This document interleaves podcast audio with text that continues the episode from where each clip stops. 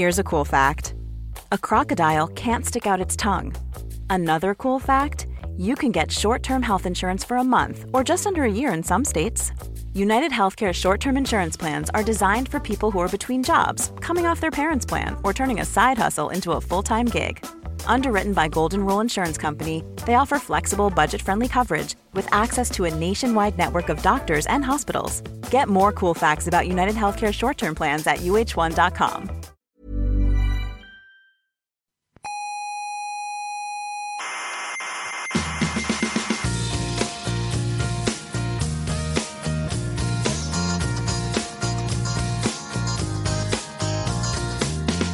Aquí comienza Coffee Break, la tertulia semanal de la actualidad científica. Yo cuando oigo hablar de ciencia, ¿Sí? me, me excito ¿Se excita? sexualmente. Ajá. O sea que empiece esto ya porque ¿Por qué qué?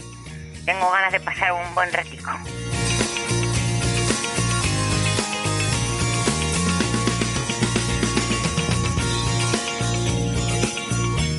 Saludos, criaturas cientófilas de toda la galaxia y sobre todo de Ofiuco. Les damos la bienvenida a nuestra tertulia de cada semana sobre la actualidad de la ciencia. Les habla Héctor Socas desde el Salón de Actos del Museo de la Ciencia y el Cosmos de Tenerife. Esto es Coffee Break, Señal y Ruido.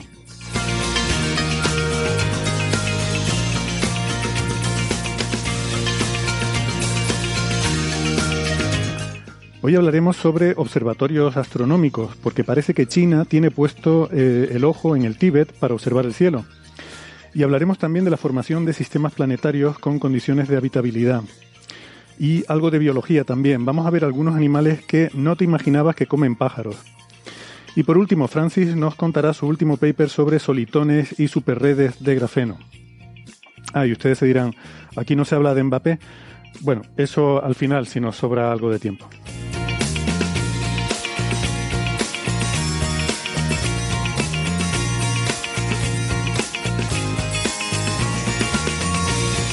Antes me permito recordarles que estamos en muchas plataformas de internet. Estamos en Evox, en Spotify, en Google Podcast, Apple Podcast, Amazon Music, TuneIn, Lecton y la aplicación de Squid. No dejen de suscribirse que no les cuesta nada y así no se pierden ningún episodio. Nuestra página web es señalirruido.com con ñ y todo junto, no pasa nada, se le pone la ñ, no se rompe el navegador ni la internet, señalirruido.com y en esa página tienen todas las referencias de todos los temas que tratamos en cada episodio y también todos los audios de todos los episodios anteriores, los 330 que llevamos ya. Nos pueden seguir en redes sociales para contactar con nosotros, dejarnos comentarios, críticas, sugerencias, preguntas. Estamos en Facebook, en Twitter y en Instagram y les recuerdo que en Facebook está el Club de Fans. También pueden enviarnos un mensaje a la dirección de correo oyentes.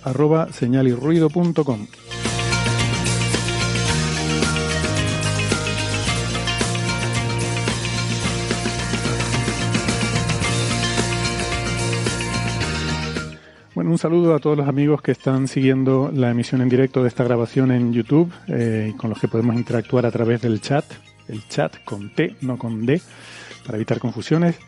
Y vamos ya con la ronda de presentaciones. Tenemos en Valencia a Alberto Aparici, de vuelta en el programa después de sus vacaciones merecidas, supongo. Hola Alberto, ¿qué tal?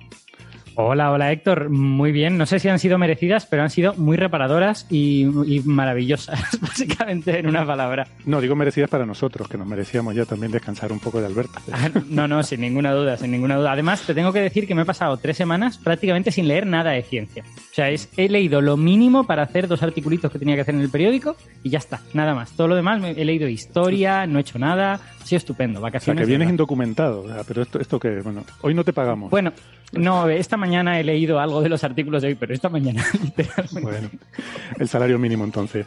Eh, Alberto es doctor en ciencias físicas, es comunicador científico en el Instituto de Física Corpuscular de Valencia, el IFIC, y es el, el director de las secciones de ciencia en la emisora Onda Cero. En Madrid tenemos a Eva Villaver. Hola Eva, ¿qué tal? ¿Cómo estás? Hola, ¿qué tal? Buenas tardes. Pues bien, encantado de tenerte por aquí. Eva es doctora en ciencias físicas, investigadora del Centro de Astrobiología de Madrid. Eh, su alias en Twitter es arroba villavrr, arroba villavrr. Eh, olvidé decir que el de Alberto es eh, arroba cienciabrújula. En Toledo, Ohio, digo, eh, Toledo, España, tenemos a Sara Robisco. Hola Sara, ¿qué tal? Hola, saludos castellano-manchegos. Eh, Sara es ingeniera informática y es autora del blog Viajando con Ciencia. Es arroba SaraRC83 en Twitter. Eso es. Y en Málaga tenemos a Francis Villatoro. ¿Qué tal, Francis? Muy bien, aquí estamos en Málaga, hoy con un día soleado, con bastante calor, eso sí, mucha humedad, cuando andas eh, sudas, pero por fortuna, a la sombra, cuando hay humedad, el viento es fresquito y sientes una sensación muy, muy agradable de pasear por la sombra. Bueno, eh, está bien porque esta es una tertulia muy sesuda, en la que se suda. Eh, así que. El día, el, el, día que no está Francis en Coffee Break y que no podemos saber qué tiempo hace en Málaga, de verdad es un día que se pierde una parte relevante de la información nacional. ¿Esto es así? Eh, sí, lo que pasa es que el, clima aquí es muy uniforme y en general cambia poco, o sea que mi parte meteorológico casi siempre es el mismo. Podemos interpolar, ¿no? Cogemos la semana de antes y la de después interpolamos. interpolamos. Sí, Recoger la semana después es complicada. Bueno, a posteriori. Sí. Con dos semanas antes ya hacemos regresión y decimos, ya está. Total. De todas formas, eh, esta semana pasada he descubierto eso que es el calor húmedo y 30 grados de calor húmedo son insoportables. Yo tengo ahora 28, 28 grados y la sensación térmica debe ser 31, 32 por culpa de la humedad. Eso, Sara, depende mucho de a qué estás acostumbrado. Para mí, 30 grados en el calor de Valencia son estupendos. A mí me encanta. Para mí, la temperatura ideal, de hecho. Así que es un, es un poco en qué te has criado. Al final, lo importante, bueno, termino de decirlo de Francis. Es eh, físico, informático y doctor en matemáticas, profesor en la Universidad de Málaga, autor del blog de la ciencia de la mula Francis y arroba emulenews en Twitter. Y eh, nada, que lo que iba a decir es que supongo que eso depende en realidad de cuánto calor eh, produce nuestro metabolismo, ¿no? Porque al final lo relevante es el, balance de calor entre el que producimos y el que nos desprendemos al ambiente nuestra temperatura corporal es más elevada que la del aire, entonces estamos continuamente cediendo calor al aire que se tiene que compensar con el calor que generamos para mantener constante la temperatura del cuerpo, ¿no? Y así que supongo que habrá esto de que hay personas más frioleras y menos, supongo que tendrá que ver con la cantidad de calor que produzcan, ¿no? Y sean capaces de radiar. Hay, hay un elemento de costumbre también. O sea, yo me, yo me doy cuenta que cuando voy a Madrid eh, se me reseca la nariz y porque, porque es más seco el aire y me molesta. Y a lo mejor me podría acostumbrar y decir, pues no para tanto, solo se me ha resecado la nariz. Pero como no es lo normal, no estoy acostumbrado, pues me molesta. Entonces, yo que sé, hay un elemento de, de subjetivo casi. Sí, pero yo entiendo que ese elemento de acostumbrarse tendrá que ver con adaptar tu producción de calor a, a las condiciones del entorno, ¿no? Porque es física, quiero decir, eh, para mantener una temperatura constante, para que el cuerpo esté a los 36,5 grados que está, pues tiene que haber un equilibrio de, las gallinas que entran por las que salen, ¿no? En este caso. Tienes que, tienes que adaptarte y ya te digo que yo que iba con la ropa de montaña preparada para hacer senderismo, mmm, insufrible, no, lo siguiente, era como rompías a sudar al tercer paso y ya estabas chorreando y decías, ¿qué ha pasado? Uh -huh. Bueno, eh, pues nada, vamos con el lío.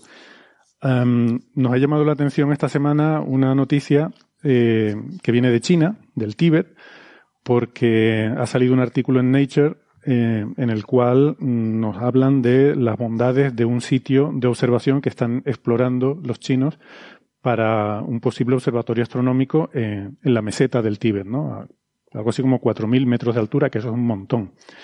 Y uh, pues en este artículo, como digo, en Nature, publican uh, algunos de los resultados que han obtenido después de algo así como un año de monitorizar y de estudiar las condiciones de observación en ese sitio.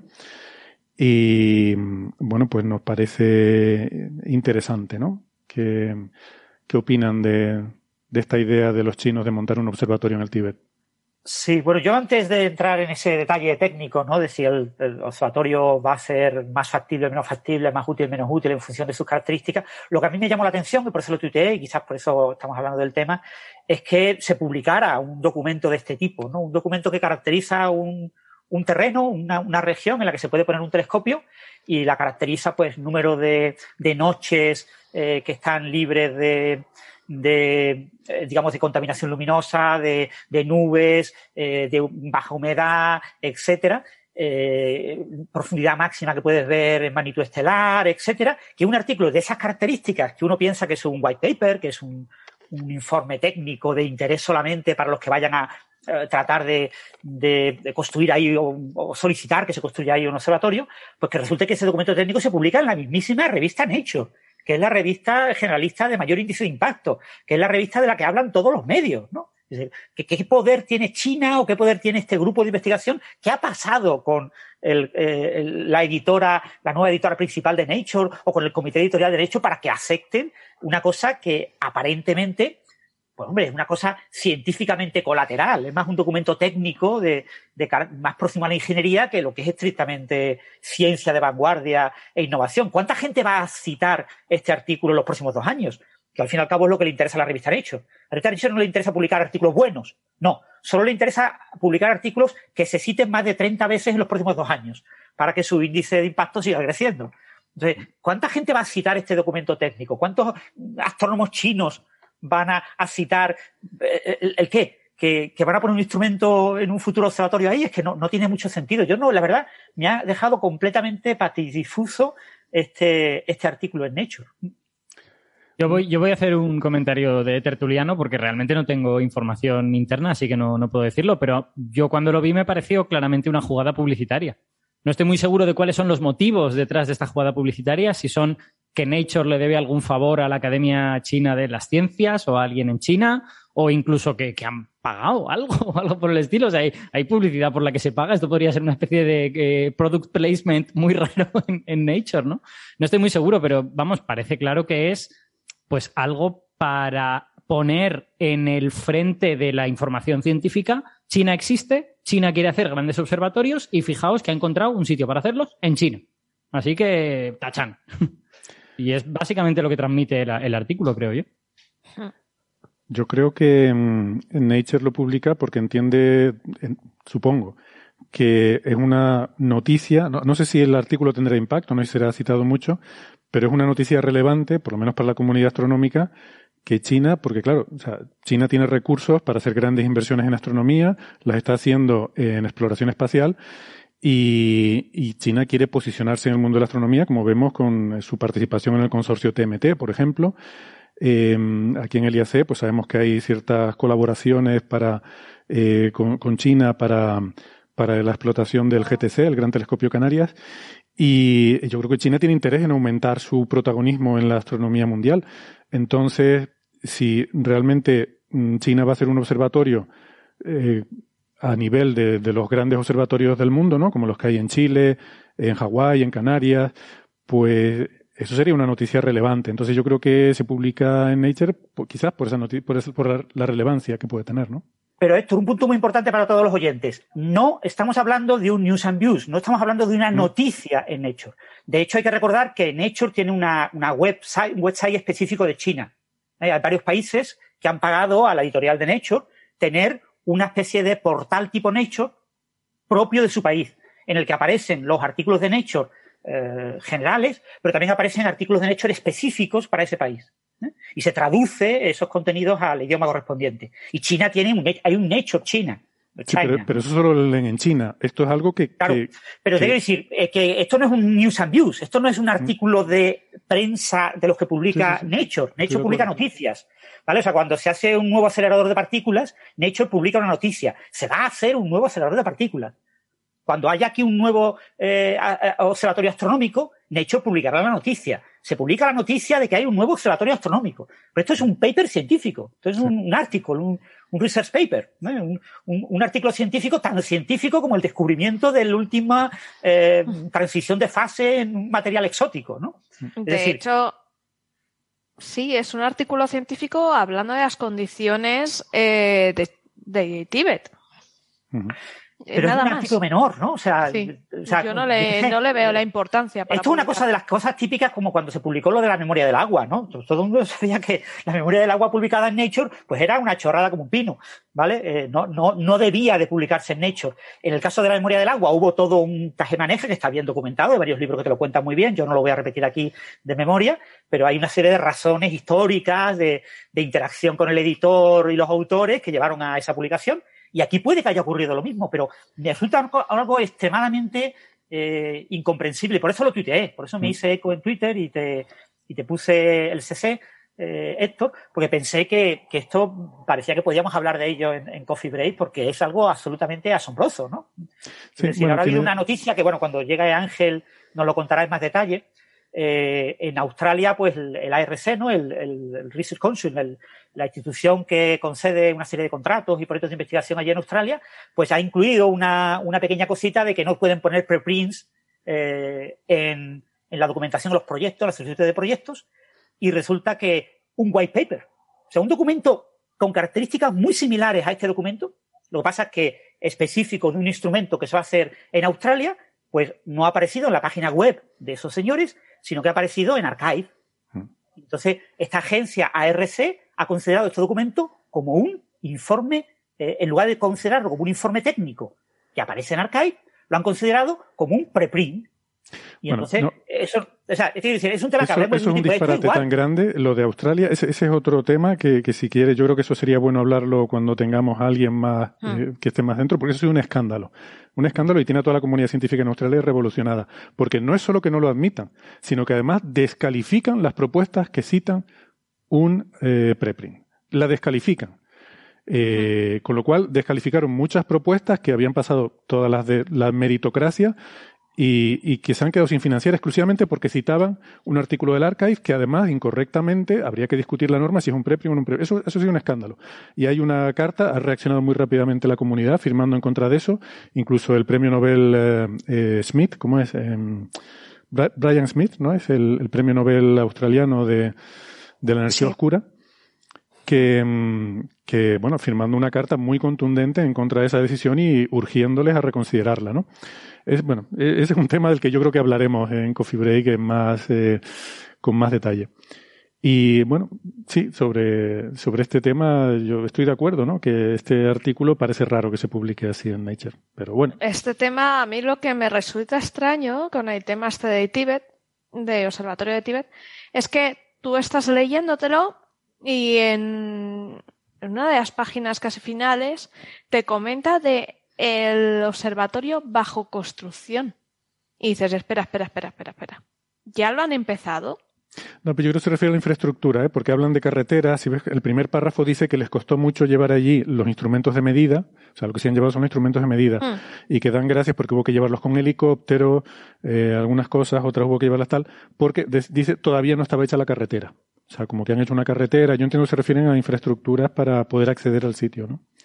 Sí, en alguna frase yo creo que se puede leer como aquí lo vamos a construir pese el que pese. ¿eh? O sea, yo eh, alguna frase sí me ha sonado a esto se va a hacer y estamos informando de que esto se va a hacer. Que se sepa. Sí. bueno, en cualquier caso, más allá de la micropolémica de si esto debería estar publicado en Nature o no, a mí me parece una noticia interesante, ¿no? O sea, quiero decir hmm. que se encuentre un lugar que tenga unas condiciones comparables a la de los mejores eh, lugares de observación del mundo. Ya sabemos que son básicamente tres, Mauna Kea, La Palma y, Atacama y Cerro Paranal en, Chile. Eh, bueno, pues que se encuentre un cuarto siempre está bien, porque no es que vayamos sobrados de, sitios con condiciones de observación excepcionales, ¿no? Entonces, entiendo que en este lugar, pues habrá una serie de problemas que habrá que eh, soslayar, como por ejemplo la falta de infraestructuras, que entiendo que están en ello. Llegar allí debe de ser difícil. A lo mejor puede que haga mucho frío en invierno, aunque bueno, eh, no sé cuánto frío hará en invierno en Cerro Paranal, puede que también, que también mucho. Mm. Eh, vamos, va a haber una serie de cosas que va a haber que, resolver, pero creo que es una buena noticia que se, que se encuentre un cuarto puesto. Más allá de pues toda esta eh, pelea que China tiene, pues para decir, oye, que existo, eh, que soy importante, eh, que me hagas mm. caso, eh, pero mírame, fíjate qué guay que soy. Que, y que es verdad que, que, son muy guays y que hacen muchas cosas muy bien, pero que a veces pues, resulta un dato infantil, ¿no? A ver si no va a ser un toque de atención Perdona, dale Eva. Te, te, iba a pedir tu opinión también. Sí, yo creo que un poco que, tenemos que, ser un poco menos eh, chinofóbicos de alguna manera. O sea, son, eh, son un país que están haciendo ciencia puntera, que quieren construir un observatorio y, y, que ya que ya tienen el pie en muchas de las publicaciones líderes eh, líderes en el mundo entonces eh, que se publique un artículo en Nature acerca de las condiciones eh, posibles de un observatorio en uno de los pocos lugares en el mundo donde se pueden construir observatorios de calidad me parece que que no está muy fuera de, de, de, una línea editorial de una revista como Nature. O sea, tampoco me parece que está muy fuera de lugar. Además, es un paper que ha tenido que pasar probablemente por el proceso. Probablemente asumo que es así porque no conozco el intríngulis del el no, paper. Con toda seguridad, con toda seguridad ha, ha pasado. Eso es, ha pasado por, por ese proceso, entonces eh, yo no iría más allá que, que eso y que, que la comunidad astronómica y que la comunidad investigadora china se quiere hacer un lugar en el mundo me parece fantástico. Lo mismo que la española quiere hacérselo y la oportunidad que tuvimos con la construcción de los observatorios en, eh, Canarias, o sea, ha sido único y de hecho por eso ahora España eh, está, tanto por los de Calar Alto como por los de Canarias, por eso España tiene eh, ahora mismo el prestigio internacional que tiene en astronomía. Si no hubiese sido por la construcción de los observatorios, yo no sé cómo estaría la astrofísica española a día de hoy. O sea que que, que, no, que, no, no, que no, no pequemos de arrogancia con una, cuando una comunidad internacional de científicos quiere poner el pie en, en la ciencia y quiere decir que estamos aquí, además, con un problema grave que tenemos de, de comunicación con, con, la comunidad china. O sea, sabemos todos que el inglés mal hablado es el, es el idioma de, de la ciencia en el mundo, ¿no? El inglés mal hablado. Entonces, eh, hay algunos países que tienen mayores problemas que otros, algunas, eh, algunas fonéticas que tienen mayores problemas que otros para hablar el inglés más hablado, mal hablado. Entonces, todos hemos estado en reuniones científicas internacionales donde vienen nuestros colegas chinos y es mucho más difícil entenderles que a nuestros colegas eh, franceses o alemanes. Entonces, no los sé. que peor hablan el inglés mal hablado son los chinos y los ingleses. Efectivamente. Es un desastre. Son a los que peor se entiende. Sí. Y a los de Ohio. No, yo añadiría esa lista a los japoneses y a los franceses también, pero, pero bueno, ya, ya dejemos de pisar, de pisar callos. A ver, espera, espera, a ver si nos queda en la lista alguien más que ofender. Eh. Bueno, eh, comentaros, eh, para los que están viendo el YouTube lo han visto, pero para los oyentes no, he puesto, como ha comentado eh, Sara, el tema de que se estaban construyendo allí cosas, eh, ya tienen tres pequeños telescopios, ¿vale? No son muy grandes, aquí abajo se ve eh, en la foto que he puesto detrás, aquí un tamañito así más o menos, más o menos este tamaño, es un coche, un camión, una especie de furgoneta, mm. y allá tienen tres observatorios montados, ¿vale? Se, se, ven aquí las cúpulas. Es posible que estos observatorios sean los que han utilizado para hacer este tipo de estudios, ¿no? De caracterización mm. de, de, la universidad, pero bueno, se ve que son telescopios grandecitos, que no son telescopios de aficionados. Mm. Además, para los oyentes, la gente que nos está viendo en directo, eh, y el entorno es montañoso y muy nevado, o sea, tiene pinta de que hace fresquito. Sí, mucho fresquito, pero el fresquito es bueno para las observaciones, ¿eh? Eso Exacto. viene bien. Yo, yo, el problema mayor lo veo en algo que no se ha mencionado y es que, que bueno, que China ocupó Tíbet. ¿no? O sea, Perdona. Sí, eh, Andrés lo ha comentado. No quiero entrar en política, pero. No, pero Andrés China lo ha ocupó... comentado también en el chat. Eh, ha dicho que hay que tener en cuenta también los problemas sociopolíticos que tiene ahí el Tíbet. Sí. Yo eso lo veo el mayor problema, ¿no? O sea, vamos a. Pero no quería entrar en política. Bueno, como, área un poco como en Hawái, ¿no? Mm. como en Hawái vamos a estar básicamente en esa situación dentro de 30 o 40 años, porque ya sabemos que el mundo va hacia un crecimiento de los nacionalismos y en Hawái ya está enseñando la patita, pues no, no os preocupéis, China y o sea, Tíbet y Hawái pues va a ser algo parecido, ya está. Son diferentes las, las Hombre, claro, claro que son muy pero... diferentes, muy diferentes, pero, pero, pero en fin, que quiero decir que en todas partes cuestionadas.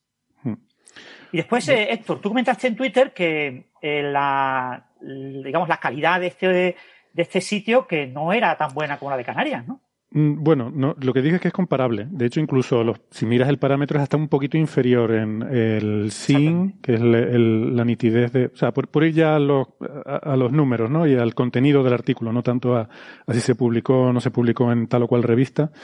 Hay, hay tres parámetros fundamentales que son el, pues el porcentaje de noches despejadas, eh, la nitidez de las imágenes, que se mide en un parámetro que se llama el SIN, en, en términos eh, astrofísicos, y, luego hay otro parámetro importante que se suele dar también, que es el, el, de vapor de agua, ¿no? la cantidad de vapor de agua, que afecta sobre todo en el infrarrojo.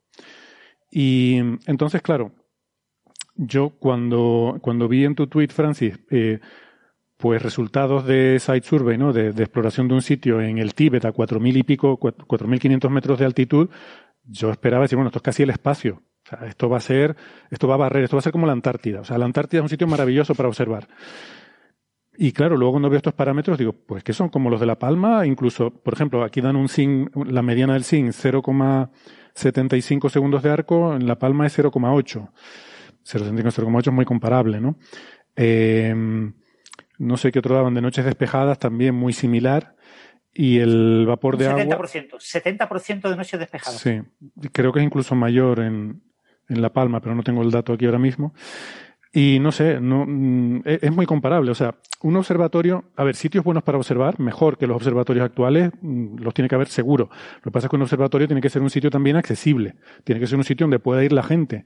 Y además tienes que poder construir allí. Tienes que, no, no basta con ir que puede ir un montañista con un, con un Sherpa y- y una cabra.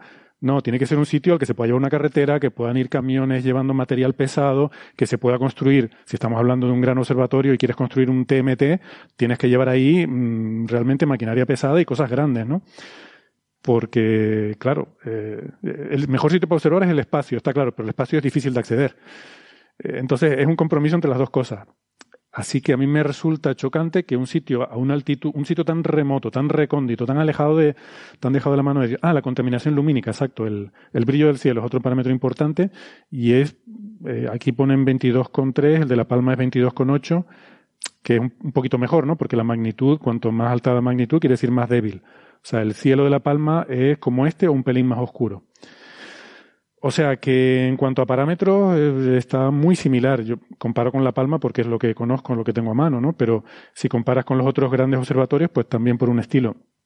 El vapor de agua, según qué meses, eh, es comparable. Ellos ponen una gráfica, la figura 3, donde comparan el vapor de agua con La Palma, con Mauna Kea y con Cerro Paranal en Chile, ¿no? Y hay como dos tipos de comportamiento diferentes. El de este observatorio y el de y el de La Palma se parecen en que en verano empeora y en invierno es mejor. Eh, entonces, este observatorio en invierno se parece mucho al de Mauna Kea, que es muy bueno. Pero luego en verano se parece mucho al de La Palma, que, es peor en cuanto a vapor de agua. Y luego, pues eso. eh, vamos, que están ahí, ahí. O sea, quiero decirte que unos son un poco mejor en una época del año, otros un poco mejor en otra época del año, un parámetro. Está ahí, ahí en la liga, ¿no? Y son cuatro mil y pico metros, ¿no? No te digo ya llevar astrónomos, que ya hoy en día cada vez van menos, porque cada vez pues tienes más personal en el observatorio y el astrónomo se conecta remotamente y dice lo que hay que hacer. Pero para construir, para tener ahí una infraestructura, para tener una logística, para tener un, no sé, dar de comer a la gente, yo, yo lo veo complicado. Pues fíjate, fíjate, Héctor, que yo hago la lectura opuesta. O sea, yo lo que creo es que es difícil encontrar lugares con esos parámetros y que, y que China ha encontrado ese lugar y que están dispuestos a poner el dinero para mantener las infraestructuras para llegar ahí, pues oye, pa'lante, ¿no? Eh, Estupendo. O sea, desde luego tendrán que arreglar las carreteras más a menudo que en La Palma, porque va a nevar y se les van a estropear. Pero oye, si van a poner el dinero para arreglarlas, pues a, a tirar para adelante. Sí, la noticia es positiva, sin duda, ¿no? Que haya un sitio, un candidato más. Un es- sitio es, más. Es bueno. Eh, lo, lo que quiero decir es que me ha sorprendido que, que yo hubiera esperado un- una mejora mayor, ¿no? O sea, hubiera esperado algo para, para un sitio eh, en el Tíbet. O sea, que estás hablando de. Si me dices un, sitio en el mundo donde tú esperarías ai- aislado, lejos de todo, eh, el Tíbet, ¿no? Y yo qué sé, y hasta espiritualmente tiene que ser hasta maravilloso para estar ahí y verte imbuido de, del ambiente tibetano, ¿no? Pero, mm, no sé, y al final los parámetros tampoco son tan, tan maravillosos. A mí me sorprendió también que los parámetros no. Yo, yo me esperaba así mucho más pequeño, menor precipitación. O sea, me esperaba que, que fuesen sustancialmente mejores que los de los otros observatorios. Y estoy de acuerdo con Héctor que no son tan, tan diferentes para lo que es eh, una infraestructura a 4.000 metros en el Tíbet, ¿no?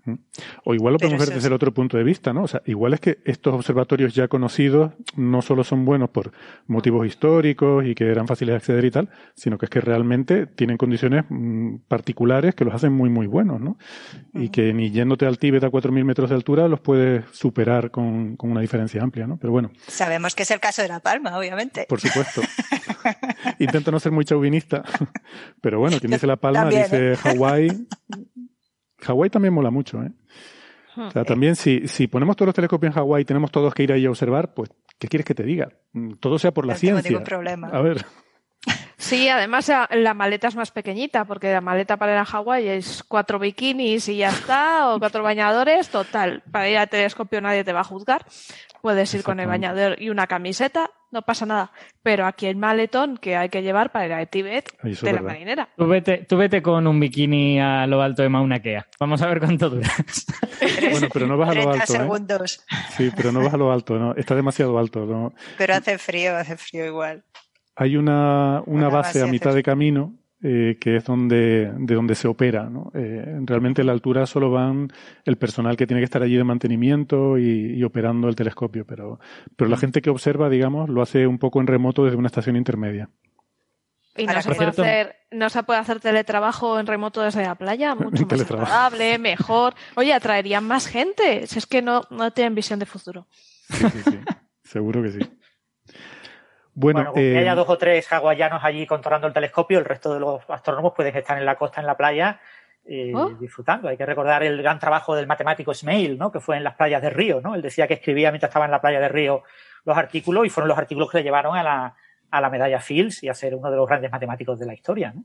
ujú, ujú. Pero También a los astrónomos nos gusta subir a los observatorios, o sea, eso es, eso es una necesidad, o sea, cuando yo lo digo, hablo por mí personalmente, o sea, cuando llevo un tiempo sin observar me, me empieza a temblar las, las manos, los pies y, ¿sabes? O sea, que, que es una necesidad eh, física, ¿no? Lo, lo de estar ahí arriba, aunque parezca que, que es duro y todo lo que quieras, trabajar toda la noche a- aislado y con frío, es, es maravilloso, ¿no? Entonces, nos gusta estar arriba más que en la playa, cuando tenemos la oportunidad. Ujú. Este observatorio allí en el Tíbet tiene la ventaja de que tiene un aeropuerto internacional a 250 kilómetros, en la ciudad esta de, de Lenju esta, que, que bueno, pues que facilita que muchos astrónomos podáis ir allí.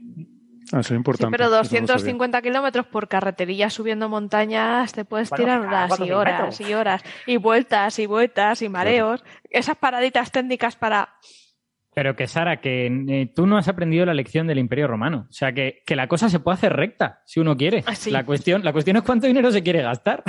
hacer carreteritas serpenteantes es mucho más barato que hacer Yo creo que la línea recta más corta sería lanzar a los astrónomos por- en paracaídas El tobogán. y luego que ya bajen caminando, o sea, esa sería la solución más fácil. Llevarlos en helicóptero, ¿no? Como decían aquí que hicieron al principio con el material que había que llevar cuando todavía no había carretera. Mm. Bueno, O Hay un- hay un tenemos detallito- aquí, como hay tenemos un- aquí en Toledo, las escaleras mecánicas.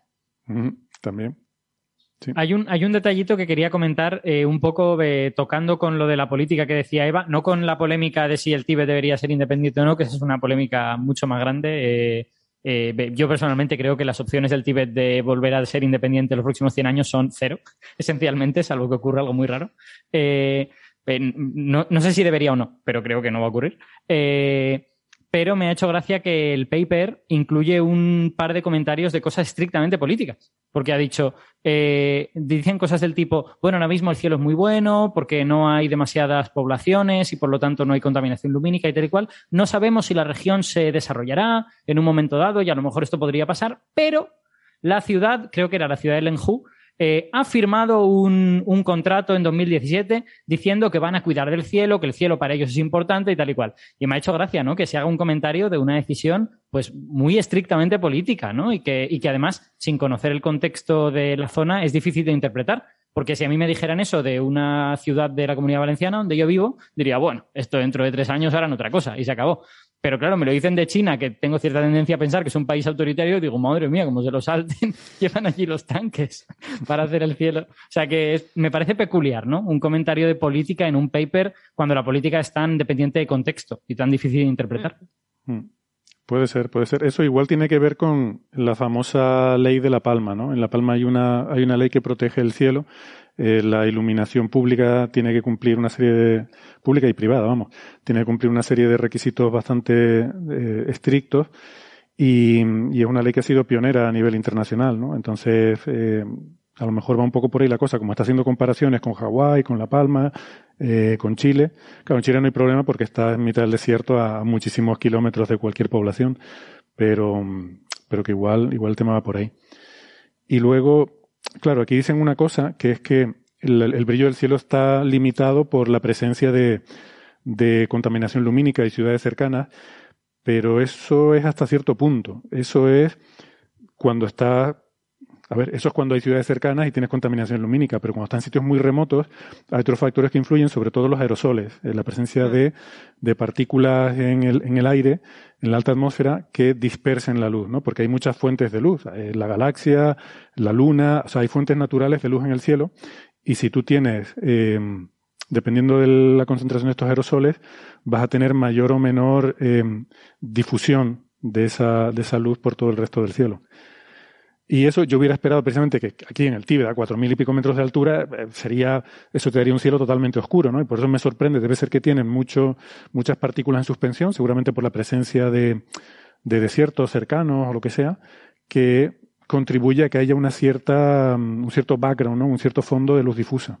Pero bueno. Sí, debe, debe haber una interpretación ge, geofísica interesante y bonita, ¿no? Que igual puede tener que ver con los vientos dominantes en esa zona, de dónde vienen o algo por el estilo. No sé.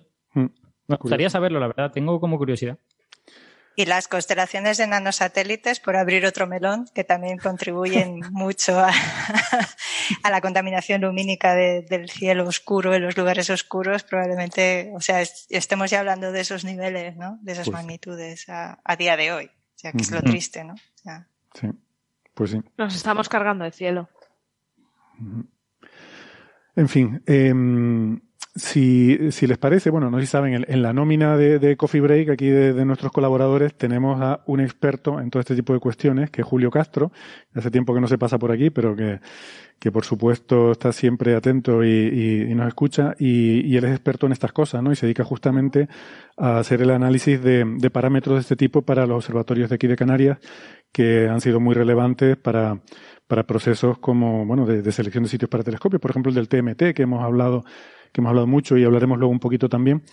Y mm, yo quería tener un poco la opinión de Julio sobre todo este tema, lo que pasa es que está de vacaciones y bueno, ayer estuve hablando con él por teléfono y me, me comentó un poco las cosas eh, y quedó en, en mandarme un audio y justo, mm, bueno, me lo acaba de enviar hace un ratillo, un, un audio con sus comentarios sobre este paper. Si les parece, lo escuchamos y mm, a ver qué nos cuenta, ¿vale? Bueno, Héctor, pues muchas gracias por invitarme a, Coffee Break, aunque vaya a ser de una manera tan breve y tan accidentada, porque estoy, como te comentaba, viajando y trato de escribir, eh, bueno, te estoy mandando esta nota directamente sentado en el asiento de mi avión, a punto de tener que bloquear el terminal. Bueno, pues acerca del artículo de Likai Ben y, y colaboradores, eh, publicado en Nature, presentando el observatorio de Lengu, pues es un artículo interesante. Lo primero que cabe destacar es que no es una revista en la que se suelen publicar este tipo de artículos, con lo que tenemos que entender que la comunidad astronómica china está haciendo una presentación en sociedad de un nuevo sitio. Es un sitio, por los resultados que han publicado, un sitio correcto, mm, posiblemente un buen candidato a albergar instalaciones astronómicas de cualquier tipo. Hay que recordar que China tiene especial interés en posicionarse fuerte en la astronomía ya hace varias décadas, forma parte del consorcio TMT, del telescopio de 30 metros. Y, bueno, y de hecho se postuló como sitio, postuló algunos de sus sitios en el, en la, en el altiplano de- del Tíbet para instalar este telescopio en el pasado. Lo que pasa es que finalmente, incluso cuando fue la selección del sitio alternativo, finalmente el sitio alternativo fue La Palma. Bien, ellos han tenido distintos sitios que han evaluado. De hecho, en este paper el- tienen varios. Hay un sitio que se llama Mutsan Ata, otro se llama Daoshen, en Gari, etcétera, ¿no? Incluso tienen uno que han muestreado bastante durante los últimos años que se llama Bali, pero el sitio seleccionado se llama Lengu. Y Lengu es un nuevo sitio al- mucho más al norte, dentro de la gran meseta tibetana. Y bueno, y parece que tiene unas condiciones bastante comparables a los grandes observatorios del mundo. En el paper compara incluso con La Palma. En estas comparaciones, bueno, es una comparación, algunas de las comparaciones son, bueno, pues un poquito, usaron referencias un poco antiguas, por ejemplo, eh, a la hora de hablar de vapor de agua y de otros parámetros, pero bueno, es un sitio correcto, hay que tener en cuenta, no voy a entrar en los detalles metodológicos y está muy bien, ¿no? Porque realmente no, bueno, de- se puede discutir cada uno de los apartados que ponen, pero está muy bien, parece un sitio muy prometedor y además anima a ver que, que se pueden descubrir nuevos sitios potenciales para la astronomía con la calidad mínima aceptable, ¿no? En una de las cosas características de los sitios del Alto del Tíbet es su altitud, ¿no? Ellos ponen ya desde el Astra que el, que bueno, que el plató tibetano está a una altura de unos 4 kilómetros y eso lo hace el, el, plató más alto de la Tierra y eso no es verdad, ¿no? Basta recordar que el llano de Chasnantor en Chile tiene una altura en torno a los 5.000 metros, donde está situado la asombrosísima instalación de Alma, ¿no? que seguramente hemos comentado muchas veces. Por ejemplo, el sitio de Mauna Kea en Hawái también tiene más de 4.000 metros. En cualquier caso, parece un sitio excelente, pero uno de los problemas que suelen acompañar a los sitios tibetanos, a los que han, analizado previamente en el pasado y, en este caso de, de Lengu también, es que están, no están libres de la influencia del monzón, de tal manera que los meses de verano suele bajar mucho la calidad del sitio. Bueno, este parece un sitio un poquito menos afectado, pero aún así se nota mucho, por ejemplo, en el vapor de agua. Los datos de vapor de agua para un sitio de 4.000 metros, eh, al tener ese lastre tan grande el verano, pues están un poco, mm, son un poco peores de lo que cabría esperar por altura. Porque uno de los grandes, de las grandes aportaciones que la caracterización de sitios ha hecho en los últimos años, debido a la competencia grande por albergar instalaciones, ha sido demostrar que el vapor de agua que tiene una gran dependencia, evidentemente, con la altura, no solo depende de la altura, hay otros parámetros. Y, por ejemplo, las características del Roque de los Muchachos o de, los observatorios de Canarias es un excelente ejemplo, porque teniendo, estando unos 2.400 metros de altura, tiene unas condiciones equivalentes a como si estuvieran en otros observatorios a más de 3.000. ¿no? Y bueno, en cualquier caso, yo me parece una buena noticia, es un paper interesante con un desarrollo metodológico que normalmente se publica en otras revistas, en las que se permiten artículos más extensos y más detallados que Nature. Y, y, nada más, ¿no? Es un sitio, bueno, algunas de las condiciones, las condiciones de SIN parecen buenas, que el SIN ya sabemos que es el emborronamiento de la imagen debido a la turbulencia. Y eh, hay, hay, que tener en cuenta que ellos lo han medido en una torre con un instrumento que es el estándar para todos los observatorios, que es el DIM, es el Differential Image Motion Monitors, y es un, ¿vale? es un estándar para medir este parámetro de emborronamiento de la imagen por la turbulencia, pero lo han medido una torre de 10 metros, lo cual es adecuado porque es una altura equivalente a la que estaría el espejo de un telescopio, pero es un poco, es, por ejemplo, 5 metros por encima de como lo medimos en Canarias, lo cual quiere decir que está mucho menos influenciada por una de las capas más importantes de turbulencia, que es la pegada al suelo, ¿no? Y eso hace que sus valores pues, pueden resultar un poco mejor. Aún así están desde el mismo orden de magnitud que en todos los grandes observatorios, o sea que parece una buena noticia. Les preocupan dos cosas en el paper. Una es la influencia del polvo, de la calima, nosotros aquí en Canarias, aunque no lo hacen costar en el trabajo, pero por ejemplo tenemos más influencia en verano, la calima en invierno raramente sube al nivel de los observatorios por la propia estratificación atmosférica y además con valores muy puntuales y tenemos el resto del año una atmósfera absolutamente limpia. Por eso tenemos uno, por ejemplo, en las cumbres de Tenerife, en Izaña, tenemos uno de los observatorios de la red internacional Watch, ¿no? El Global Atmospheric eh, Watch, Global Atmospheric eh, Monitor, Observatorio, no me acuerdo el acrónimo, pero es uno de los eh, sitios de monitoreo de las condiciones atmosféricas de la Organización Meteorológica Mundial, por ejemplo, ¿no? Pues unas condiciones absolutamente limpias y a ellos les preocupa porque tienen una serie de desiertos alrededor. Y otra cosa que quisiera destacar es les preocupa la contaminación lumínica. Sus valores de fondo de cielo actuales publicados son muy buenos, tan buenos como en La Palma, ¿no? O como en otros sitios del mundo. Pero están hablando. Pero bueno, por terminar, y así no me piso con la zafata que está hablando, sí podemos decir que les preocupa que el desarrollo industrial en la región pudiera llegar a sobrepoblar la zona y, y tener influencia en el fondo del cielo. Eh, nosotros en Canarias, uno de los éxitos por los que yo creo que podemos mantener unas condiciones tan excelentes es una ley del cielo que se aprobó a finales de los 80, discutió a finales de los 80 y se aprobó en el 90, creo, en el 91, y esa ley nos protege de la contaminación lumínica en el observatorio. Entonces sería muy interesante que estos autores chinos pudieran de alguna manera presionar a sus autoridades para obtener algo parecido, si efectivamente un sitio aparentemente tan bueno llegara a convertirse en una referencia para instalar eh, telescopios o otro tipo de instalaciones astronómicas. Bueno, muchísimas gracias por, como siempre, por invitarme tanto tiempo después y espero que, bueno, espero que haya resultado más o menos claro con una nota tan tan tan escueta. Un abrazo. Un abrazo, Julio. Como ven, era estrictamente cierto eso de que nos, nos, nos grababa la nota desde el avión. Eh, o ha, eso, faltado, o- ha faltado escuchar a la zafata decir, señor, que apague eso ya, señor, pero bueno, pero, pero oiga, pero ¿qué hace? que, que no, que es para coffee break. Ah, entonces las, sí. salidas, las salidas de emergencia están aquí, aquí, aquí y en todas partes. Sí, en caso de despresurización de la cabina caerá sobre sus cabezas parte del fuselaje. Eso es de Lelutier. Bueno, Eh, pues nada, eso, que, que, gracias a Julio por los comentarios. Se nota que, que es experto en estas cosas y bueno, que se, se, dedica a esto, ¿no? Y gracias por dedicarnos un ratito de sus vacaciones para leerse el, el articulito este y darnos sus comentarios. Y de hecho, fíjate que nos ha dado una de las claves eh, a nivel geofísico. Ha dicho que eh, la humedad tiene que ver con el monzón, efectivamente. Y de la calima, Eso ¿no? Es. Por desiertos cercanos. Mm. Y hay otra cosa también, cuando yo mencioné los números y dije que ellos tenían 0,75 de zinc y La Palma tiene 0,8, fíjate que Julio nos dijo que eso es medido en el caso de, de Lengú a 10 metros de altura y las otras medidas de La Palma, que son las que se usaron para el survey del TMT, a 5 metros. Eso es súper importante porque a medida que sube, eh, el zinc mejora mucho. O sea, un telescopio a 10 metros ve mucho mejor que uno a 5 metros y uno a 20 metros ve mucho mejor que uno a 10, porque hay mucha turbulencia a nivel del suelo. El suelo se calienta con la luz solar, ese calor se transmite al aire, el aire tiene convección y eso genera turbulencia, ¿no? Y esa turbulencia emborrona la imagen. Entonces, cuanto más puedas subir, más te sale, asomas la cabeza por encima de esa turbulencia y mejor calidad tienes tu observación. Eso, eso, Héctor, si tienes un telescopio de 30 metros, significa que el, la luz que te está afectando es la que está a 30 metros del suelo, sí. cuando apuntas justo hacia arriba. ¿no? Sí, de, Pero cuanto suelen... más grande sea el telescopio, menos te cuenta ese efecto. Claro, se considera la altura a la que está el espejo, ¿no? Entonces, suponiendo que estás, estás, observando al cenit, que es la mejor condición de observación, cuando menos atmósfera tienes, pues todo el espejo, ¿no? Está horizontal y está a toda la misma altura del suelo, y esa es la altura a la que tienes que... Vale. O sea, tienes que elevar el, todo el observatorio 10 metros sobre el suelo. Sí, eso sobre todo es importante eh, en el caso de los telescopios solares. Eh, la gente habrá visto que los telescopios solares se ponen en torres muchas veces. Eso es porque, claro, una de las peculiaridades de observar el sol es que observas de día. Y de día este claro. efecto es súper importante, porque el sol está cascando el suelo, lo está calentando, y es brutal cómo cambia el zinc cuando tú eh, mejora exponencialmente. Cada metro que puedas ganar sobre el suelo eh, es una ventaja que tienes.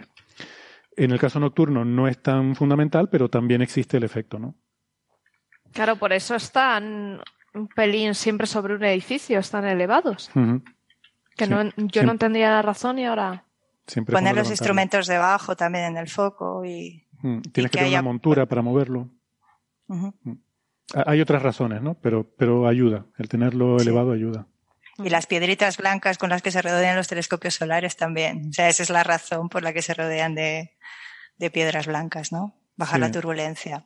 Está recubierto, ¿no? Los telescopios que hay aquí en el Teide están, están recubiertos de una zona con piedritas blancas para reflejar todo lo posible la luz y que no se caliente tanto. Sí. Aunque eso se ha visto que al final no ha sido tan relevante. No, no, o sea, eh, eh, es una de esas ideas que parece que tiene sentido, pero luego cuando, cuando vas y lo haces, pues no, no influye tanto como se pensaba, ¿no? Ha funcionado más a nivel de Feng Shui que de astronomía, digamos. Ha hecho muy bonito el, el observatorio, pero...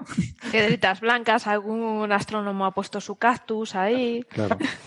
Bueno, Otro pero, con el rastrillo. Pero también puedes decir que para el cambio climático ayuda, porque al fin y al cabo aumentas el albedo de la Tierra y, y en fin, todo eso ayuda, ¿no? Como...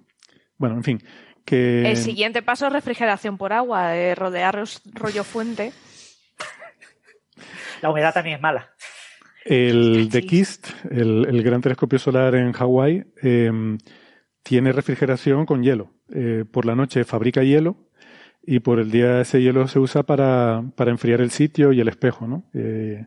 Y, el, y sobre todo la, refrigeración del foco primario, porque estás recogiendo toda la luz solar en un, o sea, en un área de, de, un, de cuatro metros de diámetro y concentrándola en un punto, que es el foco, el foco primario, y se genera un montón de calor y sobre todo el problema es la turbulencia que genera, ¿no?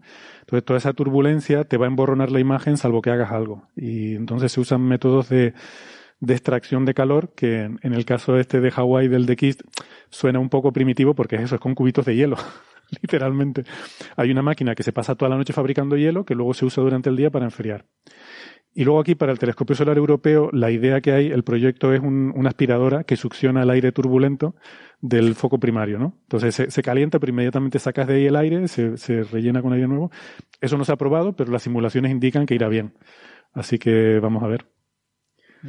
En el caso de los telescopios nocturnos se abren las compuertas, o sea, para igualar la, la temperatura, para que, que, el régimen de vientos se, se estabilice entre dentro y fuera y la temperatura es igual. Entonces, más, mm. más precario todavía, ¿no? Vamos Sí. a abrir las ventanas para enfriar el, tel- el espejo. Que corre el aire. Que, Que corre el aire. efectivamente. Literal- literalmente, que corre el aire, es así. Y de paso viene muy bien ahora en tiempos COVID, que corre el aire. Bueno, eh, ¿quieren comentar algo más sobre, sobre esto que era un breve? Era un breve y bueno, y esperemos que haya una futura noticia en la que nos anuncien un futuro observatorio, ¿no? Un 30 metros o algo así, algo a lo grande, porque China tiene dinero suficiente y China quiere apostar fundamentalmente a, a que el siglo XXI sea el siglo de la ciencia china, Hmm. que ya no sea el siglo de la ciencia estadounidense y, y, de- y- y no hay ningún otro país del mundo que pueda que puede competir con China. Entonces, si China se posiciona muy bien con eh, observatorios enormes en los que ya se quede con el 20%, el 30% del tiempo y el resto lo reparta en la comunidad internacional, pues acabará dominando el espacio, eh, las nuevas tecnologías de todo tipo, y incluido pues la astronomía. Ya tiene el mayor radiotelescopio del mundo. ¿Cuánto Claro. falta para que tenga el mayor telescopio óptico del mundo? A mí lo que me preocupa todo esto, China está en el consorcio del TMT. Y yo llevo tiempo preocupado con que al final eh, unos tirando el TMT para un lado y otros tirando para el otro se vaya a romper. Y que se rompa el consorcio y que China lo que está diciendo con este paper en Nature es decir, miren, yo tengo un sitio aquí en el Tíbet. Si se me ponen ustedes muy tontos, me, me voy al Tíbet y, y lo hacemos allí.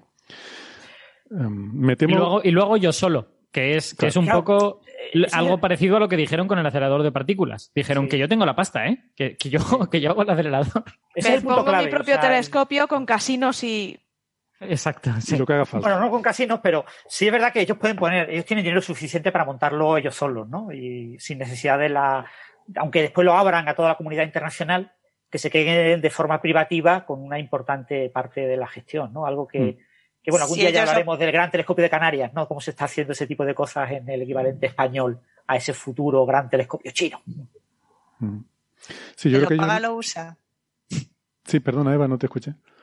No, que quien lo paga lo usa mayoritariamente. O sea, no es que construyan un telescopio y lo abran a la comunidad internacional, sino que construyen un telescopio y que lo construye lo, lo tiene. Y a no ser que necesites participación extranjera para, para instrumentación, experiencia, conocimiento, lo que sea, pues, pues, pues te quedas con, lo- con todas las noches de observación. que la vas a necesitar porque vas a querer que los instrumentos lo hagan los mejores expertos en hacer instrumentos, vas a querer que la ciencia sea puntera, vas a querer colaborar, pero si tienes el sitio del telescopio, eso ya te da un- una, una baza fundamental de negociación para decir, bueno, yo pongo las condiciones, ¿eh? es mi telescopio, te dejo venir a usarlo y a cambio, ¿sabes?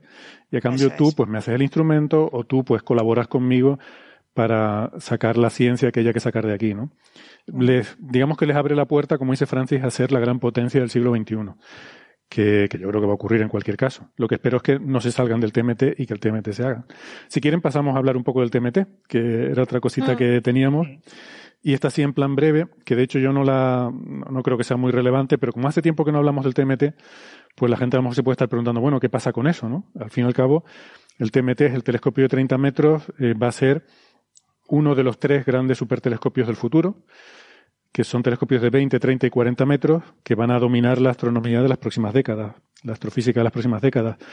El de 20 metros el telescopio Magallanes en Chile, el de 40 metros el gran telescopio europeo, que se va a construir, se está construyendo también en Chile, y luego queda el de 30 metros, que eh, en principio se había elegido Hawái para construirlo, pero lleva cinco años parado por eh, las protestas crecientes de la comunidad aborigen, que para ellos las, las cumbres de las montañas son sagradas. Es que recordemos que ahí en los observatorios hemos hablado de Mauna Kea. Mauna Kea está en la, en la cima de- del volcán, de la montaña, por eso está a 4.000 metros, ¿no? Eh, o sea, en, Canarias no es así. El, el Teide mide 3.700 metros de altitud, pero el telescopio, no, lo- el observatorio no está en el pico del Teide, está en la base, ¿no? Está a 2.000 metros, donde empieza la base del volcán. Eh, en Hawái no, en Hawái está literalmente en la cima.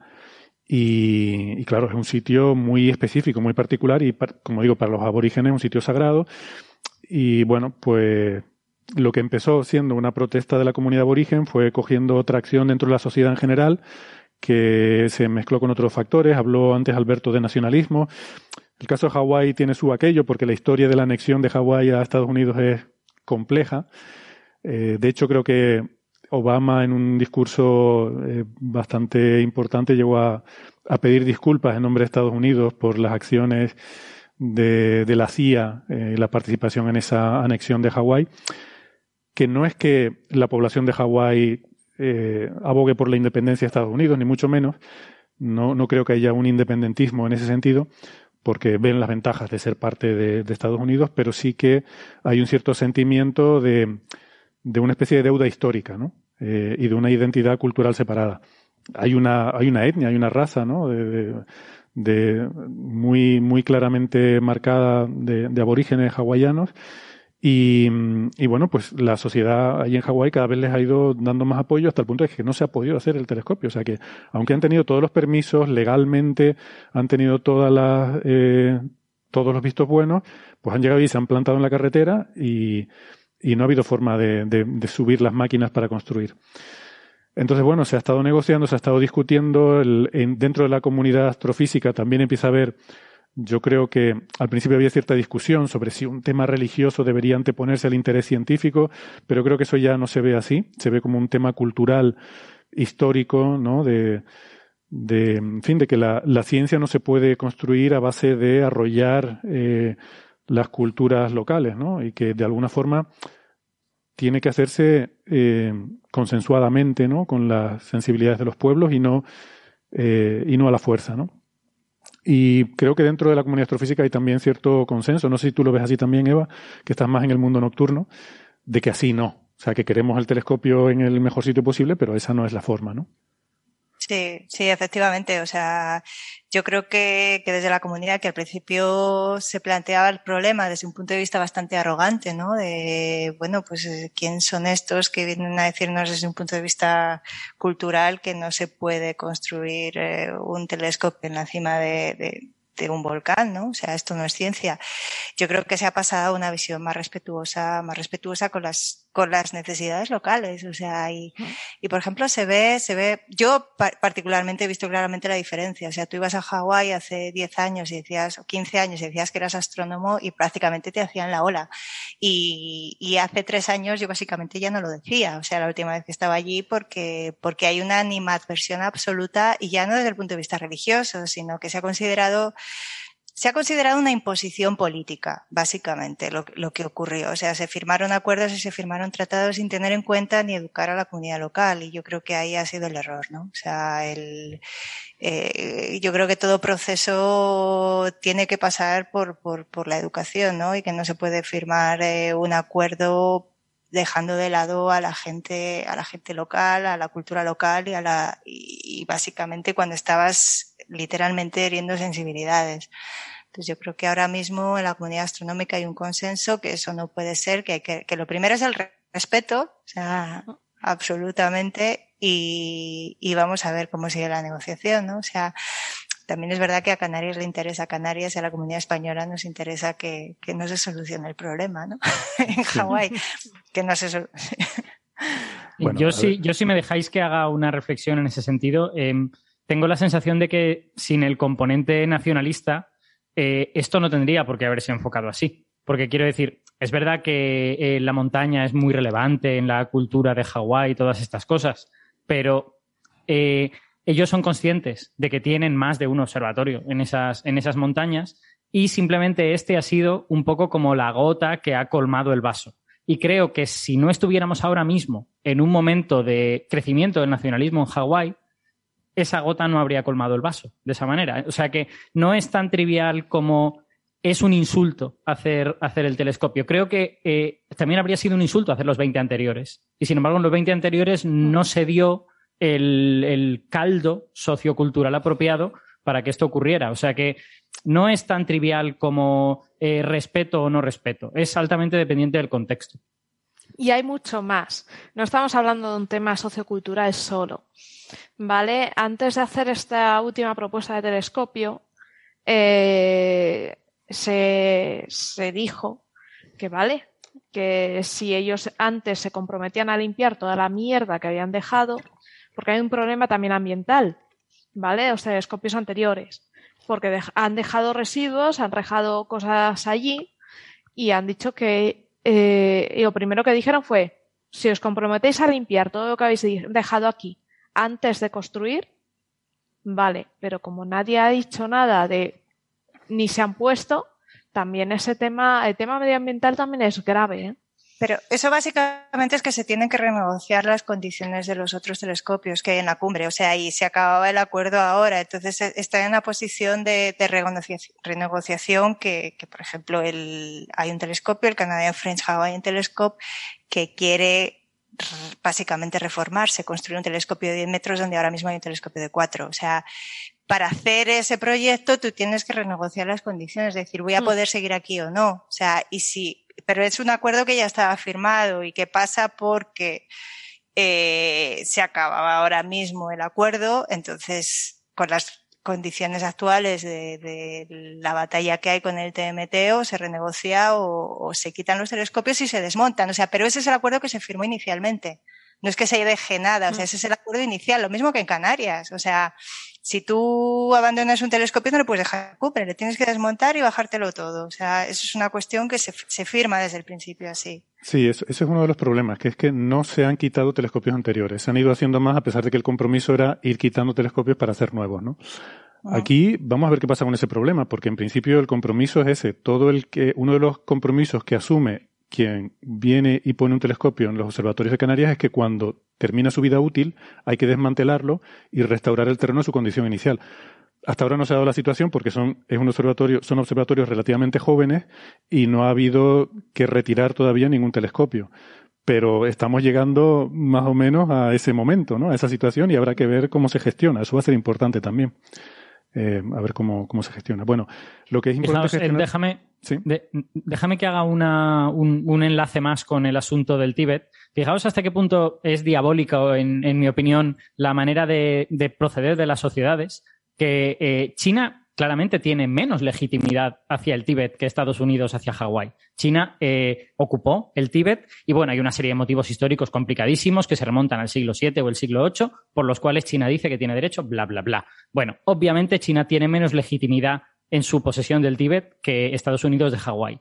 Pero por el hecho de que China es un país más autoritario y su agarre sobre el terreno es mucho más fuerte que el de Estados Unidos sobre Hawái, el TMT posiblemente no se hará en Hawái y en el Tíbet harán lo que querrán, el gobierno chino. Así que la sociedad en ese sentido es un poco diabólica, ¿no? Hombre, las protestas esas que cortaban la carretera en Mauna Kea para subir al observatorio, en China les hubiera dado risa.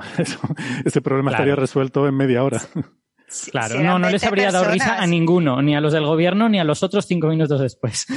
Si, en realidad era muy poquita gente la que estaba bloqueando las carreteras, o sea, parece que eran protestas masivas, pero estaban 20 personas, 25, o sea, al principio 8, o sea, mm. que no, no era una protesta masiva. Y lo de más o menos legitimidad eh, de Estados Unidos sobre Hawái, eso es bastante discutible. O sea, a la reina la encarcelaron en, en California no hace tanto tiempo. O sea que o sea, vamos a dejar la política un poco al lado y el nacionalismo yo creo que en este caso no es el, no es el mayor problema. El problema es complejo, pero el nacionalismo no es uno de los mayores problemas en el caso de Hawái, en mi opinión, pero claro, todo es opinable. Mm. Yo no soy un experto en, política de Hawái, así que tampoco, de hecho, no conocía este, este detalle de, la reina hawaiana. Eh, también es verdad que la monarquía hawaiana no está en efecto desde mediados del siglo XIX, aunque supongo que habrá herederos, ¿no? Eh, que será este caso, serán herederos que no ejercen de alguna manera. Em, o sea que vamos, que todo es que todo es difícil y todo el mundo tiene argumentos al final. Bueno, Hawái pasó, de ser una monarquía absoluta a ser una república, ¿no? Ahora que lo pienso. Hmm. Pero en última instancia, al final hay una serie de eh, hechos consumados que el país que ejerce el, poder más firme sobre sus territorios hace las cosas y el otro no. Y eso a mí me da un poco como de lástima, ¿no? Porque en cierta manera creo que es más admirable el proceder de los países que escuchan a la gente, que dicen, no, no, vamos a parar, vamos a hacer las cosas bien, y resulta que ahí las cosas no se hacen. es como un poco, no sé, frustrante, ¿no? Hmm. Bien, bueno, pues para eh, resarcirnos un poco de la frustración vamos a hacer una pausita, eh, nos refrescamos un poco y volvemos en un segundito. Hasta ahora.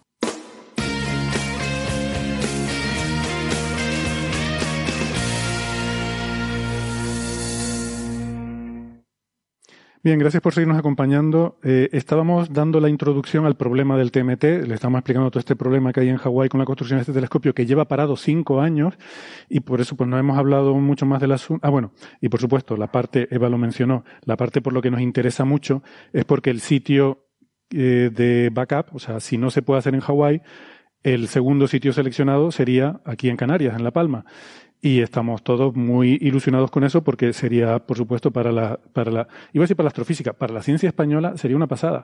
El TMT sería la mayor infraestructura, o sea, la mayor inversión, el, el mayor proyecto científico que, que, se haya hecho jamás en España, creo. Son 1.400 millones de dólares.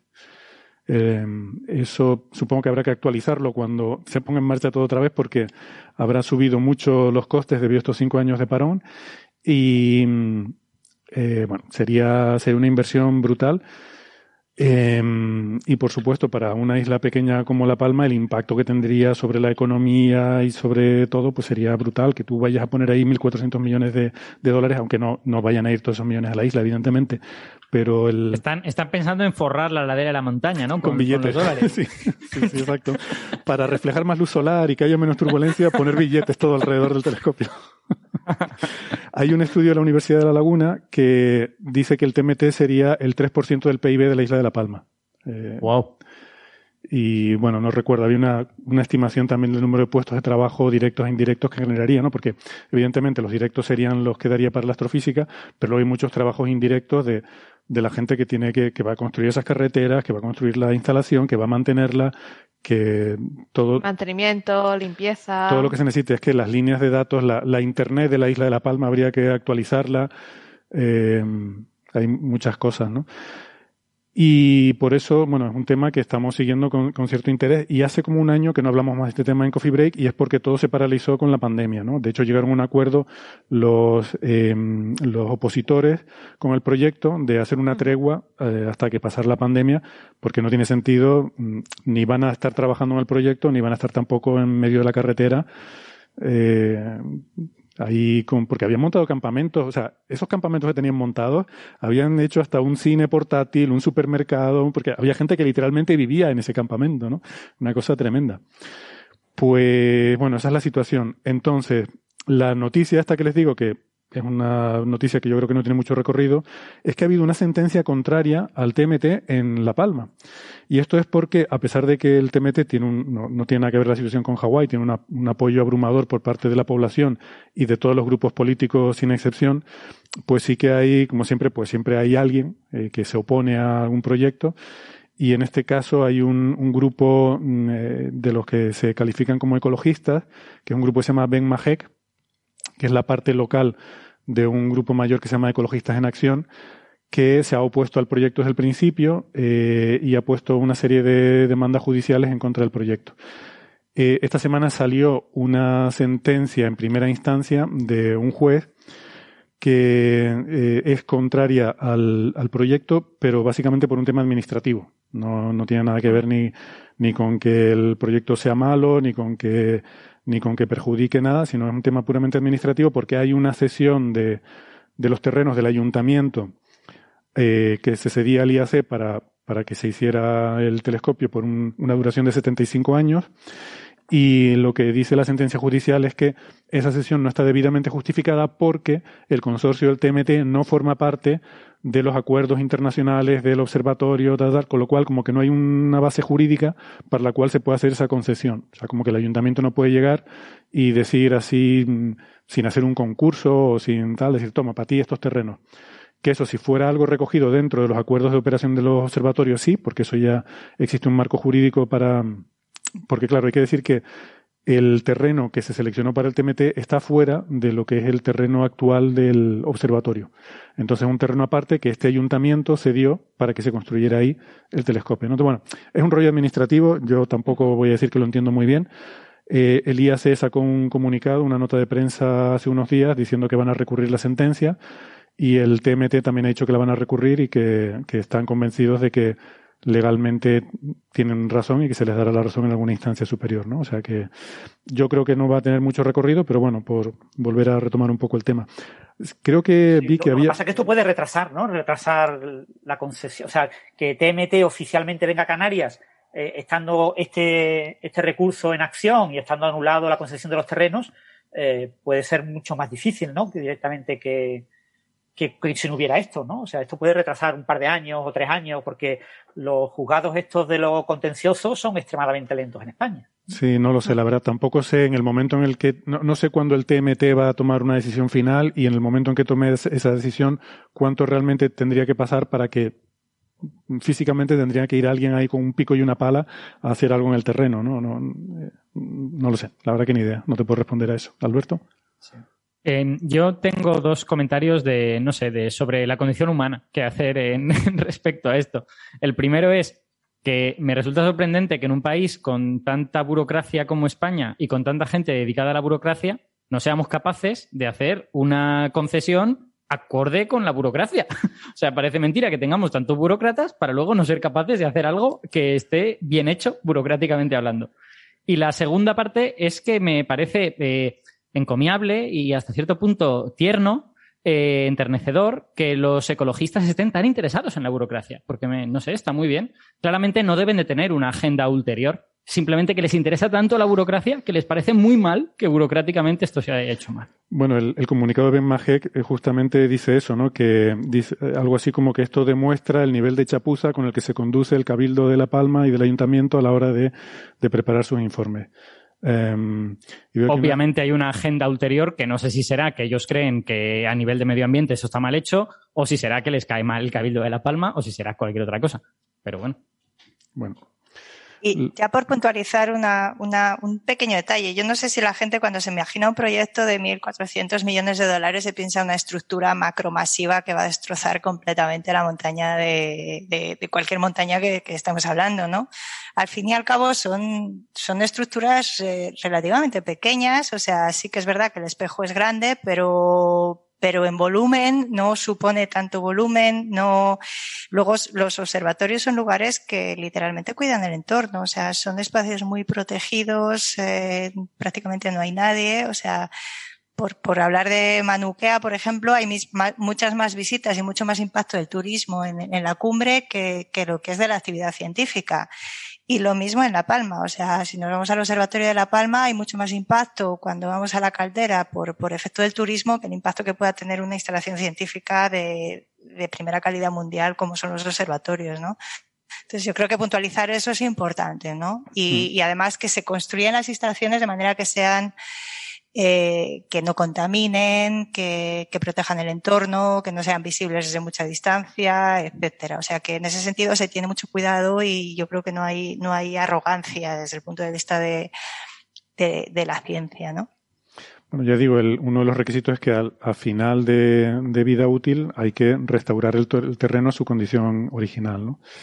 Eh, en el caso, por ejemplo, de, mm, del de Kist, que se construyó en Hawái, pero no en, eh, no en Mauna Kea, sino en la isla de Maui, en, en otra montaña, se llama Haleakala, el, el, telescopio solar, que sí lo conozco más en detalle. Ahí sí que hubo muchas negociaciones con las poblaciones locales y una de las preocupaciones que había era un ave que estaba en, en peligro de extinción, que quedaban muy poquitos ejemplares, y había un departamento en la universidad dedicado a estudiar estas aves, ¿no?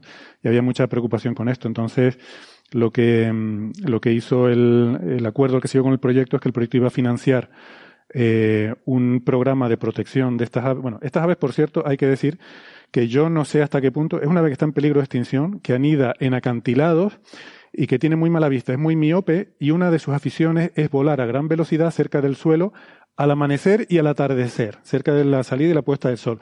Que tú dices, es el auténtico pájaro uy, uy, uy. Totalmente. Que tú dices, vamos a ver, es que esta ave atenta contra el darwinismo. O sea que uno se pregunta si realmente al intentar salvar esta ave de la extinción no estamos interfiriendo con el curso natural de los acontecimientos. Pero bueno, la cuestión es que se negoció que se iba a apoyar la, los programas de conservación de esta ave y a día de hoy se han multiplicado la población de, de estas aves, ¿no? Yo quiero hacer un comentario en ese sentido. Ah, otra, perdón, además de todo eso que he dicho, esta vez solamente se aparea en una época muy específica del año, creo que en mes y medio al año, y cualquier ruido, cualquier perturbación le, lo saca totalmente de punto y, y ya le no, corta rollo. Totalmente. O sea, una cosa que no. Y, y, tú dices, es que está condenada a extinguirse. ¿Qué estamos haciendo salvando a este bicho? Pero bueno, Alberto. Bueno, ahora, ahora quiero decir dos cosas. El, la primera es que, en, en, como los argumentos te lo dan los ecologistas, nunca sabes hasta qué punto están estirando lo que se conoce sobre el ave. A lo mejor no le, no le molestan tanto los ruidos como la gente dice, porque la gente tiende a mentir para conseguir sus objetivos, ¿no? Y es lo que todo el mundo hace, ¿eh? o sea, lo hacen los gobiernos, los ecologistas, lo hace todo el mundo. Tampoco aquí vamos a... Más que mentir, vamos tampoco a... No, va- bueno, en fin, co- como tú lo quieras llamar. En, en cualquier caso, eh, eh, bueno, pues cabe la posibilidad de que esas cosas que nos han vendido sobre ese ave no sean eh, completamente accurate, ¿no? De- precisas en ese sentido. Y la segunda cosa es que creo que mucha gente no tiene en mente las pequeñísimas cantidades de dinero que, algunos, eh, que algunas eh, disciplinas de la ciencia reciben. O sea, quiero decir, eh, cosas como la biología de campo, que es lo necesario para conservar esta ave, probablemente tenga una milésima parte del presupuesto de los proyectos de astrofísica, una diez milésima, una cien milésima de los proyectos de física de partículas. Entonces, claro, si tú coges un proyecto de física de partículas y le dices, oye, dedica un 0,01% de tu presupuesto a proteger un lagarto, pues probablemente ese lagarto se convierte en el bicho más estudiado de, de- los últimos 10 años. Porque de, verdad que hay eh, disciplinas de la ciencia que están altamente infrafinanciadas y a veces no somos del todo conscientes. Bueno, pues nada, simplemente para terminar, por contrastar el caso de La Palma con el de Hawái, creo que vi una encuesta que decía que el 95% de la población de La Palma apoyaba la construcción del TMT en, Canarias, ¿no? Porque además hay que decir que la sociedad palmera es muy... eh, está muy contenta, está muy orgullosa de tener el cielo que tiene. Ellos lo ven como un patrimonio suyo en el que además eh, han hecho un esfuerzo por mantenerlo y por preservarlo con esta ley, con, con los esfuerzos que hacen a nivel local, los ayuntamientos para proteger el, el cielo. Y, y es una cosa de la que ellos se sienten muy, muy orgullosos en general, ¿no? La percepción que yo tengo.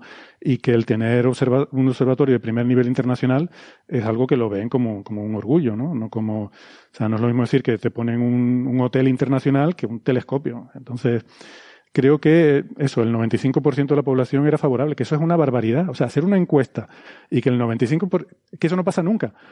O sea, Exacto. tú, tú dices, ¿quieres que vuelva Hitler y que sea presidente de su país? Y estoy seguro que no te sale un 95-5, te saldrá 80-20. No, hombre, Hay yo creo gente que sí muy que te- ahí, Aunque en sea esa por las risas, sí. hay un montón de gente que, que contesta Sí, cosas muy raras. sí. A ver, ahí creo que era un 25% de la población que dice que el Sol gira alrededor de la Tierra o algo por el estilo. Bueno. Pues en La Palma hay un todo. 20% de gente que piensa que el Sol gira alrededor de la Tierra, pero quieren telescopio. Sí, el problema con ese tipo de conceptos que a veces nos reímos, ¿no? Pero es, es la realidad. O sea, es verdad que el Sol gira alrededor de la Tierra. Y es verdad que la Tierra gira alrededor del Sol. Ambas cosas Mm. son verdad. ¿Vale? O Sí. sea, eh, lo que pasa es que cuando abusamos del lenguaje natural y queremos burlarnos de opiniones, pues si una persona opina que eh, e interpreta la palabra girar en lenguaje natural en lugar de eh, una órbita astronómica, pues perfectamente es válido Bueno, que diga ver, que el Sol a ver, gira cuando haces una encuesta y la gente te dice que el Sol gira Claro, alrededor de la eh, Tierra, no están pensando en centros de masa. Y Yo esto, creo que están esto, pensando y cuando desde el mundo de la divulgación en España se ha criticado a los que han hecho esa encuesta de la FECID porque han hecho mal las preguntas y esas personas de la FECID han decidido no cambiar las preguntas porque prefieren tener un histórico de preguntas más formuladas a tener un histórico en el que van mejorando las preguntas año a año, Mm. pues resulta que pasa eso. Es decir, tú no me puedes interpretar una pregunta, la respuesta a una pregunta mal formulada, porque hay divulgadores que han contestado correctamente a la pregunta como está formulada. Pero esa contestación correcta es incorrecta si uno interpreta que en realidad la pregunta no es la que está puesta, sino es la pregunta que en realidad querían poner. Y ese es uno de los grandes problemas que tienen este tipo de encuestas. Entonces, no saquemos de contexto este tipo de cosas. Eh, es obvio para cualquier persona que el lenguaje natural, eh, en español, el Sol gira alrededor de la Tierra. Lo vemos en el cielo y vemos perfectamente cómo gira alrededor de la Tierra. ¿vale? O sea, eso es absolutamente indiscutible. Ahora bien, eso no puede ser la pregunta correcta en un examen de física de primero de carrera. ¿Vale?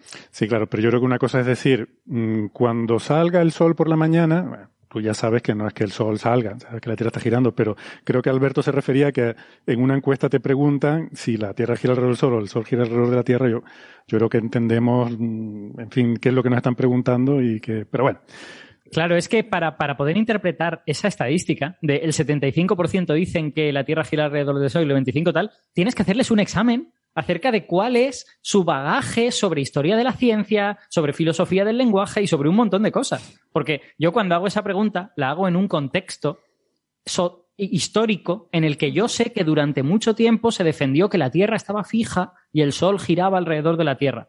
Yo qué sé, si un señor al que le preguntan por la calle sabe eso, igual no lo sabe. igual, igual no está interpretando el mismo contexto que yo. Igual no entendido bien la pregunta. Perfectamente, Alberto, yo soy físico y sé que tanto el Sol como la Tierra giran alrededor del centro de masas común. Exacto. Y esa es la respuesta correcta. ¿Vale? Y si te dicen, ¿gira la Tierra alrededor del Sol? No, perdona, no es verdad que la Tierra gira alrededor del centro del Sol. No es verdad, no, es cierto. Y ya lo se sabía en la época de Kepler. ¿Vale? O sea, pero si la pregunta está mal formulada, ¿qué quieren? ¿Que yo conteste la verdad según la ciencia? ¿O quieren que yo mienta para que la encuesta quede mejor? Estas cosas siempre. Yo digo, eso no es una cuestión mía, es una cuestión que se ha discutido muchísimo en Twitter, en redes sociales, cada vez que salen ese tipo de encuestas, porque hay mogollón de preguntas que están mal formuladas. Pero, por estas cosas a alguien no le interesa cambiarla. Pero estas cosas siempre tiene que haber un cierto, eh, un cierto consenso entre el, preguntador y el preguntado de, una base común, porque es que si no, nunca ninguna respuesta es correcta, porque siempre, siempre la puedes enrevesar un poco más. Siempre puedes decir, ¿girar alrededor del centro de masa? Pues tampoco, porque resulta que eh, usted está pensando en términos newtonianos, pero en relatividad general no existen órbitas cerradas, con lo cual no se puede decir que giran, sino que siguen geodésicas en el espacio. Yo qué sé, o sea, siempre lo puedes liar todo un poco más, ¿no? O, puedes decir, sí, pero como el centro de masas está dentro del Sol, yo puedo decir que la Tierra gira en torno al Sol porque el centro de masas está dentro del Sol. O sea, uno siempre se puede meter en una discusión eterna y cuando se hace una pregunta de esta, existe un cierto sobreentendido de un bagaje común que hace que no, estás hablando con un alien, estás hablando con una persona que tiene una cultura, que tiene un bagaje cultural compartido.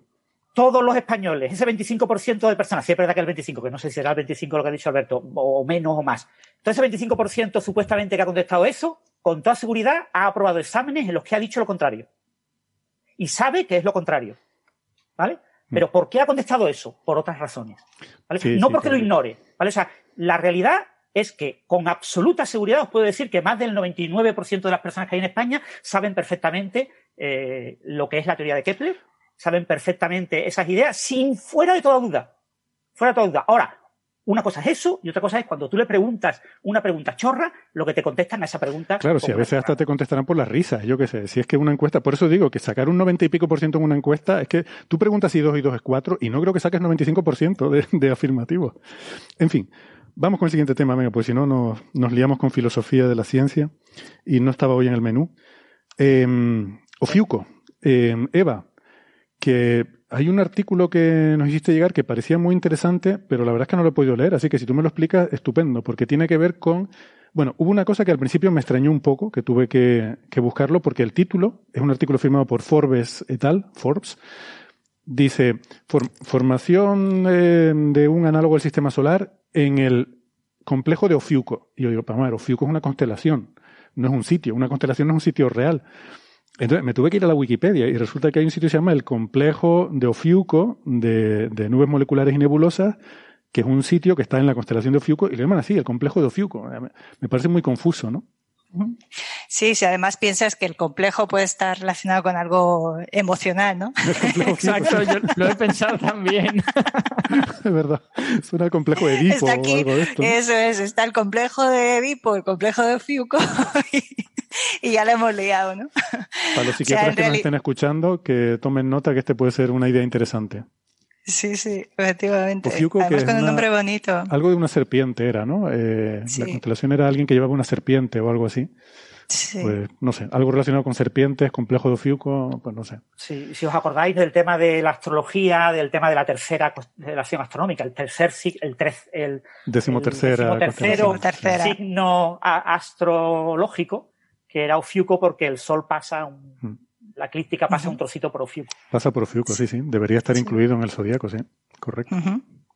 Ya sé de qué vamos a entrar. El complejo de las cosas que se arrastran, de las cosas que no tienen patas, ¿no? Por lo de la serpiente. Vale. Pero bueno, vamos a, Eso parece poco interesante.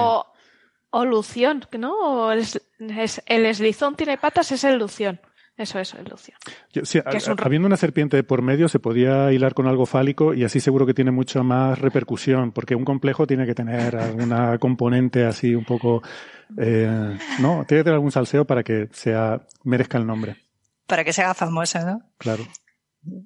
Bueno, Pues, ¿de qué va este artículo? Básicamente, a ver, es un artículo un poco complejo, pero me gustó mucho porque mezcla diferentes conceptos eh, que no son eh, que no son obvios desde muchos puntos de vista. O sea, tenemos desde eh, información acerca de meteoritos que se recogen aquí en la superficie de la Tierra, a radiactividad natural y cómo se pueden utilizar eh, isótopos radiactivos de, de, periodo muy corto, como, como cronómetros muy, muy, muy precisos a procesos de formación, eh, de formación de estrellas a gran escala y a cómo esos procesos de formación estelar están interrelacionados unos con otros y, y vivimos en, vivimos en, en, un universo donde nada está aislado de, de, esa manera y como, y como cosas que creíamos eh, bastante establecidas, como por ejemplo que, que alguna,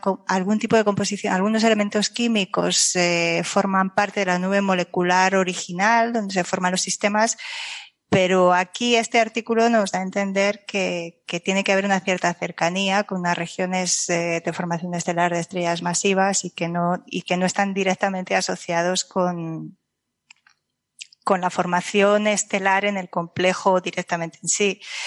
Pero vamos, a, vamos un poquito a aclarar ideas. Eh, tenemos un, un, elemento químico radioactivo de vida corta que es el aluminio 26. Entonces, aluminio 26 se encuentra en meteoritos, en, eh, en meteoritos en la Tierra, en incrustaciones que se llaman CAI, que son minerales de rocas de calcio y aluminio y que literalmente son los objetos más primitivos que se han formado en el sistema solar son producto de eventos de muy alta temperatura y, y, se forman en el sistema solar temprano y tienen trazas isotópicas, o sea, tienen, tienen ese aluminio 26, que es una traza isotópica de polvo, de polvo presolar.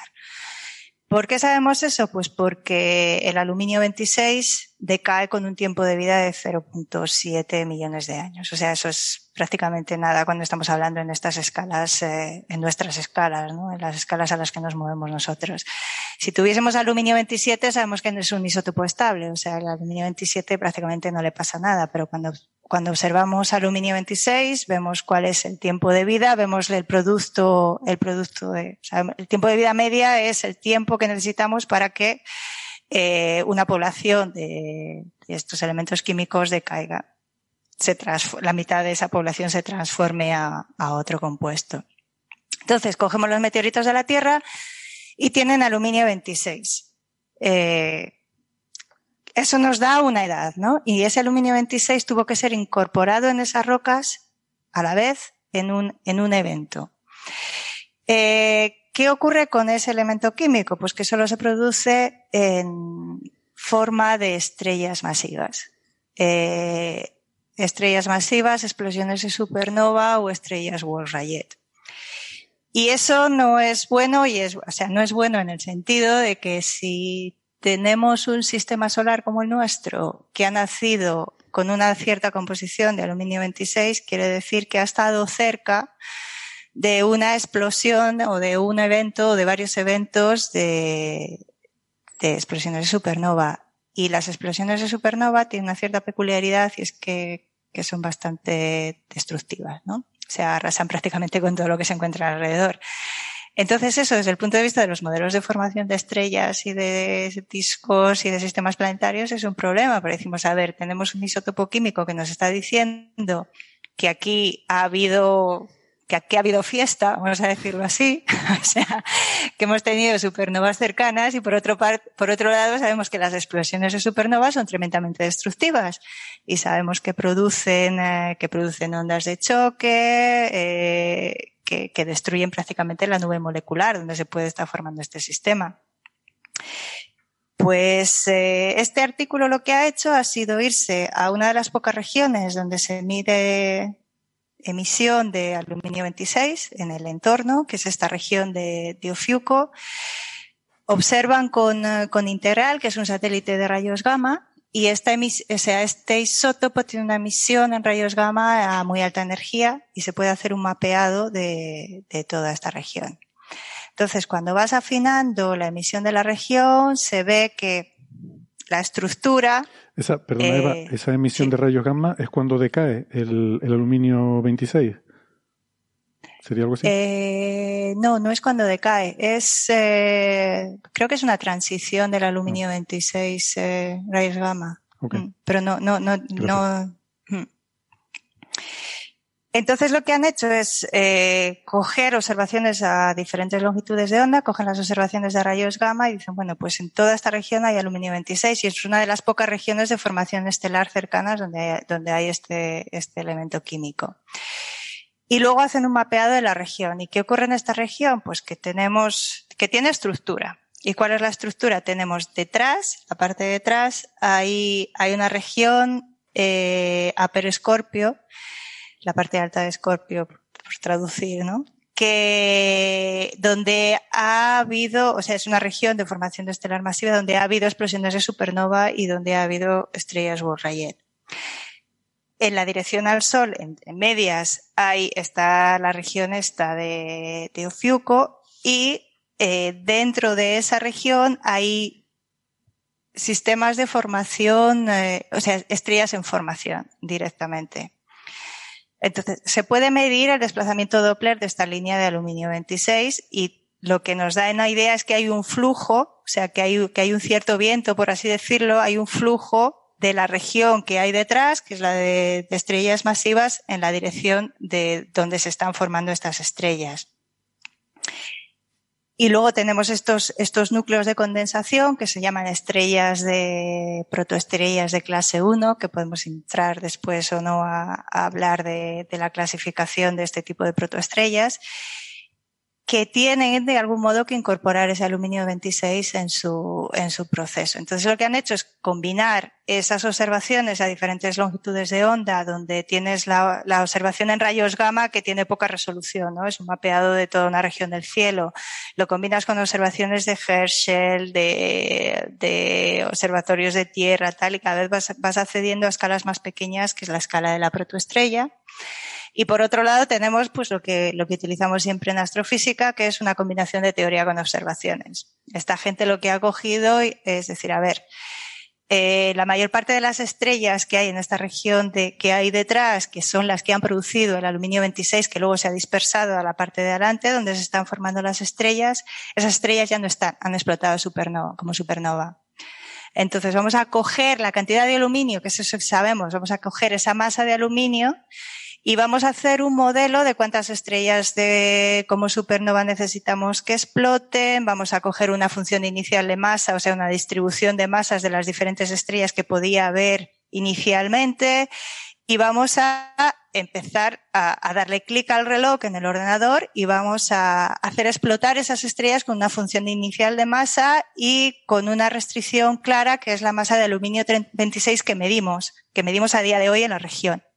Entonces, haciendo eso, llegan a una serie de conclusiones que son, uh, desde mi punto de vista, muy interesantes y es que, por ejemplo, que, que, la contaminación de este isótopo de corta no se ha producido por una única supernova, sino que se ha tenido que producir por varias explosiones de supernova que ha tenido que haber una contribución de estrellas Wolf-Rayet, que son estrellas que todavía no han explotado como supernova, y que, y que también eh, el, la incorporación de ese aluminio en, en, los, en los granos, en las incrustaciones que luego forman rocas y que esas rocas luego formarán los sistemas planetarios. O sea, nosotros en la Tierra vemos los meteoritos como rocas con incrustaciones dentro, pero esas rocas con incrustaciones dentro son los, eh, son los bloques de construcción de los, de los sistemas más grandes. Pues que todo ese aluminio ha sido incorporado en un evento único no en varios procesos sucesivos. Entonces, ese es el tipo de conclusiones a las que llegan y para ello la conclusión más, eh, más brutal es, por ejemplo, que, que, que, nuestro propio sistema solar probablemente no se ha formado en una nube de condensación donde había estrella, una estrella o varias estrellas masivas, sino que puede ocurrir que simplemente se estaban formando las, la, la estrella, el Sol se estaba formando y en una región cercana, a unos 10 parsecs o, o incluso menos, explotaron una o varias supernovas y ese aluminio se incorporó como parte de nuestro propio de nuestro propio sistema, ¿no? Y yo creo que ya me he enrollado bastante, ¿no? sí, si queréis un pequeño apunte por lo que decía Héctor, perdona Alberto. Eh, el aluminio 26 decae en magnesio 14, magnesio 26 excitado, y ese magnesio 26 excitado decae en magnesio 26 fundamental lanzando rayos gamma de 1.8 megaelectronvoltios. Es decir, lo que observamos es una línea de rayos gamma asociada a la desintegración del aluminio 26, pero producida por un intermediario eh, entre la llegada del aluminio 26 a magnesio 26. Alberto, ¿tenía algún comentario? Sí, yo mi duda es eh, hasta qué punto podemos observacionalmente saber cómo se incorporan estos elementos a la nube y cómo luego eso forma parte de los granos de polvo que terminan, que terminan formando planetas y tal. O sea, yo entiendo que lo único que tenemos observacionalmente son los rayos gamma. O, podemos, podemos saber más cosas eh, con, a través de otros canales.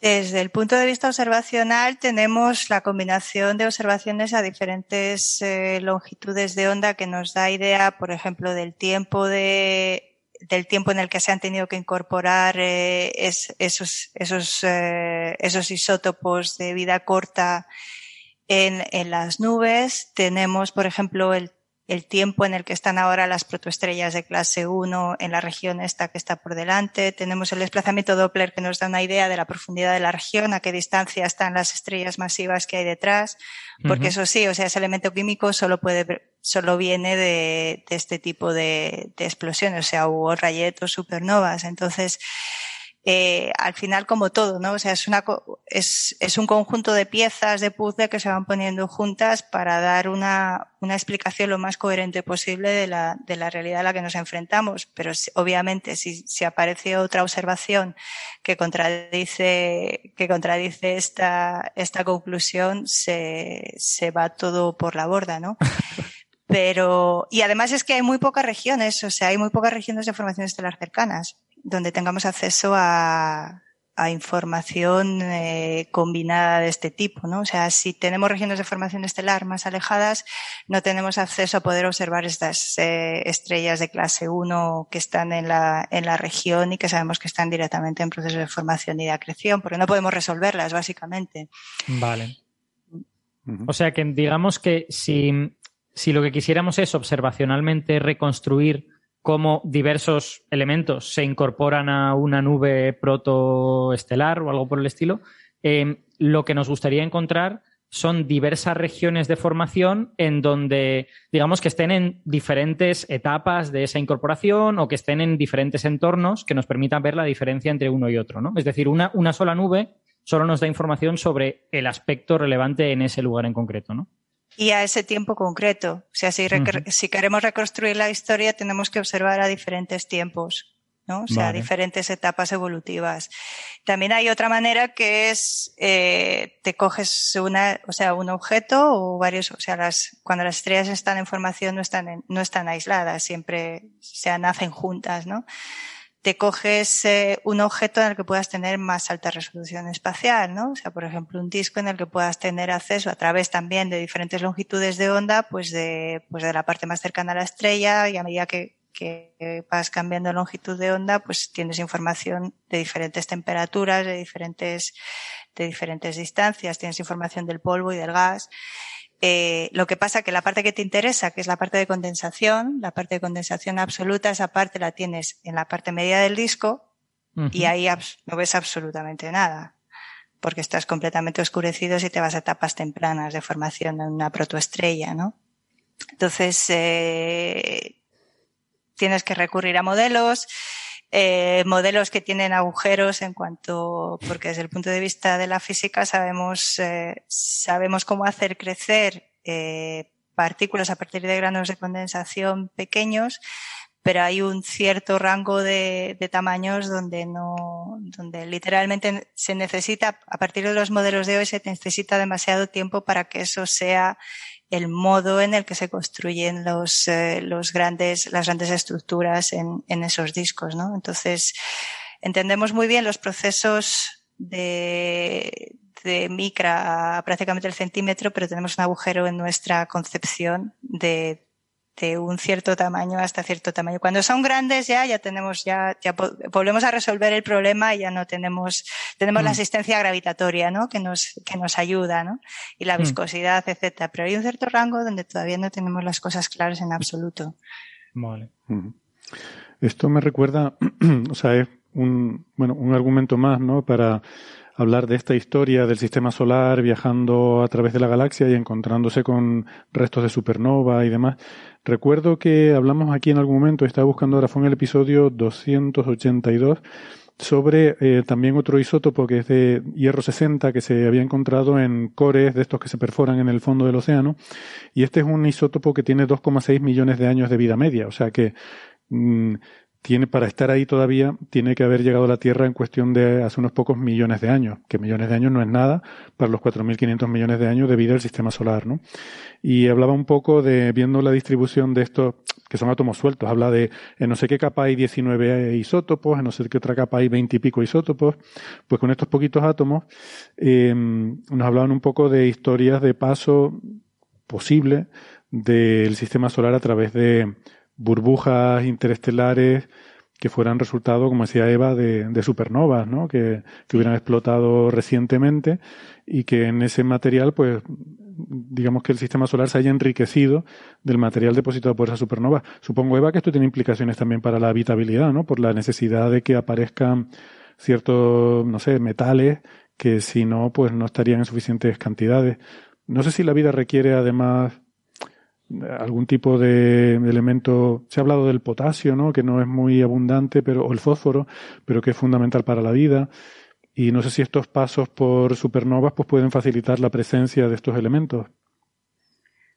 Eh, efectivamente, o sea, eh, el oxígeno, por ejemplo. O sea, el oxígeno es un, es un elemento químico fundamental para la vida en nuestro planeta, o sea, lo necesitamos para el metabolismo de los organismos grandes y el oxígeno básicamente se produce en explosiones de supernova. Entonces necesitamos, eh, necesitamos que cuando la Tierra cuando el sistema solar en su conjunto se formó, porque la Tierra no se formó de manera aislada, hubiese suficiente oxígeno debido al enriquecimiento químico previo de, varias explosiones, de, varias generaciones de, explosiones de supernova, que no es solo una explosión de supernova, ¿no? Entonces, eh, sí, o sea, necesitamos eh, una característica de la complejidad es simplemente una cuestión de tiempo, ¿no? O sea, dado suficientemente tiempo, la complejidad aparece, pues porque es una de las opciones posibles, ¿no? Y, y en cuanto al enriquecimiento químico, eso es, eh, eso es fundamental. También últimamente se está hablando de, por ejemplo, de zonas de habitabilidad galáctica, ¿no? Que son entornos, eh, nosotros eh, vivimos en, vivimos todos, la, Tierra, el sistema solar en su conjunto. Y creemos que nuestros oyentes también, pero no estamos del todo seguros. Eso podría ser que. Yo, yo por si acaso pues saludo a todos los de la galaxia porque uno nunca sabe. Claro, nunca se sabe. Puede estar alfa ahí. Sí, alguien, alguien puede estar escuchando ahí fuera, ¿no? y nosotros qué, ¿no? Pero estamos en una región, eh, en una región que es bastante tranquila. O sea, si pensamos que el sistema solar y que el, y que el Sol en su conjunto pudiera estar más cerca del, del centro galáctico, ahí, ahí pasa de todo, ¿no? O sea, por ejemplo, el movimiento de nuestra estrella sería bastante más caótico, la órbita tendría mucha más velocidad, estaríamos expuestos a, una cantidad mucho más ingente de, radiación de alta energía, de rayos gamma, etcétera. Entonces, eh, últimamente se habla también de habitabilidad galáctica en ese sentido, ¿no? Y otra cosa también es que hace falta que la química del entorno sea lo suficientemente rica para que, para que estemos aquí. Si nos vamos un poquito más al halo de nuestra galaxia, pues ahí la, la cantidad, por ejemplo, de oxígeno, hay gradientes de metalicidad en las galaxias que medimos en la nuestra y en las que están fuera, pues que caen, ¿no? O sea, son rectas que si estamos cerca del centro de la galaxia hay bastante más oxígeno y a medida que nos alejamos, por ejemplo, el, el oxígeno cae. ¿Y por qué hablamos de oxígeno? ¿Por qué es importante para nosotros? Tal? No, pues porque el oxígeno es súper fácil de medir. O sea, lo medimos en, en regiones H2 y lo medimos en nebulosas planetarias. y, y en, en, simplemente una línea de emisión eh, se, o sea, que podemos detectar a muy, a muy larga distancia, podemos, eh, podemos medir la cantidad de oxígeno a, a, a, grandes distancias. Otros elementos químicos son más difíciles de, de medir en fase gaseosa, ¿no? También mm. recordar que estamos hablando aquí también de, de fase gaseosa, estamos midiendo abundancias químicas del gas. Cuando el gas, cuando el, esos elementos químicos se incorporan en las partículas sólidas, pues no podemos medir básicamente tan directamente esa composición química, sino que empezamos a tener que hacer modelos que ajustan a determinadas composición química, etcétera. Es como los planetas, ¿no? O sea, ¿cómo sabemos la composición química de un planeta cuando decimos, pues este es rocoso, este tal? Pues por la masa y la densidad y el radio. Si medimos masa y radio, tenemos densidad y, y, con nuestro recurso de siempre, que son los modelos, pues decimos masa esta, esta masa densidad, eh, esta masa radio, ¿cómo, ¿cómo lo encajamos en este, en esta estructura? Pues tiene que tener esta composición química, ¿no? Y así vamos mm. poquito a poquito avanzando en el, en el conocimiento de nuestro entorno. Muy bien, estupendo. Pues muy interesante. Vamos ahora, si quiere. Eh, Héctor, Héctor, antes de que pasemos a otro tema, ¿me dejas que eh, complete un comentario por lo que decíamos antes, Venga, Francis hoy estoy y yo? magnánimo. Esto de, esto de la encuesta de si el Sol gira alrededor de la Tierra o al revés, todo esto, esto eh, viene de la encuesta de percepción social de la ciencia de la FECID y he buscado la última, que es la de 2020, y lo que he visto es que en la última, la gente que dice que el Sol gira alrededor de la Tierra son solo el 12,5% de la población. Así que eh, está bien. Sigue, Pero Fíjate que sigue, sigue habiendo menos del 90% de gente que dice que la Tierra gira alrededor del Sol. O sea, es que llegar al 95% es muy difícil. Sí, pero me ha parecido, me ha parecido muy significativo un desglose que he visto en la encuesta que es por nivel de estudios que en el momento en que has terminado estudios primarios está por encima del 87%, prácticamente por encima del 88%. Y los que tienen estudios universitarios, que se parecen más a lo que yo tengo, por ejemplo, ya es el 92%. Pero no es una gran variación, o sea, es entre el 88 y el 92. Ahora, los que no completaron los estudios primarios, que posiblemente sean las generaciones eh, mayores, Sí. están en el 77%. Entonces, hay claramente una diferencia que posiblemente pueda ser lo que decía Francis, una diferencia de tu contexto eh, cultural, ¿no? De lo que entiendes por la frase. A, a, lo mejor alguien que no le han explicado que históricamente se dijo que la Tierra estaba fija y el Sol giraba a su alrededor, pues hace una interpretación como mucho más directa, ¿no? Exactamente lo que decía Francis, pues yo veo que el Sol gira alrededor, alrededor de mí. O sea, es, es seguramente no es ya una cuestión de son ignorantes, no tienen estudios primarios, sino más bien una, una cuestión de... Sí, de entender de, el contexto, sí, sí. Eso es, eso es. Por eso de, digo de que siempre ¿Qué crees que que hay, detrás de la pregunta, no? Claro, siempre que hay una pregunta tiene que haber un, un sobreentendido sobre un bagaje común entre el, el que pregunta y el, y el preguntado.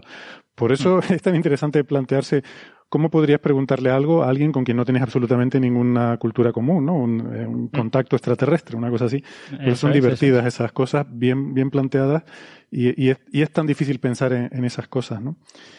Y mm, qué iba a decir yo, fíjate que esa distribución de edades que dijiste, eh, de, de, personas de más edad que tienen, dan porcentaje menor, o sea, da la impresión de que el heliocentrismo, eh, la incidencia por edades se parece a la de la COVID-19, que afecta más a personas de más edad y a, y a personas en menos edad están más protegidas. En fin. Mm. Fíjate, es súper peculiar cuando ves el desglose por edades porque no es tan diferente. O sea, quiero decir, lo que ves es que el único rango en donde está por debajo del 85%, los que dicen que la Tierra gira alrededor del Sol, es el de mujeres de más de 65 años, lo cual nos revela que probablemente ese rango de personas que no completaron estudios primarios está concentrado precisamente ahí, en mujeres Claro, de más de 65 es que años. es justo. a ver, también habría que mirar los época- números. Hmm. Sí, habría que mirar los números, porque igual se ha hecho la encuesta muy pocas personas y estamos hablando de diferencias de dos o tres personas y estamos aquí intentando sacar conclusiones acerca de la población. Sí, pero, o sea, pero cuadra. Vale, es verdad, eso, eso no lo he mirado. Espero que no sea así, pero eh, lo puedo intentar mirar, no sé si lo Mm. encontraré fácilmente. cuadra mucho con pensad que esa gente vivió eh, el tema de una dictadura, que el sistema educativo era el que era, que eh, la mujer se sacaba, sobre todo en entornos rurales, se sacaba con nueve años del colegio para ponerla a servir. O sea, Eran ver, otros tiempos. digo- Sara. Era Antes, de época. 1970, antes de 1970 España era muy distinta Era, socialmente. era muy distinta. Entonces, Mi abuela sí vivió es- dos guerras mundiales, una guerra civil, una dictadura, una posguerra y una pobreza extrema. Cuando la gente me dice que es que estamos viviendo épocas como nunca en la vida, en la historia No, de, de- de no. Mala, digo, a ver, un poquito de historia, por favor, y un poquito de No, respeto a las personas mayores. Preguntar a tus abuelos, simplemente. Sí, sí, sí. Que pronto nos olvidamos. Bueno. eh, venga, vamos entonces con el, el tema del clickbait, que a mí me encantó. No sé quién lo escribió, creo que fue Alberto, el que escribió la frase en nuestro documento de animales que no sabías que comen aves. Ah, Fui yo. Ah, pues Sara, pues genial. Sí, fue No sé Sara, me Sara. Genial, quedó muy clickbait, eh, muy de titular de IFL Science. Em, Muy de nieves. bueno, pues algo así. Esto, mm, muy sorprendente porque pusieron aquí dos papers, eh, Sara, el de el caso, bueno, no lo voy a decir, no voy a hacer spoilers. Quiero que lo, lo cuenten y luego ya debatimos sobre la impresión que nos haya dejado, ¿no? Pero Sara, por Que ejemplo, Sara, cuenta- que, Sara, que Sara defienda su caso y yo defiendo mi caso, ¿vale? Son dos casos diferentes. Bueno, yo es que del caso de Sara he que- visto, he visto vídeo, entonces si no hay vídeo no tienes caso, Alberto. No, Esto- no, el caso de Alberto está documentado con fotos y es aún más inquietante. es, es, sí, unnerving. sí, sí, sí, sí. Todo esto es muy perturbador, hay que decir que todo esto lo que vamos a hablar es muy perturbador. O sea, que no, por favor, que no, no escucharlo mientras estén comiendo, no lo escuchen, perdón, no, no lo escuchen mientras estén comiendo o haciendo algún otro tipo de actividad que requiera un determinado, una determinada presencia anímica, porque seguramente se la vamos a arruinar en los próximos 15 minutos. Sí, yo estoy buscando cuándo se publicó esto porque es un poco, es también relevante, ¿no? Pero no tiene fecha. Eh, yo veo un artículo aquí del 24 de agosto, Ah, un sí, artículo de 23 de, prensa. agosto. 23 de agosto, vale. Pues venga, cuéntanos Perfecto. qué pasó el Los dos, 23 de los dos artículos son muy recientes. Los dos artículos Sí, son sí, de, sí, sí, de sí. las últimas semanas, básicamente. Aquí eh, habría que poner la música de tiburón. Cha, na, na, na, na, na, na, na. No la tengo a mano. Bueno, pues resulta que el 23 de agosto se hizo una publicación, ¿vale? Sobre el primer caso, fue en Current Biology Magazine, sobre el primer caso documentado de una tortuga gigante de las Seychelles, eh, nombre técnico Aldabakelis gigantea, ¿vale? Esa tortuga gigante que vemos que son muy pacíficas, son muy lentas, así muy adorables ellas. Lu- Luego, en las Seychelles dijiste, ¿no? Lu- Luego les cuento una, una conexión entre las Seychelles y alienígenas ancestrales, pero eso ya es una anécdota para luego. Bueno, pues se ha documentado por primera vez que este animal, que es, eh, se sabe herbívoro, no eh, pero se sabe que no es un herbívoro estricto. La primera vez que se documenta que ha cazado. Se, se ha visto comer otros animales, como bien son caracoles, algún ave, algún pájaro, pero se pensaba que estaba haciendo su labor de carroñero, o sea, comer carroña para eh, conseguir proteínas y complementar tu dieta con proteínas. ¿Vale? También tengo que poneros en contexto una cosa. Eh, no tenemos que, eh, porque en castellano todos son tortugas, en inglés es tortoise y turtle, ¿vale? Estamos hablando de tortugas. El animal carnívoro que todos conocemos que es más acuático es el galápago. No confundiré a tortugas a de patita como la pata de un elefante, que es, en su mayoría son herbívoras. Eso es- podemos traducir por tortuga de tierra, el, el término de Sí, tortoise. tortuga de Es la tierra. tortuga de tierra, que Sí. para distinguir de la Eso acuática, es. ¿no? En la Yo que le das la tengo hoja que de decir- chuguita. Alberto Tengo que es decir experto que- en esto. Yo he completado la frase de Sara cuando he dicho, estamos hablando de tortugas, el animal más, y yo en mi cabeza he, he completado más hermoso, más inteligente, adorable, más, más útil, más- mejor del universo. Bueno, pues estas tortugas de tierra, pues eso se ha visto en sus propias heces, restos de caracoles y tal, pero no se sabía que cazaban. Y había un equipo observándolas, observando su comportamiento, y estaban grabando y vieron un pollito, un pollito que estaba en una rama que había caído del nido. Y vieron que la tortuga lo miraba y dijeron, espera, deja esto grabando, que aquí va a pasar algo. Bueno, pues total, que la grabación es bastante inquietante porque se ve a la tortuga cómo se acerca al pollito en una actitud bastante agresiva. Echa, abre la boca, echa la lengua para adentro, La- Las eh, como tortugas, si- perdona, la- no sé si la gente lo sabe, las tortugas pueden ser muy agresivas. Son muy agresivas y tienen un pico que corta mucho. Son bastante territoriales, además tienen muy mala leche. Bueno, pues eh, era una actitud agresiva. Bueno, pues se ve el pollito como eh, huye de ella, ella se va acercando lentamente con la boca abierta, hasta el momento en que el pollito se, se despista, ella le engancha y le rompe la cabeza de un boca. Yes. Qué bonito. En Es un momentazo. Yo ¿eh? creo, yo creo que no se despista, ¿eh? Yo creo que el pollito No. está, y, y luego podemos entrar en ese debate. Yo creo que el Se ha pollito, cansado. no sé si está cansado o está- el pollito está como mm, chillando y agitando mucho las alas, como sabe que está en peligro, pero no sabe bien que tiene que huir. Eh, Exacto. Es muy joven, es que es un pollito que se ha caído del nido, él no sabe. ¿No Yo creo que le, visto? fasti- que le fastidió la siesta a la tortuga y por eso se la acercó. Yo tengo que decir una cosa sobre tortugas, dada mi más o menos dilatada experiencia con ellas, eh, que eh, tú te das cuenta de que la tortuga está en un modo agresivo porque parece muy interesada en el pollo. O sea, el interés de una tortuga casi nunca es para bien. O sea, que esto, esto que la gente lo sepa. Cuando una tortuga está interesada en ti es porque quiere comerte. Efectivamente, eh, a mí me pasaba con mis tortugas de Bueno, Florida, las tenía ¿no? sueltas, las tenía sueltas por el jardín y se mostraban muy, muy interesadas en mis dedos de los pies en verano. Sí, sí, exacto. O sea, es que es, bueno, eh, que a mí me encantan, ¿eh? que yo soy súper fan, pero, pero básicamente esa es su lógica, de alguna manera. Sí, y es una mordedura dolorosa, perdonad, Alberto, Sara, ¿es doloroso esta mordedura? Eh, yo no la he llegado a sufrir, o sea, me he apartado rápidamente, pero el tema es que las infecciones suelen tener muchas bacterias en la boca y como cortan y tal, te pueden provocar una infección bastante fea. Yo sí que a mí me ha mordido muchas veces. Nunca me ha mordido una, una tortuga terrestre. No estoy muy seguro si a lo mejor su mordedura, como son herbívoras, no sé Yo si es más o menos fuerte. Eh, la de un galápago duele mucho. Pero es verdad que no me han hecho sangre nunca.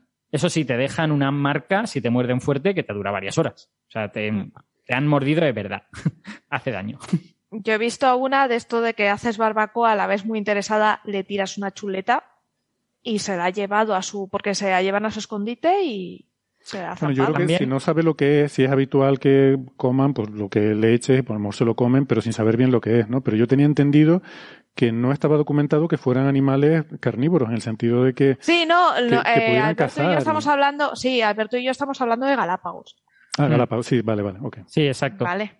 Eh, en el caso, es que es el problema de la ambigüedad de la palabra en castellano. Sí, vale. ¿Vale? En este caso, en este caso la tortuga, ahora viene lo que no se había documentado. La tortuga mata el pollo, se baja a su ritmo, ¿vale? Se baja de la, porque el pollo cae del tronquito, se baja del tronco, va y se lo zampa. Se lo traga además eh, de un bocado, o sea, para adentro. Y esto es lo que nunca se había documentado. El proceso de caza y de y de alimentación de, de lo que ha cazado, quiero decir. El tema es, por actitud de este animal se veía que tenía experiencia. Se veía que esto no, no era su primera vez, que ya cazaban. A ver, también es verdad que esta tortuga a lo mejor puede vivir 80 años. Ha tenido tiempo o más. de obtener experiencia. Entonces, claro, son animales muy viejos. Y ahora ya todo encaja, ¿no? De que sí que son cazadores activos, que no se sabía, no, no se había visto nunca, y con este vídeo queda demostrado. Entonces han, han publicado el vídeo, han publicado un paper, y es bastante curioso esto. Lo, lo que es muy Mm. curioso es imaginarte una tortuga cazando, un animal tan lento. O sea, para ser la víctima de una tortuga es que hay que ser rematadamente torpe. En este caso estamos hablando de un pollito que el pobre no sabía. La tortuga se le acerca así como dando dentellada, ¿no? Y el pollito pues se aleja. ¿Qué le pasa a esta? Da un par de pasitos y se aleja. Y la tortuga va, eh, se me ha alejado. Ahora tengo que ir otra vez y acercarme pesadamente. Al cabo de un rato la tortuga vuelve a llegar pegando dentellada, ¿no? El pollito dice, uy, está aquí la tortuga otra vez, me alejo, ¿no? Y así hasta que la tercera, ya por insistencia, dice el pollito, bueno, pues venga, ya cómeme, total. Sí, sí, algo así. Sí, la verdad es que yo cuando, cuando, cuando he visto el vídeo me ha parecido un fallo en la defensa natural del, del pollo, Sí. ¿no? O sea, como que, como que bastaba con que se fuera corriendo. O sea, si no sabes volar, pues vete corriendo y ya está. Sí, pero como el animalito tampoco, no sé si habéis visto, hace poco en Twitter se hizo viral el vídeo de un pollito que había bajado con los padres y veía, pues debía ser de las pocas veces que ya empezaba a salir del nido. Veía un gusano, vamos, una larva y le, la miraba así con la boca abierta, como, pero entra. Y la perseguía, abría Sí, la boca como, entra. Y claro, porque aún no tiene concepto de esto me lo mete, eh, me lo tengo que coger yo, ¿no? Mm. Para él, eh, la comida entra automáticamente en su boca, Es ¿no? que la juventud se lo han dado siempre todo hecho y se piensan que las larvas le van a entrar solas en la boca. No, no saben que hay que currarse Claro, las cosas. entonces es un animal tan pequeño que no ha tenido contacto con el exterior del nido, pues Yo lo que les que decía, yo, el proceso de caza de esta tortuga a mí me recuerda el vídeo aquel famoso del asesino de la cuchara, que no sé si los oyentes lo conocen, el asesino de la cuchara, pero es, es más o menos lo mismo. O sea, el intentar asesinar a alguien eh, en un periodo de tiempo, no de segundos, no de minutos, sino de años, persiguiéndolo lentamente, dándole con la cuchara hasta que... No, pero resulta, cuidado que no es tan lenta. Son, el vídeo son siete minutos, de los cuales la caza es, dura un minuto. En un Sí, minuto ha, cogido, ha minuto enganchado al pollo, Mm, sí, ha enganchado al pollo y, se lo ha- y lo ha matado. Pero Luego en- ya es- En cualquier caso, el, ecológicamente esto es relevante porque va a haber pollos así con poca experiencia. Y como los va a haber, pues pueden ser presas, ¿no? Esta es la cosa. O sea, todos los pollos van a tener que pasar por una etapa en la que son vulnerables. Si se caen al suelo y hay una tortuga por ahí, pues a lo mejor tararí. efectivamente, puede ser también un control de ecosistema. No, no, seguro que jugar- tiene, seguro que juega un juega un papel. en el factor, claro. De todas formas, debe No sé. ser, supongo que debe ser una práctica muy esporádica en las tortugas, porque no, si no se había visto hasta ahora, debe ser que no es algo muy común, ¿no? A Debe ver, eh, lo que en sí se cuando, ha- pero- no, lo común que se ha visto es comiéndoselo ya. Entonces se pensaba que había encontrado el, el animalito muerto, eh, pachurrao, de caerse del, del nido y que estaba comiendo carroña. Pero no se sabía que lo había cazado. O sea que Mm. sí que es habitual que trapiñen, pero que coman eh, animales, pero No. Sí, eso se, se habría de mirar, dependerá de cosas. Dependerá de, de dónde aniden esos pájaros, dependerá Claro, de si- depende de, porque estas, de- debemos pensar, esta tortuga es de Seychelles y de Galápagos. Entonces debemos pensar, pues, qué, qué animales tiene un poco a su disposición, Mm. qué ecosistema tiene. Bueno, Igual como son tan lentas, evolucionaron a ser herbívoras por supervivencia, ¿no? Porque no iban a cazar nada y se iban a morir de hambre, de carne, ¿no? claro, es que te tienes que comer algo más lento que tú, y lo único más lento que una tortuga es una planta. O sea, es que- Eso, Claro, entonces es una cuestión de evolución, ¿no? eso- Los, la las tortugas, las, las galápagos, las tortugas de agua dulce son habitualmente cazadores de emboscada. Eh, así que, vale, pueden ser lentas en tierra, pero lo que hacen es se esconden, un sprint muy rápido y me, y me como lo que sea Sí. y eso me basta, ¿no? Y luego tienes algunas como la tortuga, puede ser la laúd, que en la lengua tiene la forma de un gusanito, Sí. abre la boca, lo menea, entonces el pez directamente se, se le mete en la boca. De todas maneras, la tortuga laúd es eh, fundamentalmente una comedora de medusas. Las, las Sí. tortugas marinas no creo que sean cazadoras muy rápidas porque creo que todas sus presas son, están bastante indefensas ante ellas. Son comedoras de invertebrados muy a menudo. En, en Entonces la no es, sé que hay una que eso, que se queda quieta, abre la Es boca. verdad. Sí, tú estás hablando de la tortuga caimán. Estás hablando de la tortuga es. caimán. Sí, que es Que, es cierto- de, de nuevo es de agua dulce, efectivamente. Mm. Por cierto, esa tortuga, la mandíbula que tiene y el pico es, tiene mucha fuerza. No, no, una tortuga caimán te puede arrancar un dedo. Mm. No sé si te puede arrancar una mano. Una adulta, a lo mejor. Pero un dedo con toda seguridad. Vamos. Una tortuga caimán mm, es serious shit. No, no es ninguna broma. El nombre ya avisa, ¿no? Sí, sí. Sí, ya no me avisa, sí, sí, total. sí, sí. Yo leí en Eh, un artículo que decía que uno podía pensar que como a lo mejor son carroñeros y están acostumbrados a comer cadáveres por ahí, a lo mejor vio el pollito y pensó que era como un cadáver que está a dos patas y trató de comérselo, pero decían que probablemente no, que probablemente no es eso porque se ve que, que en el, o sea, al pegar la centellada cerraba los ojos y retraía la lengua como protegiéndose un poco, ¿no? Como Sí. refugiándose, sabiendo que, que ahí venía un combate, o sea, que ahí podía, se podía defender el otro, podía, que podía alcanzar, ¿no? Y pues lo típico, ¿no? Uno se, se cubre un poco, ¿no? Cuando te vas a meter en un combate.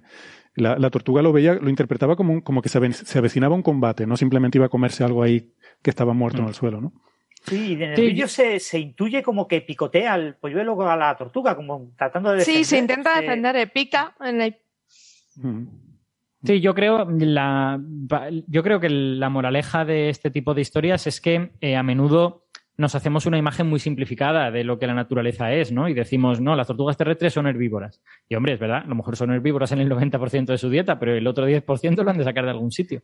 Entonces, Claro. como es, como de nuevo, la biología tampoco es que esté súper financiada, y vamos a ver, tam- tampoco es que este aspecto en concreto de la biología de las tortugas parece que sea muy relevante, ¿no? No hemos de poner mil millones de euros para ello. Pues, pues hemos tardado en verlo, digamos, de todas formas, tenemos herbívoros estrictos que de vez en cuando, cuando necesitan un aporte de proteínas, comen animales. Lo cual quiere decir que no son tan estrictos. Claro. que tienen las enzimas apropiadas para, para ya poder sabéis, eh, ciervos comiendo sardillas, eh, vacas comiendo ratas. Mm. Y tenemos el tiburón vegetariano de Buscando a Nemo. es verdad. Exacto. Es verdad. Seguro que hay tiburones vegetarianos. Hay tantas especies, alguno habrá que comerá algas. No, me- no me consta, pero. Eh, pero tiburón Yo ballena. creo que es lo que dice Alberto, ¿no? Que tendemos a poner unas etiquetas a las Ah, cosas no, y no a vegetariano, que, que todo es estrictamente clasificable y la naturaleza es más compleja y los comportamientos, pues a veces siempre aquí hay, hay alguna, ¿no? A- algún desvarío.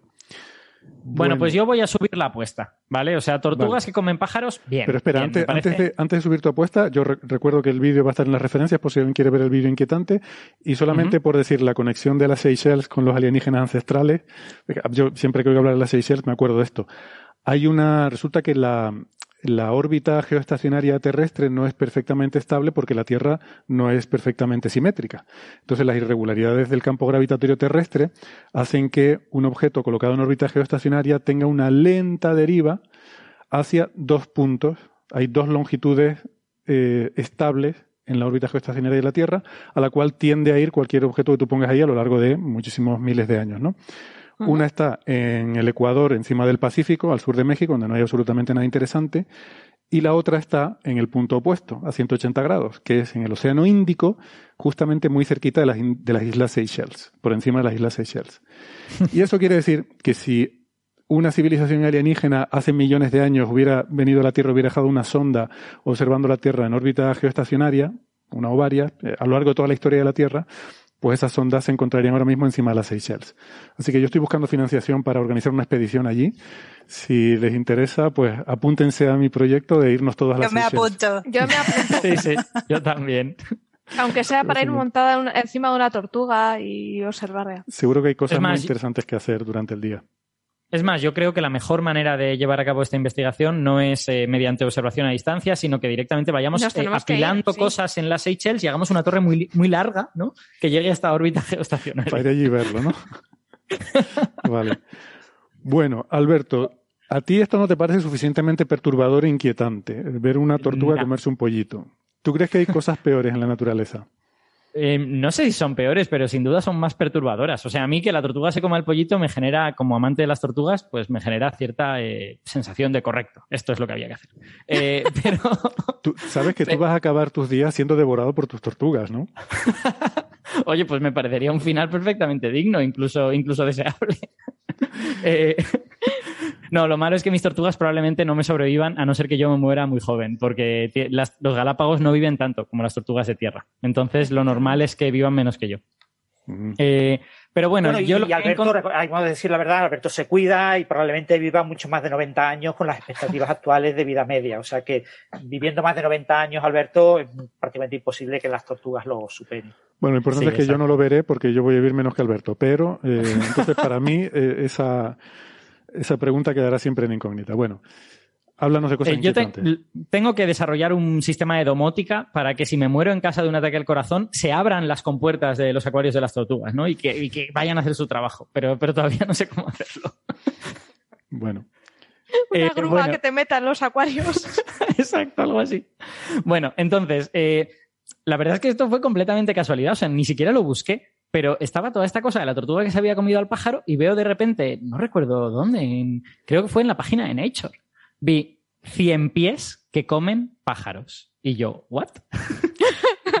el cien pies es un bicho muy repelente, ¿eh? Las escolopendras son muy chungas. Sí. Hay que pensar en una escolopendra, o sea, hay que pensar en, son 100 pies bastante grandes, tienen, miden más de 20 centímetros, eh, y esto es una observación que ha hecho también un grupo de biólogos de campo en las islas Norfolk, que están en el Pacífico, están entre, entre Nueva Zelanda y Nueva Guinea, digamos, a la, eh, al este de Australia, ¿vale? Al este de Australia, en, en medio ahí del mar, hay una isla que se llama Isla Phillip, eh, que, que está deshabitada y pues tiene sus especies endémicas y sus cosas y tiene en concreto pues una especie de cien pies endémica que se llama Cormocephalus coinei, ¿vale?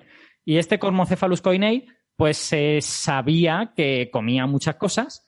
Y de hecho, esta isla es un lugar interesante para buscar esto, porque es una isla sin depredadores vertebrados. ¿Vale? Tiene, en ella anidan muchos pájaros diferentes que vienen volando, hacen su nido y luego a lo mejor se van a otro sitio, pero no tiene, no tiene depredadores, no tiene perros, no tiene ratas, no tiene nada de este tipo. Sí los tuvo a nivel invasor hasta los años, creo que es 80. 80. Sí, sí. Y, y luego, a partir de los años 80, pues se consiguió erradicar todas esas especies invasoras. Se perdió parte de la biodiversidad, pero ahora se está recuperando, digamos. Hubo un problema de conejos introducidos y ratas. Sí, no, exacto. con- y cabras, y cabras.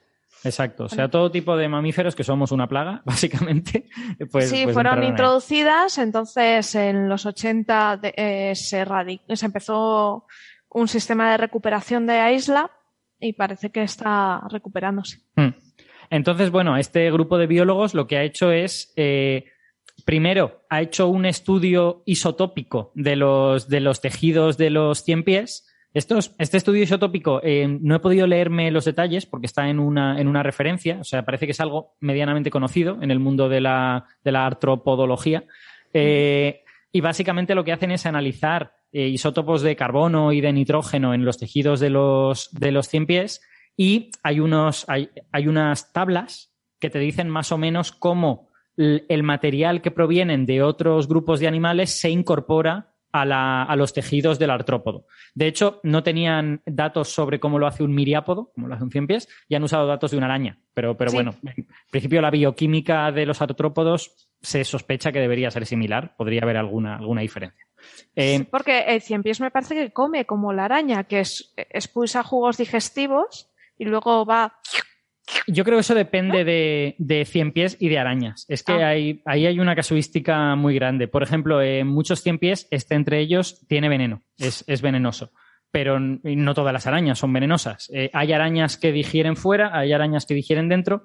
Una cosa que sí comparten muchos artrópodos es que solo comen fluidos. O sea, que no, que eh, esas mandíbulas, esos aparatos bucales tan complejos que tienen, sirven para exprimir el, es. el material y ellos beberse la parte líquida de ese material. No, hay, hay artrópodos que comen partes sólidas, pero no es lo habitual. Lo habitual es que los artrópodos coman partes líquidas. Eh, entonces, bueno, pues esta gente, haciendo ese estudio isotópico, ha visto que una parte relevante de la dieta de este, de este cien pies tenía que venir de vertebrados. ¿Vale? Hay una parte que viene de invertebrados, sobre todo grillos y cosas así que hay ahí, pero hay una parte que viene de reptiles y hay una parte que viene de aves. O sea que este bicho parece que comía reptiles y comía aves. Así que han hecho un estudio de campo monitorizando una, creo que son seis zonas de 100 metros cuadrados en la isla, eh, y esas zonas, pues, iban por la noche y con una linterna buscaban algún cien pies. Y si veían alguno, entonces ya cambiaban la luz de la linterna a luz roja para molestarle menos y veían lo que hacía el cien pies. Y bueno, lo que han descubierto es que hay una especie de pájaro, que es el petrel de alas negras, si no recuerdo mal, Sí.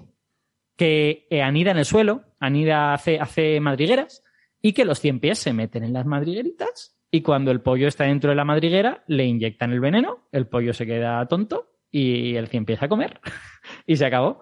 Y eh, he descubierto que sí hay vídeo. Eh, de hecho, lo he puesto, lo he puesto en el documento, así que estará en, los, en, lo- en el material adicional si la gente lo quiere ver. Y es muy perturbador. Porque muy el cien, el cien pies ha evolucionado para comerse solo una cierta parte del, del pajarito, que es la base del cuello. Entonces el cien pies se agarra a la base del cuello y está ahí, chupa, chupa, chupa, chupa, machacando la, la carne para sacarle los, los líquidos, ¿no?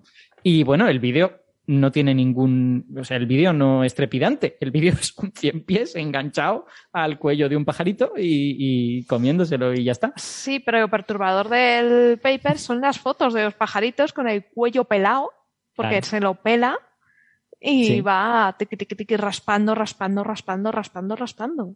Eso es peculiar, no hay, no se sabe por qué, por qué los, estos cien pies se comen solo esa parte del pajarito. Eso sí se sabía, o sea, se había visto que, que algunos pollos terminaban, o sea, aparecían muertos en las madrigueras con estas heridas y se sospechaba que tenía que ver con este cien pies porque tampoco hay otros depredadores y el, digamos, el patrón de alimentación es muy peculiar, ¿no? Un, un vertebrado, un reptil, un mamífero probablemente comería más. Entonces es, es como muy, muy peculiar y eh, bueno, para mí lo más sorprendente de todo es que en esta isla, al no haber depredadores de gran tamaño y en particular vertebrados, entre el 10 y el 20% de los pollos de petrel mueren asesinados por los cien pies. lo cual me pareció una 10 y pasada. 20%. Era Hombre, de- Asesinado, sí, sí, sí. asesinado es comida.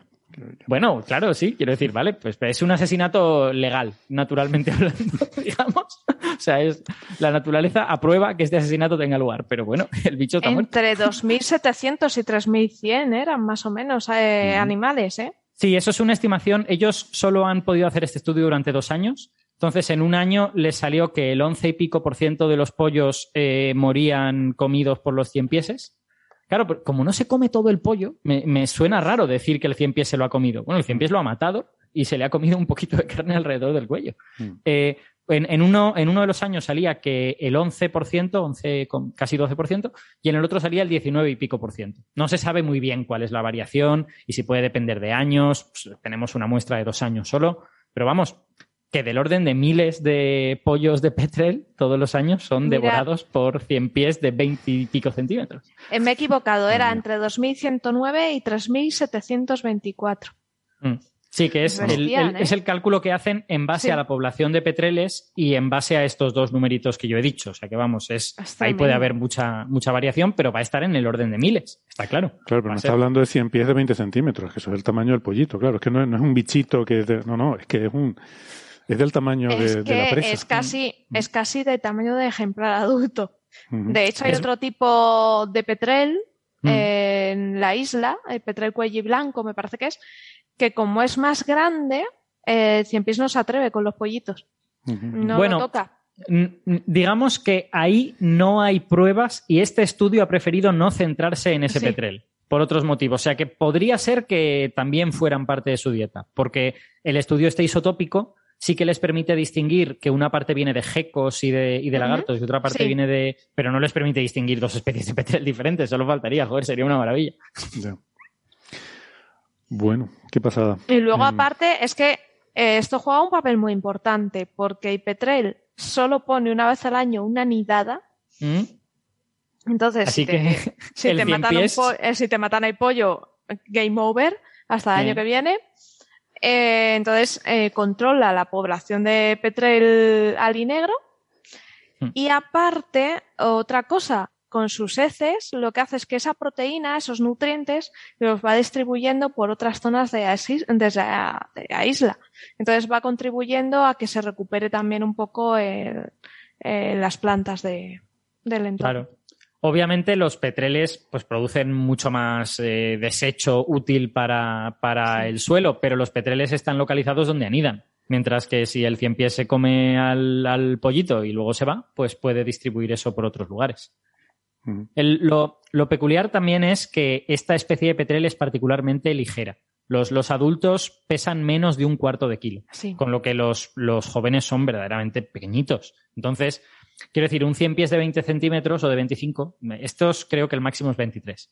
Eh, nos puede parecer muy grande, pero en el fondo no es un bicho muy pesado. O sea, no es un, No. no es un bicho que pueda, por su masa, eh, reducir a un animal que pese mucho.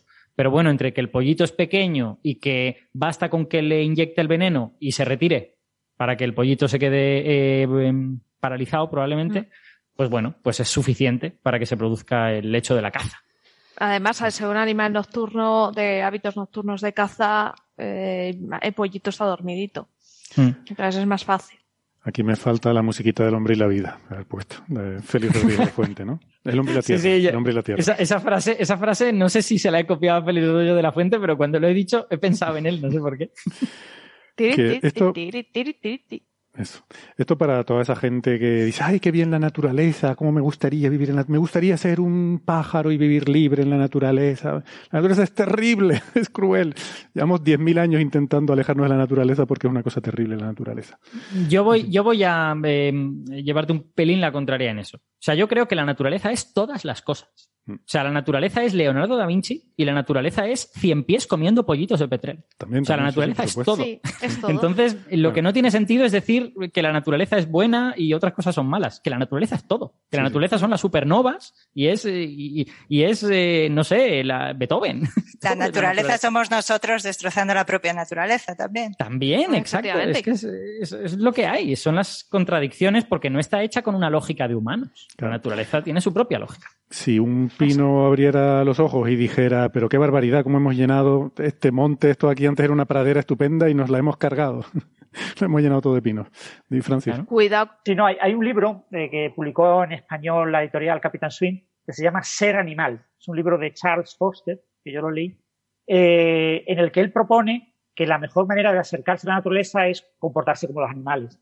Entonces, junto con sus hijos, y te contando la historia del ser, pues él trata de ser pues un topo, trata de ser di- diferentes animales de su entorno, vive en, en Gran Bretaña, no recuerdo si en el norte o en el sur de Gran Bretaña, y entonces se, se pone a vivir durante meses como viviría un animal, y entonces le tienen que traer la comida, si es un topo, no sé qué, se tiene que arrastrar de la cueva, no sé qué, y lo que me- menos me gustó del libro, eh, el libro, bueno, se deja leer, no, un poco, pero bueno, no me gusta el argumento ese de que el humano se convierta en animal, pero lo peor es que metía por medio de los niños. Ay, Dios Eh, mío. A sus hijos los metía también como, como hijos animales y yo, me parece que a nivel educativo no es nada adecuado eh, ese tipo de disfunciones que hay que tener para querer ser como un animal. ¿no? Entonces él quería vivir exactamente como vive un animal, ver el mundo exactamente como ve el mundo un animal y, y durante una serie de meses eh, vivir exactamente como él cree que vive ese animal. Con lo que, imaginaros, eh, y así es el libro. El libro te va contando esas historias y dice que es una manera de integrarte con la naturaleza y de y yo la verdad es que me, lo leí pero pero asombrado sobre todo por, por el tema de involucrar a menores y decirlo públicamente en el libro y si quedase tan pancho ¿no? Mm. Un libro muy bonito y que os va a levantar muchísimas carcajadas y ratos de risas y además es muy bueno. Son los libros de Darrell, los de mi familia y otros animales, es el primero, Sí. y habla eso de sus vivencias. Eh, mi familia y otros animales es Darrell de niño, como él mm, empezó a interesarse por la biología y tal, es súper genial y es que te tronchas. Te tronchas con las ocurrencias, además el cuajo que tiene la madre. O sea, es que- Yo os puedo, os puedo ofrecer un, un detalle gracioso de un, de un caricaturista al que sigo en Instagram que se llama Mr. Lovenstein y que a mí me gustan mucho sus, sus eh, tiras cómicas, son de estas muy cortitas, de cuatro o cinco viñetas. Y hay una que es muy chula en la que un señor llega, se sienta eh, bajo un árbol y dice, oh generoso árbol, muchas gracias por esta sombra que me va a permitir dormir aquí. Se duerme tranquilamente bajo el árbol y mientras el hombre está durmiendo, al árbol le sale como unos ojos empieza a moverse y el árbol dice, pequeño humano, la luz del sol será mía, mía, toda mía. o sea que bueno, hay una diferencia de, de punto de vista. De percepción, claramente. ¿no? Sí, sí. Claro. Claro, no, de hecho, en lo que ha comentado Héctor de los pinos, ¿no? De, ay, los pinos, ¿qué tal? Eh, los árboles son muy chungos, pero muy, muy chungos, ¿eh? Mm. Si visitáis el Alledo de la Tejera Negra, podéis ver cómo las, eh, las hayas se pegan literalmente y destrozan los pinos. O sea, Mm. como el haya es flexible, el pino no lo es tanto, es muy flexible. Ella es flexible, entonces según va creciendo, va so- sacando ramas y con el viento de mecerse rompe el pino. Las ramas del pino las va partiendo, las va partiendo. Y cuando va ganando altura, va ganando altura, el pino lo va dejando, pero completamente esquilmado. Bueno, hay Pero la plantas que le naturaleza es admirable en, en todo lo que hace, en el bien, en el mal. O sea, es Sí. que es súper guay que, que Es eso que haya bien y mal son ¿no? conceptos humanos. O sea, realmente no, no tiene sentido plantear eso en la naturaleza, ¿no? Que es darwinista. Eh, hay plantas que le No. pegan fuego al monte porque tienen una Sí. ventaja evolutiva en un terreno quemado respecto a sus competidoras, ¿no? Es toda una gran El competencia. eucalipto. Es el capitalismo no- salvaje realmente, la, la naturaleza. Y Es decir, nosotros somos animales, o sea, el, Sí, el sí. pensar que no lo somos es, es un error, o sea, no hay nada más que ver los documentales de los dos, de, de la dos del comportamiento animal para ir, irte una discoteca y darte cuenta que es exactamente lo mismo, o sea, que, que no hay una diferencia, solo que vamos vestidos, pero vamos, o sea, vamos vestidos y escuchábamos a Bach, pero, pero tampoco Exacto. creo Exacto, que haya mucha diferencia, ¿no? exacto. Bueno, vamos a ir pasando de tema entonces, porque creo que este, me parece que yo lo hemos agotado. Y yo sí, tengo. y el chat se está quedando perturbado. Sí, y yo tengo muchas ganas de escuchar el, el, siguiente tema porque ha salido un artículo en una revista que se titula Caos, Solitones y Fractales eh, y el artículo lo firman Francisca Martín Vergara, Francisco Ruz y Francisco Villatoro. Eh, el paper de los franciscos. A eso iba, ¿no? Que si confiesa, Francis, de esto, tacos, de los esto eres tú con tu Paco estudiante Paper. y este Francisco Ruz hicieron como el de Alfred, Bete y Gamow, ¿no? Que lo dije, le dijeron, oye, ponte en el paper este que nos vamos a reír, ¿no? Bueno, es la, la casualidad, son casualidades de la vida. No tenemos a Paquita, Paco y yo. Así que, que también soy Paco, pero bueno, Paquita, Paco y Francis, así, bueno, Y se Francis. quedan, ya podemos distinguir. distinguir. Entonces, Francisca es tu estudiante de doctorado. Sí, junto con Paco. Somos los dos los codirectores Ujú. y ella está trabajando a tiempo parcial. Entonces, en España, para los que no lo sepan, de nuestros oyentes, en España los doctorados con la nueva ley, hay una nueva ley que obliga a que los eh, estudios de doctorado tengan un plazo fijo, un límite máximo. Es decir, hay una serie de años y si tú en esos años no haces eh, el trabajo de tesis doctoral, se te anulan los cursos de doctorado, tienes que volver a hacer los cursos de doctorado y tienes que solicitar o el mismo director u otro director y iniciar otra tesis. Entonces, para las personas que están a tiempo parcial, el límite ronda los siete años. Ya digo, con esto de la pandemia se ha extendido. Y para las personas a tiempo completo, eh, son cuatro años. ¿Mm? Es una cosa que no teníamos cuando Héctor y yo hicimos, o Alberto creo que tampoco, cuando hicimos la tesis doctoral, no existía ningún tipo de restricción, ¿no? Era lo que la Ujú. tesis requiriera, ¿no? No había, Exacto. eh, esa limitación. ¿no? Hombre, la beca, Yo si, tardé- yo- si tenías una beca, la, la financiación a lo mejor era por cuatro años. Y entonces, eh, al día siguiente te quedabas sin financiación. Pero si tú querías seguir eh, sin cobrar, seguir haciendo el trabajo, pues nadie te lo impedía. Sí, Yo tardé seis años, de una hecho. tesis doctoral, un, perdón, una fuente de financiación alternativa, que muchos grupos de investigación con contratos con empresas, con contratos de diferentes maneras, que contrataban de técnico, de laboratorio, así Sí. podía prolongar esos años. ¿no?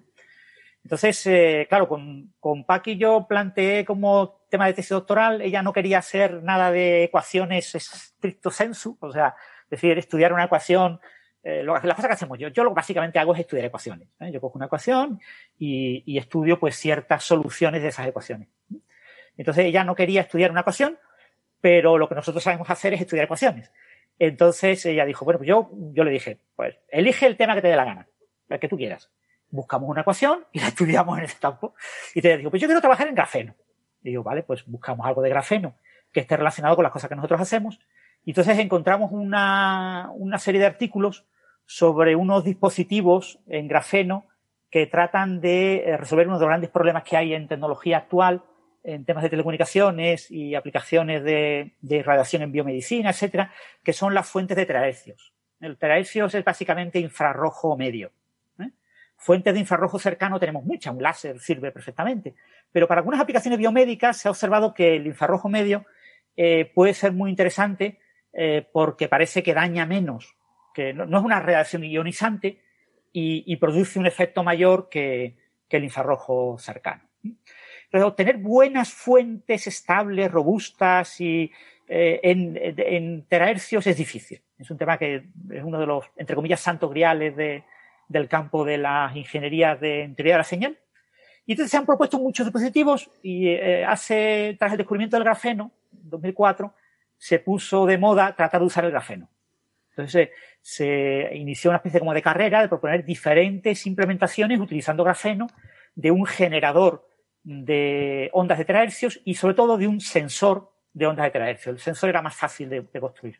Entonces, una de esas propuestas, de, una propuesta de, de 2007-2008, eh, es el uso de eh, una superred de grafeno. ¿eh? Lo, lo, produce un ruso que se llamaba Radnikov y propuso un dispositivo que consiste en una hoja monocapa, una hoja de grafeno monocapa, un solo átomo de grosor de carbono, eh, colocado encima de una superred. ¿Qué es una superred?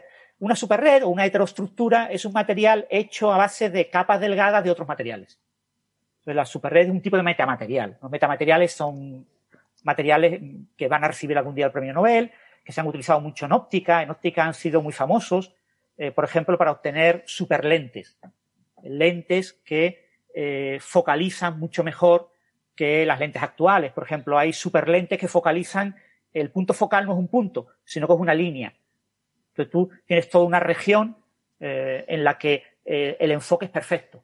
Con lo que eso pues, tiene muchas ventajas, ¿no? Puede sustituir, entre comillas, a, cristales progresivos y cosas por el estilo, ¿no? Y hay superlentes que enfocan mejor que el límite de difracción. O sea, son superan ese límite. Y después, en, dispositivos ópticos, en comunicaciones ópticas guiadas, uno de los grandes problemas es curvar la luz. Si tú tienes la luz de una fibra óptica y tú doblas la fibra óptica, no puedes doblarla en un ángulo demasiado grande porque, eh, claro, los fotones, eh, la, onda electromagnética que va en la fibra óptica choca contra la pared. ¿eh? Si tienes una esquina, chocaría contra la pared y entonces hay una enorme pérdida debido a, ese, a esa curvatura. Entonces la curvatura tiene que ser relativamente suave en las fibras ópticas. Entonces, la idea pues era utilizar dispositivos completamente ópticos, dispositivos metamateriales. En metamateriales se pueden construir poniendo tubitos. Claro, en el, caso de luz tienen que ser tubitos en escala submicrométrica eh, y se logra canalizar la luz y hacer que la luz pues dé prácticamente se doble con un ángulo recto, ¿eh? sin prácticamente pérdidas. ¿eh? Eso se ha logrado en laboratorio. Eso mm, metió a los metamateriales en la candidatura al Nobel acabarán recibiendo el Nobel sin lugar a dudas. ¿no? Hay metamateriales, por ejemplo, con índice de refracción negativo y con cosas muy exóticas. Entonces, un metamaterial es un, material eh, que se fabrica a base de usar materiales ya existentes.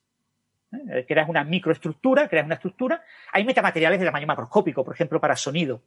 Eh, un material, un metamaterial para acústica, pues suele tener tamaño centimétrico, suelen ser cosas grandes, ¿no? pones una serie de dispositivos que, los ves, ¿no? Si es para régimen óptico, pues claro, tiene que ser del orden de cientos o, llegar casi a, mil nanómetros, ¿no? El, rango en el que intervienes a nivel óptico. Entonces, con el metamaterial lo que tú haces es eh, crear propiedades ópticas efectivas. La onda, si la onda que se propaga en el material es más grande que la microestructura del material, la onda no ve eh, los materiales que forman la microestructura, sino que ve una, eh, versión efectiva de esa microestructura. ¿eh? Entonces, si yo tengo una fibra óptica que tiene un índice de refracción, pero yo pongo una serie de tubitos de fibra óptica, todos en vertical, como si fueran nanotubos todos colocados uno encima de otro, o sea, todos colocados en vertical, en una especie de, de pequeños palitos encima de un tablero, pues si la... si fuera, para explicar a los oyentes lo que tú estás explicando en el vídeo, como si fuera el colchón de un fakir, pero en vez de los pinchitos serían esos tubitos. Exactamente. Pues si, si tu onda electromagnética es, eh, tiene una longitud de onda mayor que la distancia entre esos tubitos y que el grosor de esos tubitos, la onda electromagnética no ve los tubitos, sino que ve un material efectivo que tiene, por ejemplo, un índice de refracción que es eh, entre el del aire que se encuentra entre los tubitos, o el material que se encuentra entre los tubitos, y el del tubito. ¿eh? Con lo que tú puedes conseguir, por ejemplo, eh, fibras eh, ópticas huecas. Una fibra óptica hueca que tenga una microestructura, que tenga como agujeros a lo largo de la dirección, y con eso puedes controlar el índice de refracción y puedes conseguir transiciones, cambios en el índice de refracción que son extremadamente difíciles de lograr con un material, con las técnicas de fabricación convencionales.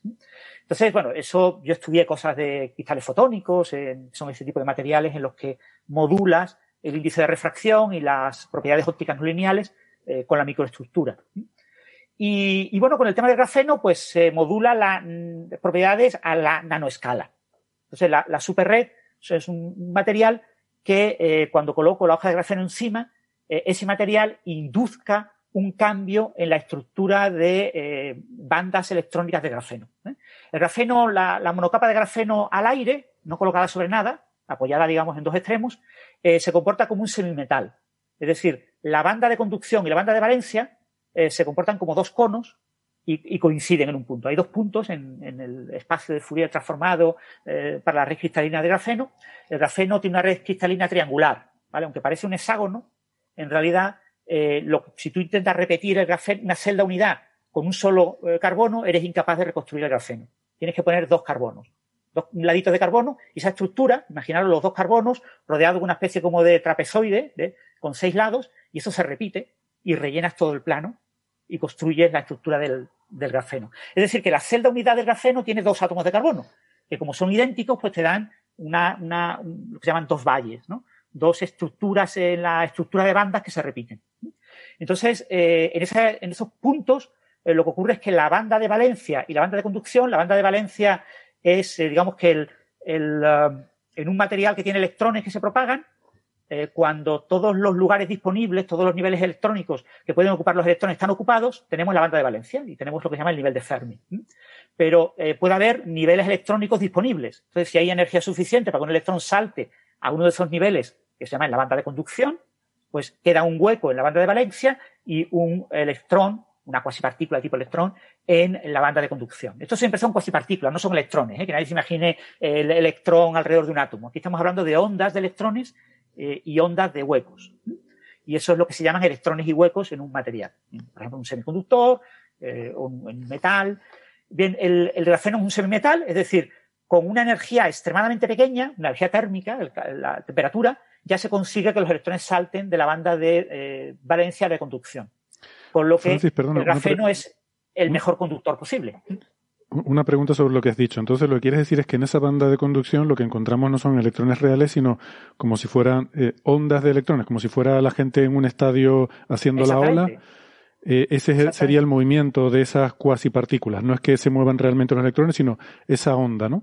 ¿Sería algo así? Exactamente. lo, que, lo, que ocurre, lo que ocurre es que esas ondas tienen ciertas propiedades que son análogas a las de un electrón, ¿no? O sea, esa, esa onda, pues resulta que le puedes asignar una masa. Y su masa, pues eh, dependerá, el, dependiendo del material, pues puede ser más parecida a un electrón o menos. En el grafeno es famoso y esa, pueden... esa es la masa efectiva, que a veces es negativa, y vemos titulares por ahí de que han producido un material con masa negativa, que luego también liamos a la gente. Eso es. Les puedes asignar carga, pueden tener cargas fraccionarias, cosas de estas. Puede, puedes romper el electrón y sus componentes, ¿vale? Un electrón tiene eh, estados de masa, tiene estados de carga, tiene estados de spin. Tú en cuasipartículas puedes separar una cuasipartícula, puedes chocar una cuasipartícula contra una pared y hacer que lo que se refleje de esa partícula sea, por ejemplo, la masa eh, sin carga y que lo que atraviese la pared sea la carga sin masa. Entonces te atraviesa una partícula cuasipartícula tipo electrón que no tiene masa, pero que solo tiene la, se ha llevado la carga de, la cuasipartícula electrón. Y lo que se eh, refleja en esa pared es una partícula que tiene masa pero no tiene carga. Eso es súper guay. A mí me parece flipante. Pero los oyentes deben tener en mente que no son partículas fundamentales. O sea, que son objetos compuestos del resultado de la interacción entre esa nube de electrones y, todo lo que tiene alrededor. Sí, la analogía de la, de la onda mexicana, ¿no? De la ola mexicana esta de los estados de fútbol es muy buena, ¿no? Eh, para la conducción eléctrica. Aquí lo que tenemos es eh, eh, el, grafeno, como se cruzan las bandas de valencia y de conducción, pues se comporta como si mm, esas cuasipartículas no tuvieran masa. Son partículas de Dirac, son fermiones, son partículas que tienen. Claro, fijaros que son. Hay dos, dos lugares donde se cruzan. Cada átomo de carbono físico en esa celda unidad representa dos lugares de cruce. Y como tienes dos lugares de cruce, un valle y otro valle, tienes cuatro campos. El campo en este cruce, abajo, digamos, por debajo del cruce, que es la capa de valencia, o por encima del cruce, que es la, banda de conducción, entonces tienes dos campos, dos componentes de campo en un valle y otras dos en otro valle. Entonces tienes cuatro componentes que son las que tienen la ecuación de Dirac eh, de un electrón, que corresponderían a una cuasipartícula tipo electrón y a una cuasipartícula tipo positrón. Pero esa partícula, cuasipartícula la llamamos hueco. Entonces tenemos el electrón y el hueco sin masa eh, que se comportan como partículas de Dirac en el grafeno. Esto es en el caso ideal. Lo que pasa es que cuando tú colocas el grafeno sobre un material, las cosas te cambian, ¿vale? Y eh, lo que pasa es que, dependiendo del material, si es un dieléctrico que no interviene eléctricamente con el grafeno, pues no pasa nada, se mantiene la estructura del cono, del doble cono. Pero si tienes un material, un semiconductor, por ejemplo, se curvan los conos. Entonces ya no tienes dos conos, sino tienes como dos puntas de lápiz. Tienes como un cono redondeado abajo y un cono como redondeado arriba. ¿vale? La curvatura de ese cono es la masa la masa efectiva de la cuasipartícula es la curvatura, bueno, la segunda derivada de la estructura de bandas en el punto más próximo. ¿eh? Entonces, la masa efectiva de un electrón puede ser negativa si la curvatura, en lugar de ser la curvatura normal, eh, arriba, eh, creo que se dice cóncavo y abajo convexo, yo siempre los confundo, pues puede estar invertida, puede estar invertida la curvatura. Si tú inviertes esa curvatura, pues hay materiales en los que se puede lograr, pues tienes una masa efectiva negativa. ¿Vale? Pero la partícula se comporta como una partícula con masa eh, positiva, ¿vale? O sea, se propaga como si tuviera masa, con esa masa efectiva, y se comporta como una partícula, pero eh, eh, como tu definición de la masa efectiva depende de la curvatura de las bandas, pues cuando la curvatura se invierte, pues. Eso pasa también con el, con el láser. El láser se puede considerar que en la cavidad resonante de un láser la temperatura es negativa, porque el equivalente de la temperatura asociada a esos estados resonantes, pues resulta que te da un valor negativo, ¿no? porque hay una inversión. Eh, la temperatura positiva requiere que esté más relleno el nivel fundamental y que esté menos relleno el estado excitado. El, estado térmico es que si tú tienes un nivel abajo de energía y un nivel arriba, que casi todo se coloque en el nivel de abajo y que haya pocas cosas en el nivel de arriba. En un láser lo que tú haces es invertirlo. Metes el sistema en resonancia y haces que el nivel excitado sea el más numeroso, el más populado, el más poblado. Y que el nivel fundamental esté más vacío. Esa inversión de, niveles, pues eh, cuando lo metes termodinámica, eh, significa temperatura negativa. Entonces, claro, la gente dice, ¿cómo va una temperatura negativa? Pero bueno, es, lo que hay. Quiero decirte, las leyes son las leyes, tú las aplicas y te da ese resultado. Entonces, este tipo de cosas que en los metamateriales se pueden lograr cosas muy exóticas. Entonces, una de las cosas que, se puede lograr es si tú colocas el grafeno, eh, por ejemplo, en carburo de silicio o en nitruro de boro hexagonal, que son materiales que tienen una estructura atómica muy parecida a la del grafeno. Es decir, no cae exactamente un átomo del, material eh, en donde está cada uno de los átomos del, grafeno, pero casi. O sea, eh, en, pequeñas regiones coinciden muy bien los átomos. Y eso altera la estructura de banda de grafeno. Y hace que la estructura de banda de grafeno le aparezca lo que se llama un band un salto, como un semiconductor. Que aparezca un, un salto entre la banda de valencia y la banda de conducción. En lugar de cruzarse las dos líneas en el cono, pues esto se redondea y, lo otro se redondea abajo y hay un pequeño salto.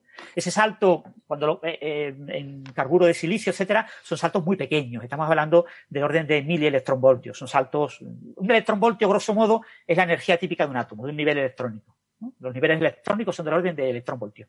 Y un mil electronvoltio, pues es una cosa muy pequeña. Entonces, un salto pequeñito, pero suficiente. Entonces, si tú coges un material con capas alternas, capas de un grosor de pocos nanómetros, 5 o 10 nanómetros, y pones una capa de un, eh, un material que guíe ondas ópticas, como puede ser pues un dieléctrico, como puede ser dióxido de, de silicio, eh, sílica, los materiales que están hechos las fibras ópticas, pues pones una, una, capita, una línea de eso, al lado de una línea, por ejemplo, de hidruro de boro hexagonal, eh, después una línea de, de, dióxido de silicio, otra línea de, todo esto separados todos a la misma distancia, y encima pones la hoja de grafeno, pues lo que te encuentras es que en el grafeno la región que está encima del, dieléctrico se, sigue manteniendo la estructura de propagar eh, partículas de tipo Dirac sin masa, esas cuasi partículas, pero en la zona donde está el carburo de silicio aparece un, salto de banda. Entonces tienes una modulación periódica del salto de banda, desde cero hasta un cierto nivel. Físicamente, por leyes físicas, eso no puede ser una transición brusca. Eh, eh, una buena aproximación es una modulación. Entonces tienes como un potencial de tipo seno. Ahora tú inyectas ondas electromagnéticas sobre ese dispositivo. Si tú inyectas ondas electromagnéticas, por ejemplo, en infrarrojo cercano, con un láser, pues eh, lo que eh, excitas la posibilidad de que se propaguen ondas electromagnéticas a través de las guías, del dieléctrico, de, de lo que actúa como fibra óptica, por ahí se puede propagar una eh, señal electromagnética. Esa señal electromagnética que se propaga en esa guía, en esa estructura, se llama polaritón y está acoplada, como tiene el grafeno encima, eh, está acoplada a un plasmón, que es una señal eh, que se propaga dentro de la estructura electrónica del grafeno. Entonces lo que tú tienes ahí es lo que se llama la propagación de un plasmón polaritón superficial. Se propaga el plasmón sobre la hoja de grafeno, que va a una superficie, y eso influye en la propagación de una onda electromagnética que queda como canalizada en una estructura. De hecho, se puede lograr que por ahí se canalice una onda electromagnética con longitud de onda mucho más grande que la que cabría físicamente. es un metamaterial. Esto es una de las cosas sorprendentes. La, guía por la que se propaga esa onda no permitiría la propagación de una señal tan grande. ¿eh? Pero eh, porque está acoplado al grafeno, por ese acoplamiento entre el polaritón y el plasmón, se permite la propagación de, ese, eh, de esa señal de muy alta, digamos, de longitud de onda mucho más grande de lo esperado. Eso tiene un problema. El problema fundamental es que este tipo de acoplamiento tiene pérdidas enormes. O sea, esto mm, se va al carajo en muy poca distancia. Pero tú estás trabajando con dispositivos, con nanodispositivos. Si esto te dura 10 longitudes de onda en, el infrarrojo, pues eso son, una, son micrómetros. Hmm. O sea, una cantidad enorme de distancia para un dispositivo de tipo nanométrico. Entonces, la idea es que aunque eh, el tiempo de vida de la señal en este material sea muy corto, mm, el número de longitudes de onda, por lo extremadamente pequeño, porque es un nanomaterial, es una nanoestructura, pues es más que suficiente para cubrir el dispositivo. Entonces, eh, se vio que en este tipo de dispositivo, a nivel teórico, si tú inyectabas eh, infrarrojo cercano, podías obtener eh, una señal propagada en la guía de infrarrojo medio, es decir, podías tener una fuente de terahercios. Y a la inversa, también podías utilizar el dispositivo para detectar terahercios. Si tú focalizabas una señal de terahercios sobre este dispositivo, este dispositivo, la respuesta eléctrica, la onda del plasmón que se propaga en el, en el grafeno, eh, tiene características marcadas por esos terahercios. Entonces tú podías, leyendo con un osciloscopio la señal eléctrica entre dos contactos, en dos extremos del dispositivo, pues ver cuándo habías recibido eh, esa señal de terahercios y con qué frecuencia. Entonces eso se propuso como un tema muy, muy interesante. Entonces, a, principios de los 2010, 2010, 2012, en varios artículos, eh, se propagaron diferentes modelos matemáticos de este proceso de la propagación del plasmón, de, la señal electromagnética, en cada una de las guías, ¿no? Claro, como yo tengo varias guías, tengo varias guías en paralelo, pues hay una interacción entre guías, entre guías. La onda electromagnética se propaga por varias guías. Entonces, bajo la hipótesis de que la propagación está dominada por una sola guía, por una sola de estas estructuras, ¿vale? Recordaros, el eh, dióxido de silicio rodeado de eh, carburo de silicio, por ejemplo, y después de dióxido de silicio, después carburo de silicio, pues si eh, la señal está bien focalizada en una sola de estas guías, se comporta como una ecuación extremadamente interesante, que es la ecuación del seno Gordon, una ecuación de onda no lineal, un campo escalar de tipo Klein-Gordon, parecido al campo escalar del bosón de Higgs, pero que en lugar de tener un potencial cuártico, en la transición de eh, alta energía es un potencial parabólico, más o menos una especie de parábola, es una cuártica pero más parabólica y que después se rompe, cuando se rompe la simetría le aparecen dos mínimos, pues eh, esto sería un potencial periódico, un seno periódico, debido, inducido por la modulación del banda. Entonces te parece, esta ecuación, es una ecuación modelo, que describe el régimen eh, más o menos en el borde, entre infrarrojo y terahercios, ¿vale? O sea, no, no describe realmente ondas en terahercios, pero bueno, eh, esta ecuación después fue perturbada se introdujo. Francis, una, una, pregunta. ¿Qué es lo que hace que esa ecuación solo valga para ese régimen en concreto? O sea, que cuando tú fijas la longitud de onda, estás fijando cuántos detalles ven de la red. Sí, claro, aquí usas un pequeño modelo cuántico en el que tú asumes que eh, se propaga una función de onda por cada una de las guías ah. y entonces calculas los solapes. Entonces te aparece que eh, el índice de refracción efectivo del dispositivo es un único canal cuando las colas de las funciones de onda son pequeñas en la región de solape, cuando hay poco solape. Vale. ¿Eh? Hmm. Cuando hay mucho, mucho solape en el semiconductor, ¿no? En el carburo de silicio, pues entonces tienes que meter correcciones y te aparecen otros términos. Entonces te aparecen más de una ecuación. Digamos, te aparece una ecuación por guía. Entonces te aparece por cada guía una ecuación y todas las ecuaciones están acopladas. Vale, o sea que de alguna manera la ecuación correcta, entre comillas, depende un poco de la longitud de onda que estés usando, ¿no? Y del, Depende del dispositivo y, del tipo de, varios factores de cómo construyas el dispositivo. Hay un parámetro de forma que te caracteriza la, anchura de cada una de estas pistas, ¿no? De cada una de estas estructuras de la superred eh, y que te determina eh, la relación entre esa. Eh, hay una frecuencia natural del plasmón, una frecuencia como de oscilación del plasmón, está la anchura del dispositivo y la frecuencia de la señal que tú inyectas. Entonces hay una serie de relaciones entre esos tres parámetros que te dan ciertos regímenes en los que tienes un cierto modelo y regímenes en los que tienes un modelo más complicado. El mm. modelo, digamos, FETEN es un modelo íntegro diferencial en el que tienes múltiples guías. Es un modelo bastante complicado porque son ecuaciones en las que la no linealidad pues es una integral de un kernel, ¿no? Hay una convolución en el espacio de Fourier por el efecto de los solapes. Vale. Pero bueno, ese es el modelo, digamos, más completo, que se supone que es el modelo FETEN, pero mm, como está un poco analizado, pues este tipo de cosas que suele ocurrir en la literatura rusa. Los rusos tienen una buena o mala costumbre y es de, de eh, publican artículos con, con, ideas, pero muy poco trabajados. O sea, muy poco trabajado en el sentido de que la idea es muy buena y cuesta trabajo que se te ocurra la idea. Pero mm, te encuentras un artículo al que le faltan mogollón de cosas. Dice, pues yo a este artículo además le haría tal cosa. ¿Por qué no han hecho esto? ¿Por qué no han hecho lo otro? ¿Por qué no han hecho lo otro? Bueno, porque han hecho un articulito corto y después ya publicarán otro. Van publicando muchos artículos. Entonces nosotros tomamos así varios artículos y tomamos ideas de varios y, entonces construimos el modelo sencillo de una única guía. ¿vale? Nos quedamos con el modelo de una guía que se eh, describía por la ecuación del seno Gordon, eh, una ecuación de Klein-Gordon, una ecuación de onda con un potencial no lineal de tipo seno. Entonces, o sea, eh, el, el, perdona, entonces, eh, de, ese, de ese metamaterial con una guía eh, que está descrito por esa ecuación de seno Gordon, ¿no? Sine Gordon, eso es lo que ustedes quieren resolver, esa ecuación Claro, eso ya está muy estudiado. ¿vale? La ecuación del seno Gordon es una ecuación clásica, ya se estudió en el siglo XIX, numéricamente ha sido muy estudiada en los 60 y 70. Eh, entonces, lo que pasa es que, claro, esto es un como el, el, el, el, modelo base de un desarrollo perturbativo. O sea, en realidad lo que se propaga es una perturbación de la ecuación seno Gordon. Entonces, la perturbación siguiente. O sea, tú, tú quieres natural, ver la onda que se propaga en ese, eh, en ese medio, estudiando la, claro. la, perturbación sobre esa solución. Claro, yo estudio la, la, ecuación que describe la propagación en ese medio, ¿eh? pero bajo unos ciertos límites. Entonces, nosotros, en lugar de utilizar seno Gordon, que estaba muy estudiado, eh, en lugar de utilizar doble seno Gordon, que es la, doble seno, es tener dos términos en seno acoplados, que es el siguiente paso, pues nosotros hicimos el siguiente paso, el tercer paso, que es considerar una perturbación con infinitos senos. Entonces, la, cuando tú haces los cálculos, te das cuenta de que la estructura es muy concreta. Es, un seno partido, una raíz cuadrada de 1 menos el parámetro de forma al cuadrado por 1 menos el coseno.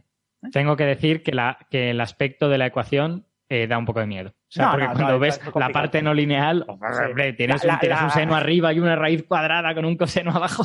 la, que da miedo es la, la integrodiferencial. La integrodiferencial sí da más miedo, porque es mucho más delicada de, de trabajar y está mucho menos trabajada. Que esa era mi, mi, idea. Entonces, claro, pues mi idea con Paqui fue como, ella empezó hace como siete años, ¿eh? Y va a defender la tesis, se supone que el año que viene. O sea, eh, yo le propuse este tema que acababa de salir, hacía dos o tres años que había salido. O sea, estamos hablando de una cosa de hace siete años, parece hace infinito tiempo, ¿no? Y, entonces yo le produje, le, dije, mira, pues estudiamos esta ecuación eh, con esta linealidad que nadie ha estudiado hasta ahora en detalle, eh, fue propuesta y nadie la estudió, como primer paso para después introducir eh, perturbaciones disipativas, que es lo que realmente pasa en el dispositivo, para después estudiar la ecuación íntegro diferencial. ¿vale?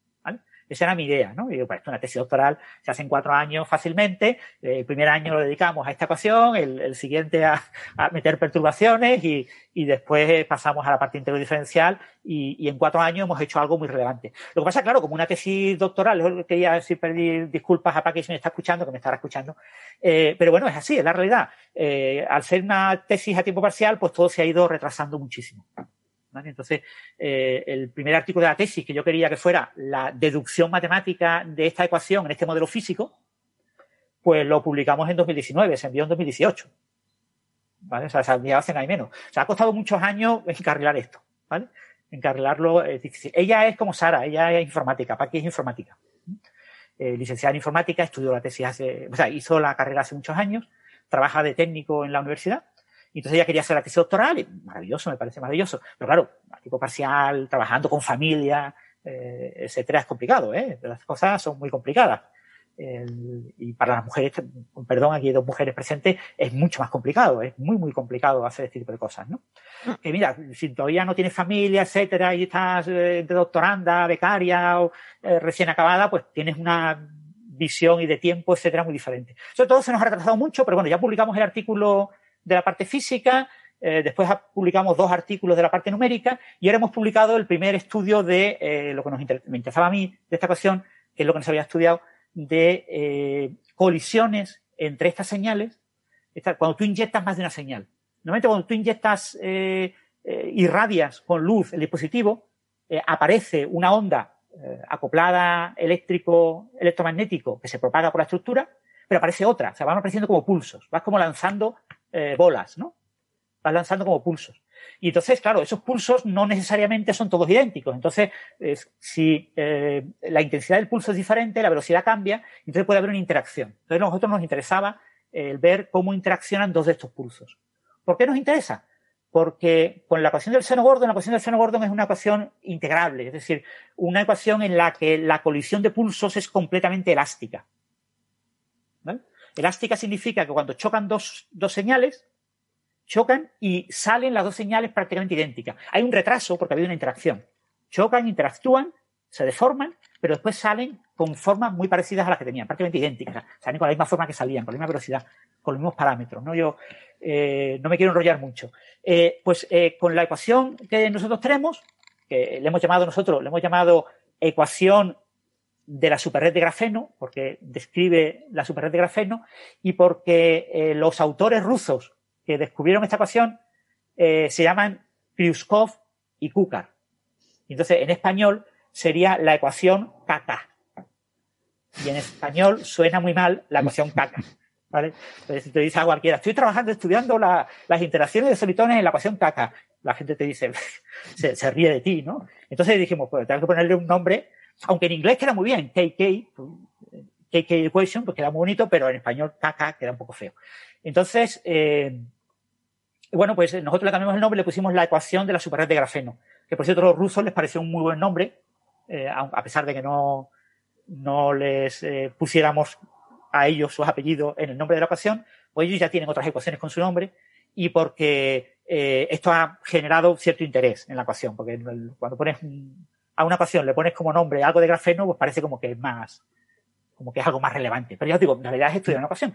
Vamos, que habéis, que habéis hecho, que habéis hecho un caso de clickbait. Eh, Exactamente. marketing, marketing. Total. Sí, sí, sí. De hecho, este, este, artículo que se ha publicado ahora es un artículo que enviamos a la que era la revista número uno en el área de física matemática.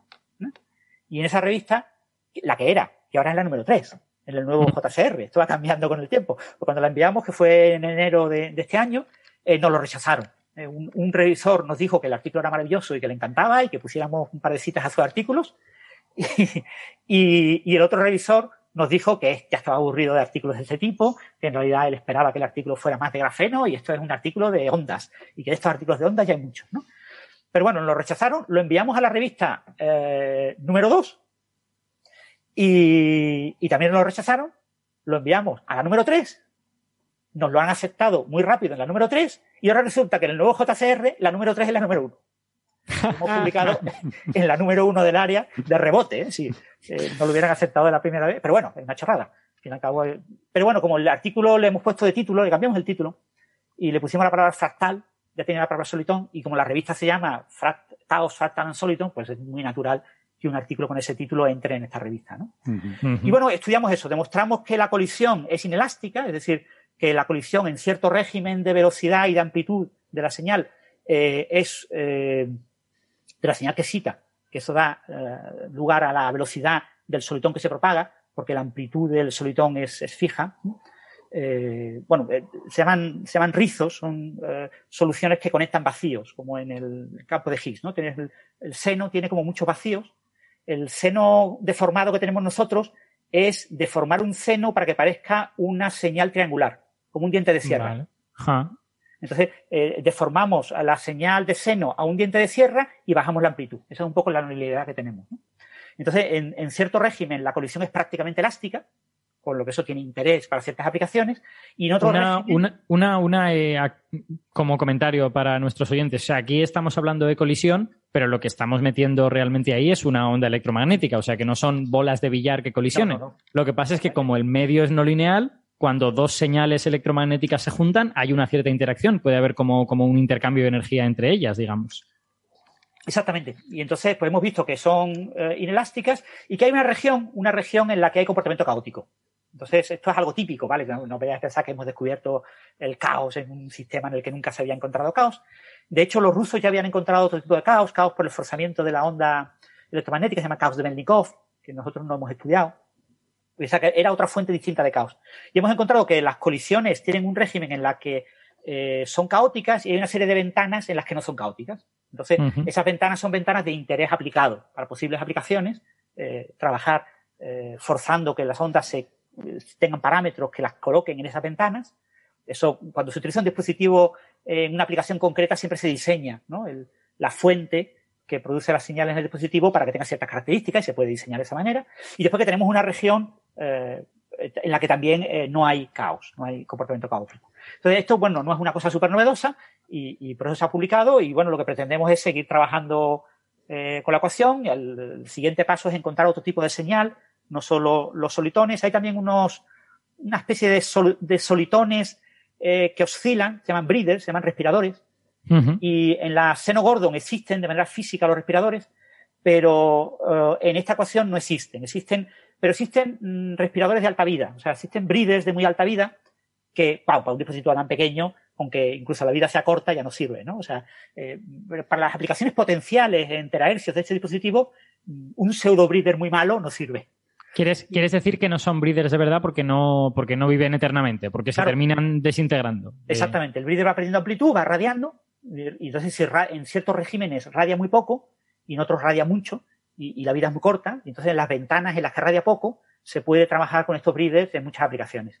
Pero para los dispositivos que tenemos nosotros, que son dispositivos en los que la propia señal, el dispositivo es muy pequeño, es nanométrico, entonces la señal recorre muy, poco, muy pocas longitudes de onda, pues incluso un, un breeder nos podría servir pues, para almacenar temporalmente señales, ¿no?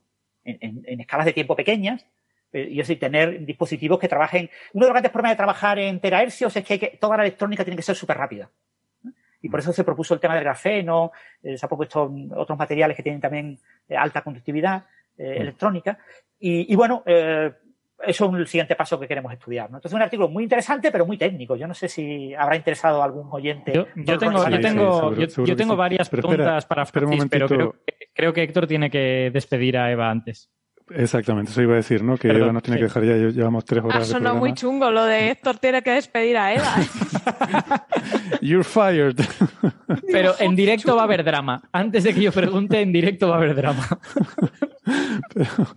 exactamente, este, necesitábamos darle un poco, un poco de emoción al programa, así que vamos a despedir a Eva. temporalmente, temporalmente. Hasta, Eva, espero que no te haya aburrido mi charla. te podías haber interrumpido antes si te querías ir allá. No, no, me tengo que ir ahora. Que, Pero yo tampoco haberte aburrido antes, vamos. no, genial. Muchas gracias, Eva, por, eh, por participar hoy. Eh, te esperamos la próxima. Gracias. Venga, un abrazo a todos. Chao. Besitos. Chao, chao. Hasta luego. Chao. Adiós. Eh, perdón, Alberto, que te interrumpí. Em, pues a ver, yo hay como eh, varias cosas que... Le... Es que a mí esto de los solitones me gusta mucho, porque os lo conté por, por, privado, porque yo la primera cosa de investigación que hice fue precisamente en física no lineal, que fue con una beca de colaboración y al final de ahí no, no salió nada. Pero me, me, interesa desde entonces y me suena un poco la anotación, digamos, aunque no soy en absoluto, no sé nada, bueno, sé muy poco. Em, pero tengo, tengo una pregunta. Eh, a los solitones, estos que, que, encontráis en esa ecuación, les llamáis kinks, que yo, eh, si lo estoy entendiendo bien, esos son soluciones que conectan dos otras soluciones diferentes y que, eh, claro, como, o sea, quiero decir, tú tienes en tu ecuación varias soluciones y puede ser que en un trozo de tu material el campo esté en una de las soluciones y en otro trozo de lo material en otra. Y la región de transición entiendo que es lo que se llama kink, ¿no? ¿O estoy equivocado? Es otra cosa. No, está, equivocado. En principio es el potencial. El potencial tiene como varios mínimos. Vale. De hecho, el, seno tiene infinitos mínimos. Imagínate un seno tiene mínimos. Entonces, eh, tú tienes eh, ondas de pequeña amplitud que aquí se suelen llamar fonones. Vale. ¿Vale? Son ondas de pequeña amplitud, aunque sean fonones eh, electromagnéticos, ¿vale? Que están en esos pozos, en cada pocito, en cada mínimo del, del seno, tienes una pequeña señal que se mueve en ese pocito y que no tiene suficiente energía como para escapar. Son los fonones. Y después tienes soluciones que conectan dos mínimos consecutivos que pasan de un mínimo, entonces el mínimo que se encuentra en cero, al mínimo que se encuentra en 2pi. Vale. ¿Vale? El seno, acordaros que tiene un máximo en pi y un mínimo de nuevo en 2pi, después sube a 3pi, baja a 4pi.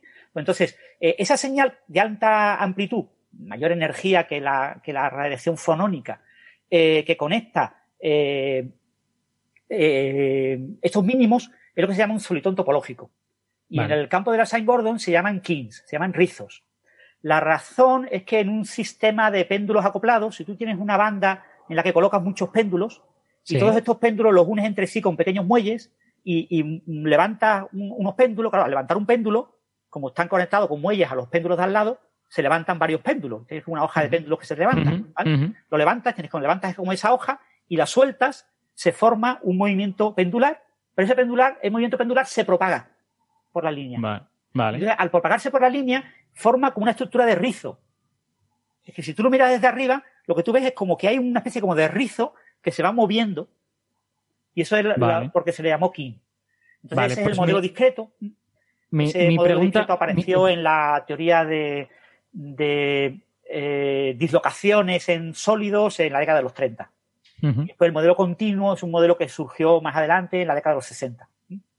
Mi, mi pregunta sobre esto es, ¿qué es lo que hace que ese solitón, eh, digamos, se mantenga? Porque yo espero de un solitón que sea una cosa sostenida, ¿no? Que no, que no se pueda desintegrar. Y entiendo que es el hecho de que conecta esos dos mínimos y que para destruirlo tendrías como que eliminar el- la cumbre que hay entre medias o algo así, no estoy Claro, muy seguro. eh, destruir el, el- el solitón es complicado.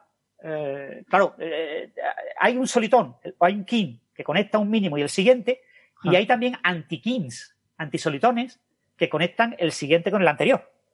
Vale. Entonces, si tú tienes un solitón y un antisolitón, si tienes un kin antikin, cuando eh, colisionan, decaen, se destruyen y aparecen fonones, aparecen pequeñas oscilaciones de pequeña amplitud y ya no tienes, ha- han desaparecido el- los dos solitones, han colisionado, ¿no? El solitón Vale. y el antisolitón.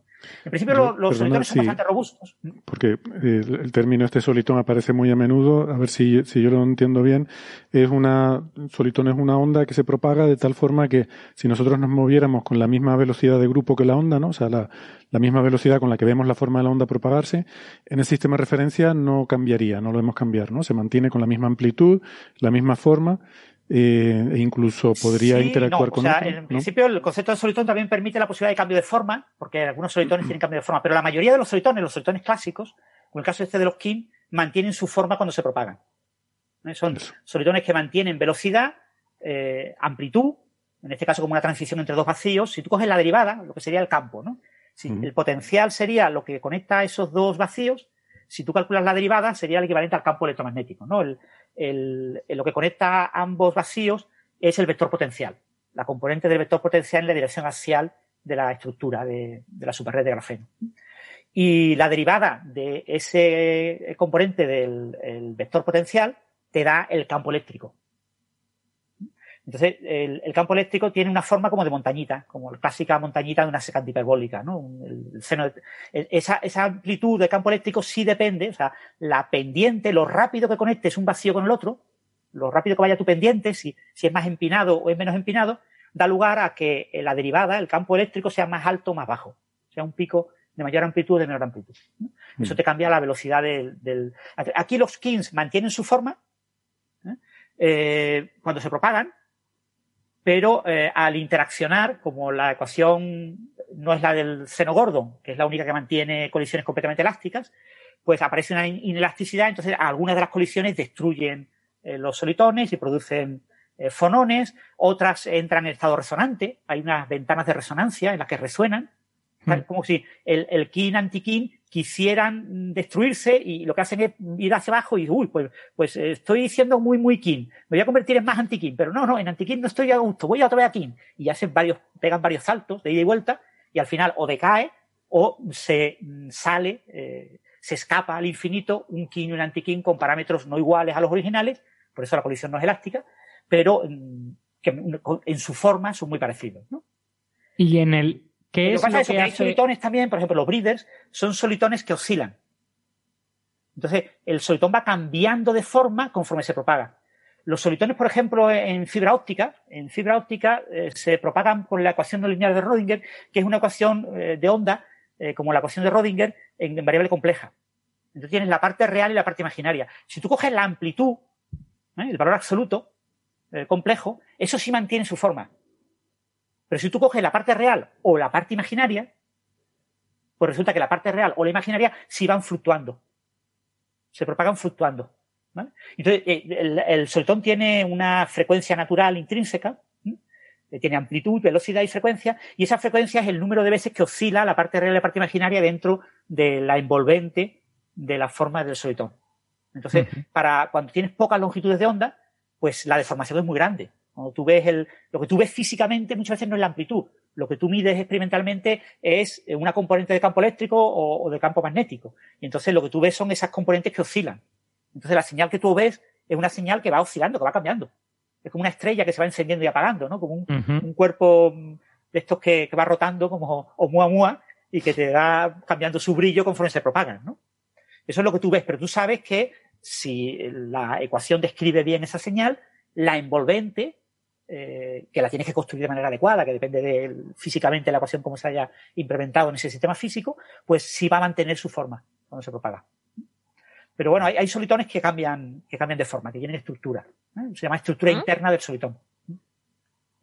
tengo, tengo una pregunta más. En el, en el paper decís que los solitones que encontraréis en esta ecuación no son verdaderos solitones. Eso, eso quiere decir simplemente que al cabo de un tiempo decaen, o sea, que no, que no son perfectamente estables, o es otra cosa.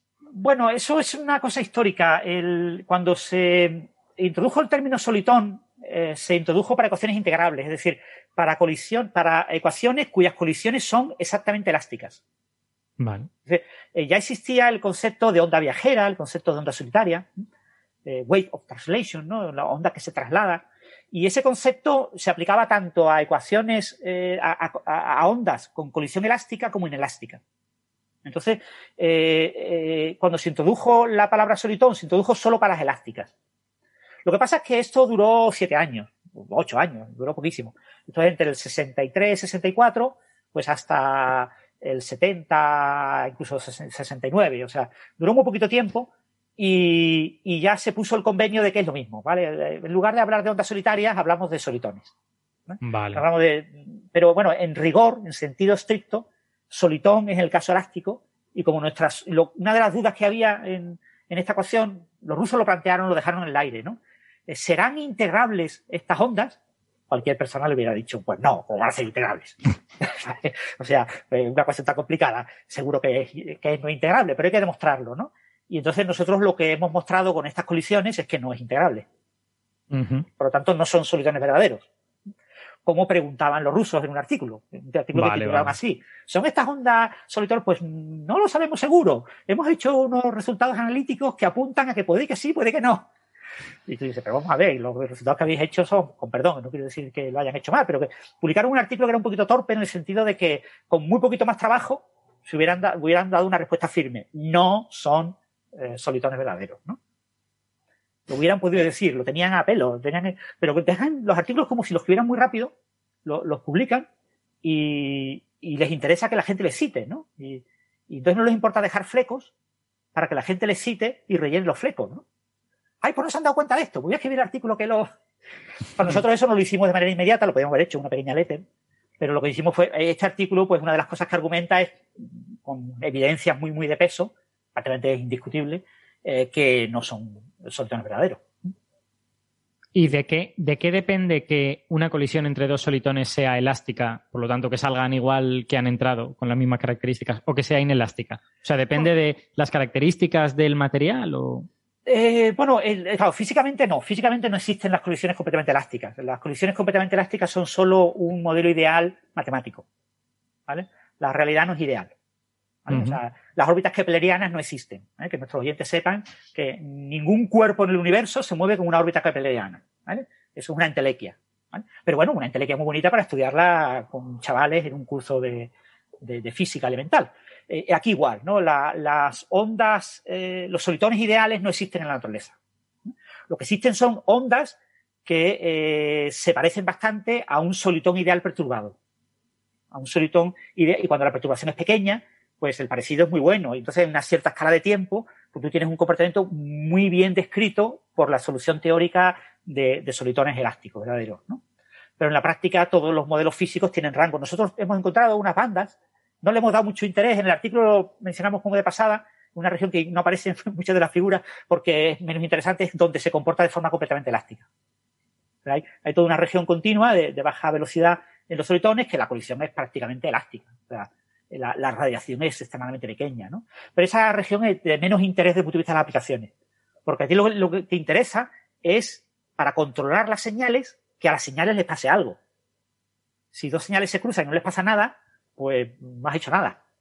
Hmm.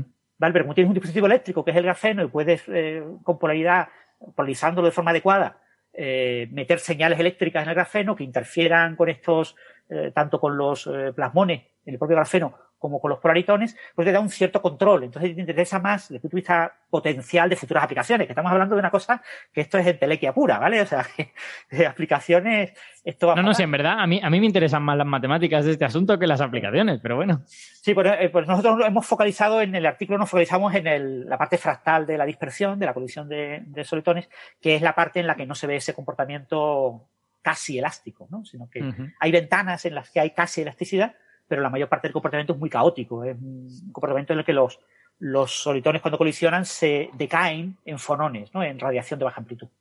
Mm.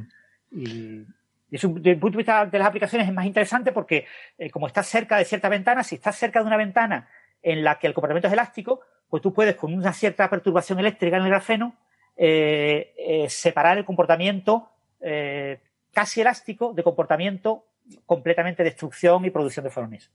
Ajá. Tienes la posibilidad de, de hacer un conmutador, algún tipo de conmutador que te dé paso de señal o no paso de señal.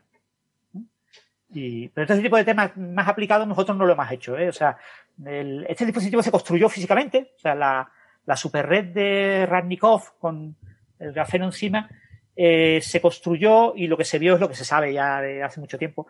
El grafeno no pega bien con el dióxido de silicio, que es por donde se propaga la señal óptica. Entonces, eh, la estructura cristalina no es buena, entonces el pegado no es bueno, entonces el grafeno le pasa como a la, a la- seda, ¿no? Ese tejido de seda que pones encima de una mesa y cuando lo pones encima de la mesa es imposible ponerlo recto. eh, que aquello quede completamente plano, es imposible por mucha plancha que utilices, aquello se curva necesariamente, le aparecen pliegues por todos lados. Por la propia carga estática de, la seda eh, hace que se, que se acerquen eh, y se formen pliegues en la seda. Pues algo parecido le pasa al grafeno. Al grafeno no le gusta estar encima de este dieléctrico y, y bueno, eh, se pliega. Y entonces aparecen defectos. Entonces, el, el grafeno teórico de mi dispositivo es un grafeno perfectamente puesto en un dispositivo perfectamente ideal debajo.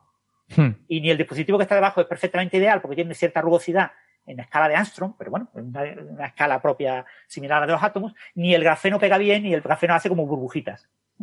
Entonces, no pega del todo bien y entonces el acoplamiento que se vio experimentalmente no era demasiado bueno. Entonces el dispositivo se abandonó como un dispositivo para el futuro, ¿no?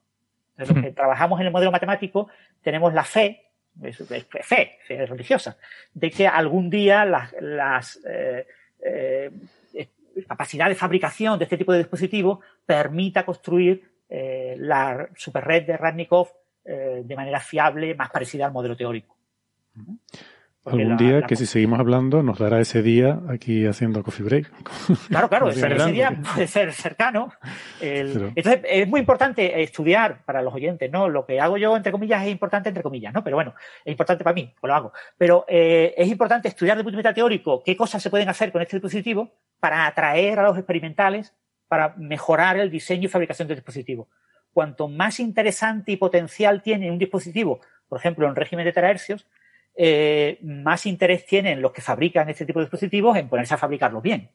Entonces, en el carburo de silicio, el, el grafeno sí pega bien, pero como ha pegado mal en el dióxido de silicio, pues eh, al final te acabas encontrando con un- la hoja de grafeno con mucho defecto.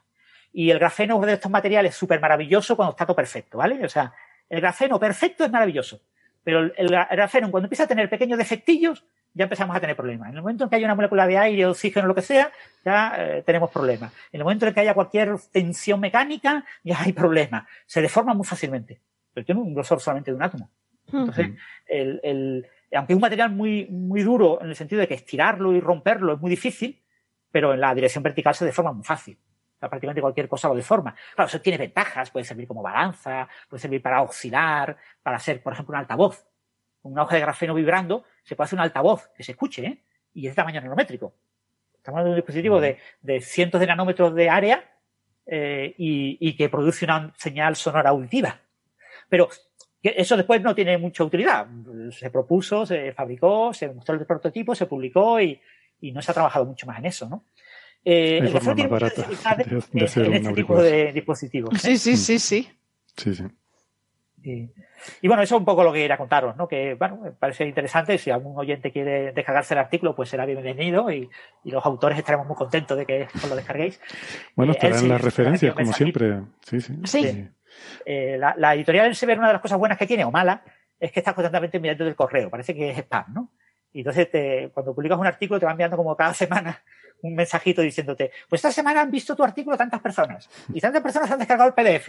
Y tú dices, bueno, ¿qué me importa cuánto lo hayan visto? No, no pero bueno, es pues ya saben que si, si se descargan el artículo, le saldrá en el mail a Francis que se lo han descargado mucha gente.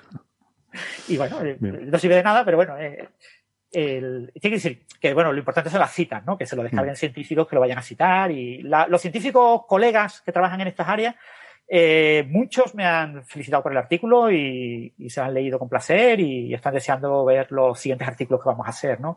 Ahora queremos construir un modelo de, de onda partícula, un, uh -huh. se llama un modelo de variables colectivas, eh, y creemos que eh, un modelo que no funciona demasiado bien en una ecuación parecida, que es una ecuación, es la ecuación del campo de Higgs, es lo que se llama el modelo Phi4.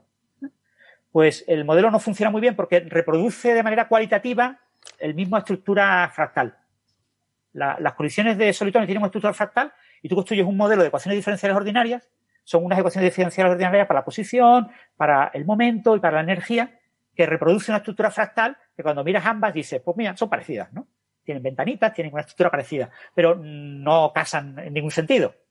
Entonces yo tengo la intuición, que por supuesto estará equivocada, pero es mi intuición, de que en nuestra ecuación puede ir mucho mejor.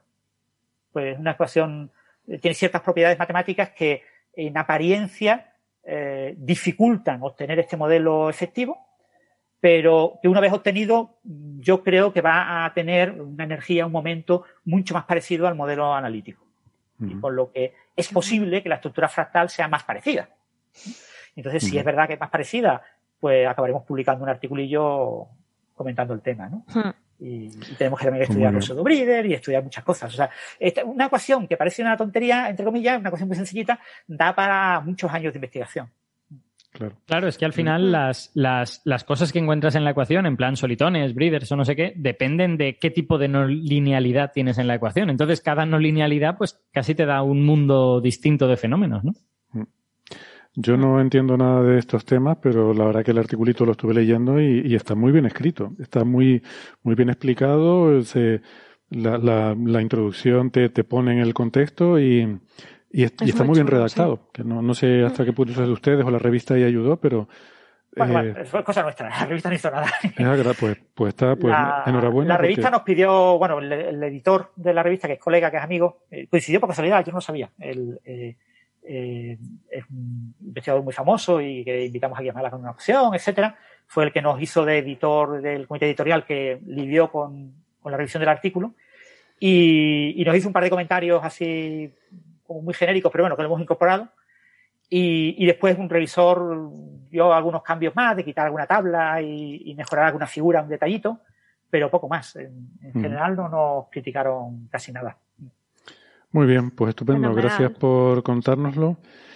Y nada, yo les iba a decir que llevamos tres horas y veinte, me van a cerrar el museo, lo de Mbappé no va a dar tiempo de comentarlo. Eh, ya lo dejamos para la semana que viene, si les parece.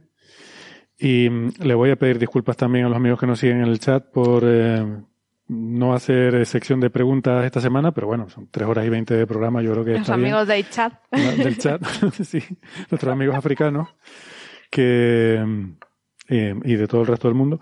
Pues eso, que mm, deferimos las preguntas para la semana que viene, ¿vale? Intentamos la semana que viene poner menos temas y dejar más espacio para las preguntas, ¿de acuerdo? Que de todas formas en el descanso hubo una, una sesión para la gente que estaba siguiendo el, el programa Fue muy directo, genial, que, ¿eh? que creo que estuvo divertida. Así que, bueno, pues que eso lo podemos convalidar por la de hoy. Sí, yo creo que hay que animar a la gente a que vea el directo, aunque sea solo por esos ratitos de, de explicaciones de Francis que molan un montón.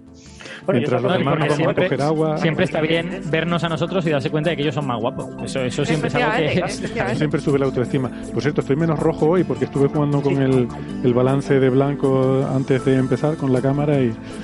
Um, espero. Yo te veo moreno, no me parece. Yo te veo rojo. moreno, pero como os veo morenos a todos. Que otras veces pues la sí, pues la yo estoy moreno, está mal o sea, calibrada yo la cámara. confieso que sí, sí, sí. Miráis, yo soy se nota la marca sí, la no marca además bueno oye pues nada muchas gracias y mm, hasta la semana que viene gracias Sara Francis Alberto y también a Eva por haber participado hoy gracias a la gente que se nos ha unido en el chat y a todos los que han eh, aguantado despierto hasta, hasta esta parte del programa. Nos vemos la semana que viene, si ustedes lo tienen a bien. Adiós. Un besito. Chao. Chao, chao.